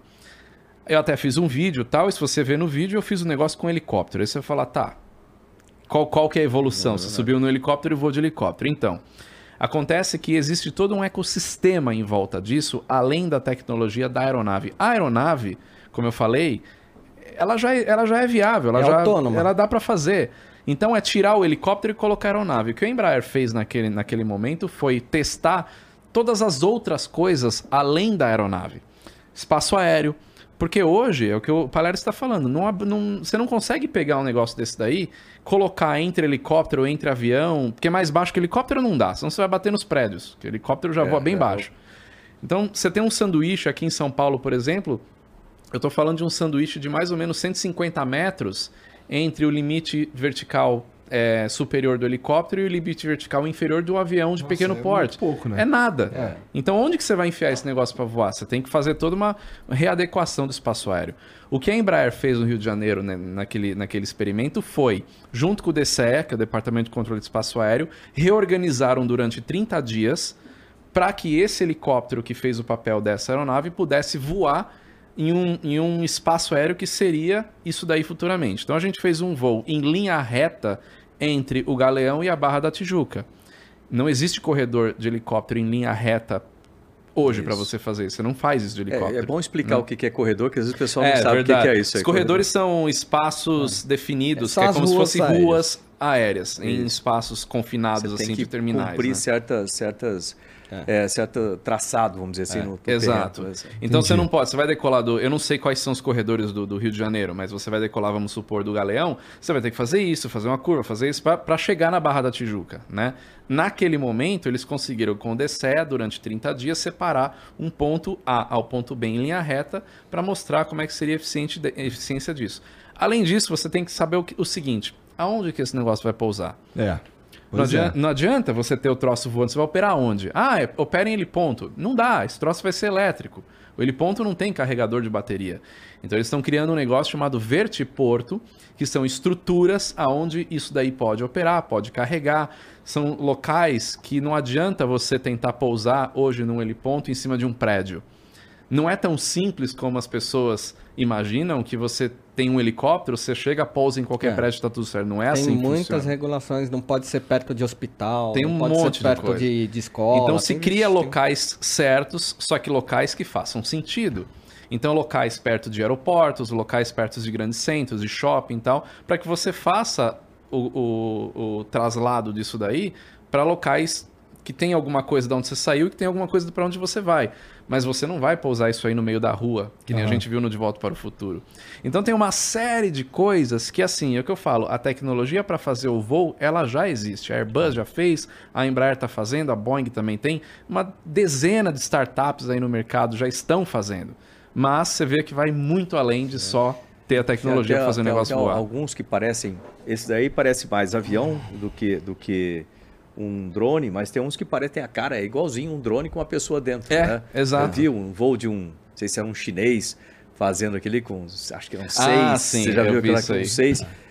Se você olha e fala assim, pô, é um negócio. Tem meio- táxi em é, Dubai já. Não, E aí? não tem. Não tá Não, eu, eu tinha, eu, fui para É Dubai em vídeo janeiro. fake? Então, eu vi, fui para Dubai em janeiro. A primeira coisa Não que eu imaginei é que eu vou ver um táxi desse Ah, voando. Não, eles estão nessa, fa- nessa fase experimental, fazendo testes, mas na cidade não Ah, tá. Uma não tá utilização possível Bom que eu vejo para isso aí é para é serviços, pegaram. né? Serviços. tipo assim, é. serviço que você tem bombeiro, por exemplo, hoje em dia, para fazer um atendimento rápido dentro do trânsito de São Paulo, congestionado, é muito mais fácil você chegar de moto do que você chegar com o carro do bombeiro, um- uma Sim. ambulância ou qualquer coisa assim, para fazer aquele atendimento imediato. É, muito, é mais fácil chegar nisso, né? Voando ali numa área muito restrita. Essa, essa É. restrição ainda é o que pega bastante, né? Não, em grandes centros, que é onde isso fará sentido, já tem um problema de espaço aéreo muito grande, que é, é muito saturado, que você consegue é, deixar isso mais viável a partir do momento que deixa todo o sistema autônomo, ou seja, não tem um piloto em cada um, então é um sistema todo integrado, que aí você consegue reduzir a distância entre aeronaves. Mas ao mesmo tempo que você cria nesse sanduíche uma linha ali para isso aí voar tudo junto, a gente não pode esquecer que tem helicóptero embaixo, tem avião em cima. Eu fiz um voo de helicóptero na semana passada para um vídeo do canal e a gente fez um, um pouso em cima de um prédio lá na Faria Lima. Exatamente na final aqui da- do aeroporto de Congonhas. Pra gente pousar naquele heliponto, você fala, mas não vai interferir, o avião tá mais alto. Pra gente pousar no heliponto, a gente precisou esperar dois aviões de Congonhas decolar. Nós pousamos no heliponto, pra gente sair, precisou esperar mais dois aviões de Congonhas Com o decolar. helicóptero parado, Com o helicóptero parado. combustível, né? E vai. Então, eu acredito que isso futuramente vai ser é, viável, acho que vai ser implantado, mas ainda tem um longo caminho. E eu, dou, eu costumo dar um exemplo também que, é que nem a gente falou no começo do Elon Musk, que falou que em 2024, 2030 ia estar em Marte. Ele já sabia que não ia estar em Marte nessa época. Só que você tem que começar a contar essa história para um desses quatro pilares que eu falei começar a fazer sentido, que é a opinião pública. Então, quando você vê esse troço voando, você já está acostumado a, ouvir essa história. Aquilo já pode ser. O Osiris você Silva- assume como possibilidade. Já, já É, assumi o como não é Osiris Silva normal. dizia, não entendeu? pense grande, pense, Pense enorme. enorme. Né? É. Tem a Se ver você com essa pega- ideia. Para você conseguir o grande, você tem que pensar enorme. É. Para ter o grande. Eu, eu, dou, eu dou um exemplo do celular. Por exemplo, hoje a coisa mais normal do mundo é a gente fazer videochamada, né? Quando que foi essa chave no momento que a gente saiu daqui pra cá? Você lembra do dia que isso aconteceu? Porque não foi um dia, foi uma história. Ela foi sendo contada, ela foi colocada Começou em filmes, o negócio foi começando tal. Aí veio o Skype. Aí veio... Quando, quando a gente hoje tem um celular que você simplesmente faz uma videochamada, já é muito normal. A gente não lembra quando foi essa chave que virou Star Trek do nada. É. Entendeu? Então é mais ou menos isso que acontece. Então, quando o Elon Musk fala nós vamos para Marte em 2024, ele sabe que não é. Só que quando eles realmente forem em 2035, você já vai ter ouvido essa história tantas vezes, você fala, pô, legal, foi para Marte, já é normal. Não, e o quem foi o desse. grande precursor, digamos, desses carros aéreos, que é o que a gente Os quer Jetsons. falar no documentário? Não. Santos Dumont, Dumont, claro. Um Baladuze número 9, um dirigível que ele previu, né? Já naquela época, em É aí que eu 1903, queria chegar. ele decolava da casa dele, É. atravessava pelas ruas de Paris, pousava no restaurante, entrava, Marra deixa- pura, irmão. deixava-. Cara, era É. muito bom, né? deixava o cabo, né, o guide rope que eles falam, né, que todo balão tem aquele cabo, deixava pro o porteiro, É, o cara que, cuidava dos cavalos. cuidava né? da charrete, Da charrete, né? é. Segura o meu balão, meu dirigível. Entrava, o cara ficava lá, ele ia, comia um filé, né? De- e, a, e a população de Paris ali, em alvoroço, porque ele era o único cara que fazia isso. Inclusive- Já naquela época. Pegava, depois entrava na sua barquinha, né, do seu dirigível, decolava e, e voltava para casa. E ele já pensava numa rampa aérea, porque ele morava no segundo andar. Então, veja só, em 1903 o cara já previa É. os carros do futuro. né? Inclusive, isso vai estar no nosso documentário, porque a gente vai gravar em locações onde o Santos Dumont pa- passou. Então a ideia é Vai também gravar, café também. comer um filé à poivre lá, na França e mostrar como é que foi isso daí. Maxine É o quê? A poivre. É, com pimenta, uma pimenta do rei em cima. Mas ele é morava na França. Lá na França tem que falar com, fazendo beicinho, poivre. Poivre. Não, poivre não tem beicinho. Danilo mandou mais uma. Sem, sem, fala, sem fala sobre, sobre religião, mas falando sobre mistérios e curiosidades. Vocês já, já viram as citações de Chico Xavier sobre o espaço, o universo, outros planetas e tecnologias futuras? Existem alguns fatos interessantes ditos por ele na década de 50 e 60. Eu não manjo não, cara. Eu também não. Mas é- isso saiu é- da minha. Eu tô ligado que a galera espírita aí fala muito sobre outros planetas, né?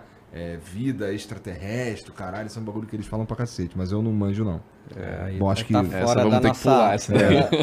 Pula. É, pula, Repassa. Ó, O, acho que é Lio502 mandou. Boa noite. Sou da Arion Science. Nós fomos citados pelo presidente da Codevar no, no último mês. No último mês. Pontes e Palhares, qual a visão de vocês com as novas e pequenas equipes, com as novas e pequenas equipes aeroespaciais como a gente? E Pontes, qual a visão do governo? Alguma dica? Amamos vocês. Legal, legal. Quer falar? Olha, é... como é que é o É nome o que, dele que a equipe dele faz Não exatamente? sei, é o cara, ele falou Ele que é não da Arion claro, né? Science, Iron Science. que foram Aham. citados pelo presidente da Codevar Tá. no último Que mês. a, gente não sabe o que, que é que ele, ele tá produzindo aí. É. também não sei. O que acontece? É, deixa, eu- deixa eu dar uma, uma visão assim, geral. Dentro do programa espacial brasileiro, é, ou mesmo se você pensar no setor aeroespacial, é, o eixo que eu tinha, eixo estratégico no Ministério, a ideia era incentivar o ecossistema né, das empresas do setor. Quando você fala nesse ecossistema, você está falando de empresas que desenvolvem várias, vários tipos de produtos ou mesmo serviços que podem, em conjunto, ajudar a desenvolver o setor. Exemplo, e isso como é que a gente fazia isso? Através de editais da FINEP eh, e para desenvolvimento em fase inicial de pesquisa com chamadas de CNPq. Mas o, dos editais, por exemplo, a gente precisava, precisa desenvolver no país a capacidade de foguetes nacionais né, com propelente líquido. A gente domina razoavelmente propelente sólido, tanto que a gente tem o SB-30, por exemplo, o SB-30 que opera é, com propelente sólido com, com- e já teve muito sucesso com a Alemanha, etc. Ótimo. Agora, propelente líquido é uma coisa que o Brasil tem perseguido há tanto tempo e eu confesso que eu fico surpreso da quantidade de anos que a gente tem tentado desenvolver isso sem sucesso. Eu falei assim, pô, vamos colocar essa garotada, entre aspas, né? Porque pode ter o dono de uma startup que é da minha idade, mas vamos colocar pessoal que está com esse sangue no olho para desenvolver isso. Então a gente fez algumas chamadas para empresas e startups, inclusive uma equipe, uma empresa formada por alu- ex-alunos do ITA, né, ganhou uma, uma dessas chamadas, eh, esses editais, para desenvolver foguetes de treinamento no Brasil. São foguetes que são lançados do centro para treinar a tripulação do centro e assim por diante. Né? E com bastante sucesso. Foi uma chamada inicial de 8 milhões, que não é um valor grande para uma chamada dessa, um edital é, é baixo, mas já começou a dar partida nisso. E aí você começa a incentivar, quando você fala, olha, o Centro Espacial de Alcântara agora está operacional. A gente vai precisar né, de sistemas para ajudar na operação de tudo isso. Né, e ser sistemas de suporte de solo, suporte a lançamento, eh, controle de combustível, controle, um monte de tipos de, de coisas novas. Então, tem um mercado abrindo aí. E para você incentivar esse mercado com empresas nacionais, você começa colocando esses editais de FINEP, aí começa linhas de crédito com o BNDES para empresas maiores que podem desenvolver. Tem as empresas tradicionais, tipo a Vibras, que já está no mercado há bastante tempo, né, que ela passou um- uma dificuldade grande, mas ela precisa diversificar também para poder eh, entrar nessa nova visão aí de, de um ecossistema maior. Da mesma forma para satélites, né, o, a galera ali do ITA também tem um laboratório que a gente financiou lá uma parte, que trabalha no desenvolvimento de satélites, eles têm feito isso com grande, grande eficiência, isso precisa se traduzir em novas empresas, o fato da gente ter tido a Amazônia 1 completamente nacional, tendo uma plataforma multimissão que carrega a parte de serviço do satélite, vamos dizer, energia, essas coisas todas, que funcionou muito bem. E agora o Amazônia 2, aliás, uma, das, uma coisa que eu fiquei feliz, que eu, antes a gente tinha o, o, o programa Cibers, né, um satélite junto com a China, né, o China Brazil Earth Resource Satellite, né, o Cibers. Esse sistema, eh, nós temos dois deles operando, o 4 e o 4A, inclusive o 4A foi lançado da minha gestão, fui lá na China para fazer isso, mas são satélites que operam no, no espectro visual. E a gente desenvolveu no Amazônia 1 um sistema visual também que tem tido resultado melhor do que o Cibers. Então, para que, que a gente vai ficar ainda Independente, fazendo né? independente, trocando tecnologia com a China nesse negócio, eu, eu discutindo, pagando é um valor alto. Eu falei assim, não, vamos parar com os satélites de em campo visual. Agora vamos passar para uma outra tecnologia, com radar de abertura sintética, que a China já domina. A gente utiliza o Amazônia 1, a tecnologia do Amazônia 1 com o Amazônia 2, já tem 70% dele pronto lá da plataforma multimissão, e a gente coloca carga útil com um satélite de radar de abertura sintética lá, um radar desse tipo. E eu vi que agora o Cyber 6 já vai ser voltado nisso. Foi uma coisa que eu discuti lá atrás que agora está começando a ser empregado. Por que, que eu estou falando dessas coisas? Porque o fato de você ter esses projetos, você incentiva o mercado e começa a criar essas novas empresas. E ter jovens interessados, né? aí entra a parte de, da universidades, é, formarem com essa visão de futuro né, para esses tipos de competências e tecnologias que a gente precisa ter, as universidades precisam é, ajustar os seus cursos para atender isso, para o jovem não se formar aqui, e aí pô, a tecnologia está em cima, tem um gap completamente diferente. Ter mais relação com o setor privado, com as empresas, as universidades, precisam flexionar isso aí também, de ter o trabalho junto com o mercado maior, né, atender as demandas do, do mercado. Cursos profissionalizantes também têm uma importância gigantesca nesse, nesse propósito. Né? Então, e tudo isso vem com uma, ah, sim, até competições. Isso, Por exemplo, competições de satélites no Ministério, a gente fez, já está na segunda é, Olimpíada Nacional, Olimpíada Brasileira de Satélites, né, que isso você traz o pessoal para começar a pensar desde o ensino médio e ensino superior para montar, criar satélites, cargas úteis e foguetes também, a competição de foguete, era o meu Olimpíada Brasileira de Foguetes para lançar de Alcântara foguetes universitários, vai até 30 quilômetros, coisa assim. Então, isso é um, é um, como tudo, né, um sistema, você tem que alimentar o sistema como um todo. O governo ajuda no início, né, formando esses jovens, formando, colocando recursos para incentivar essas novas empresas. Uma vez que elas começam a pegar fôlego, o sistema privado começa a tomar conta e a gente chega no nível de ter uma SpaceX, de ter uma Blue Origin aqui no Brasil, quem assim sabe, por diante. Quem sabe um dia. Começa pela base. A base está É, lá. Agora falta todo o resto. Gente, muito obrigado por virem trocar essa ideia comigo. Posso só falar um negocinho antes Por aqui que eu não favor, te falei? É, eu trouxe um negócio pra você aqui, Ah.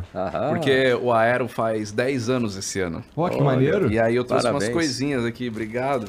Ó, eu trouxe uma camiseta dos 10 anos do Aero Muito pra obrigado. você. Aí, Valeu. Trouxe algumas coisinhas pra todo mundo também aqui, ó. ó. É de grafeno? Ainda não, Tem um- infelizmente ainda não. Tem um bauru aí. Eu tenho os chaveirinhos do Remove Oh, Before valeu. Flight aqui. Legal, legal. Ah, Ah, dá um pra é a cada um. versão Aqui, branca. Essa é a versão tua. branca da que eu tô usando, é. Aí, ó. Maneiro.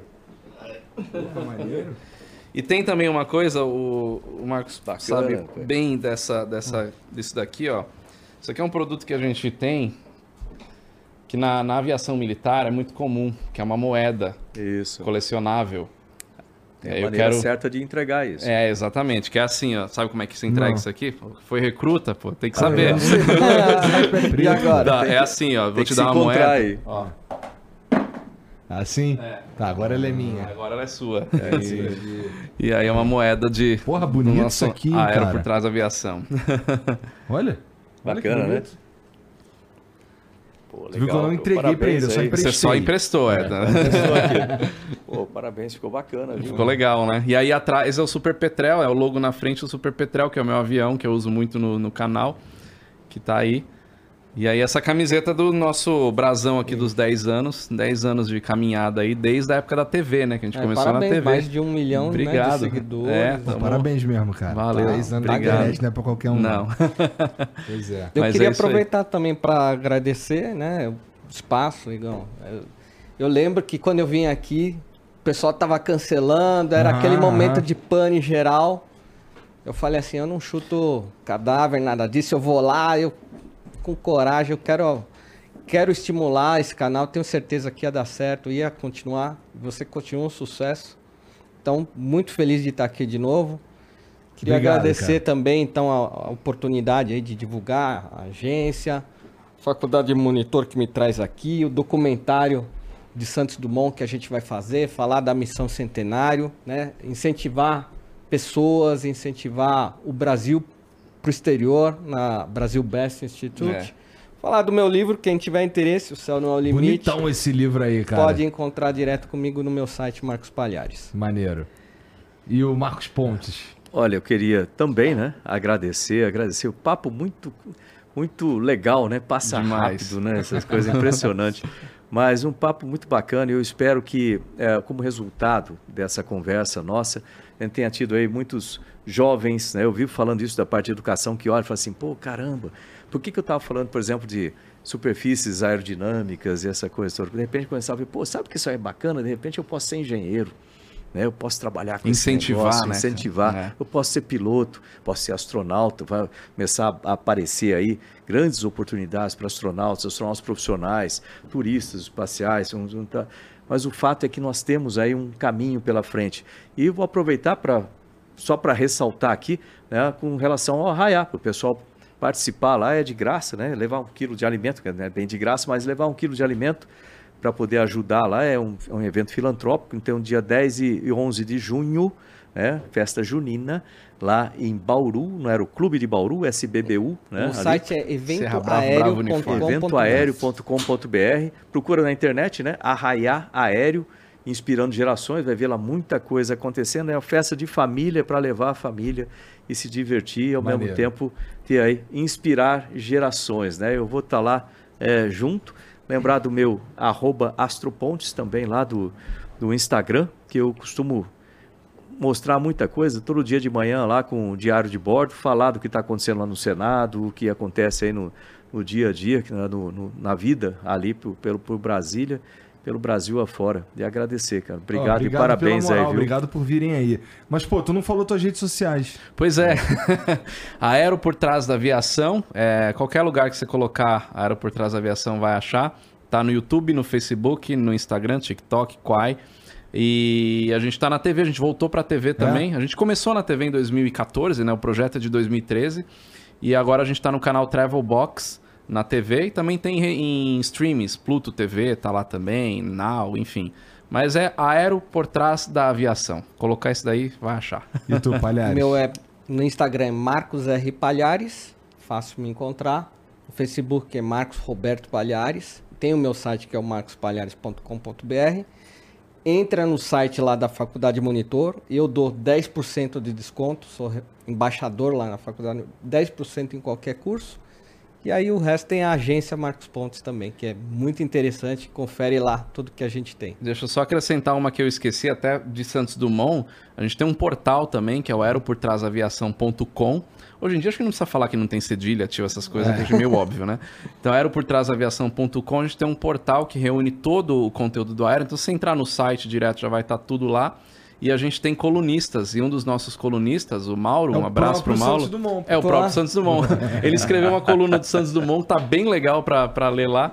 Então, dá uma olhadinha lá no, no nosso portal, que tem bastante conteúdo legal também. Maneiro. Gente, mais uma vez, muito obrigado por virem aí. Valeu. Ó, vocês Valeu. que assistiram aí, obrigado também. Segue os caras, tá bom? A gente vai deixar tudo aqui no comentário fixado, tá bom? Aproveita e segue aí o Jean também, já dá o like, se inscreve aí também no canal. É, entra no Discord. Se não entrar no Discord, Jean fica puto. E ó, tá rolando aí o bagulho aí de virar membro. É membro que chama, né, Jean? Membro, dá pra virar membro agora aí do, do Flow também. Então tem tudo que, que tudo que, o Jean- que nós estamos prometendo tá descrito aí quando você clica. Eu não sei como é. Direto no YouTube mesmo. O Seja membro, você clica, aparece lá tudo. Clica no Seja Membro, duvido, irmão. Duvido, tu não consegue. não consegue. Demorou? Então a gente se vê amanhã. Um beijo pra vocês. Tchau.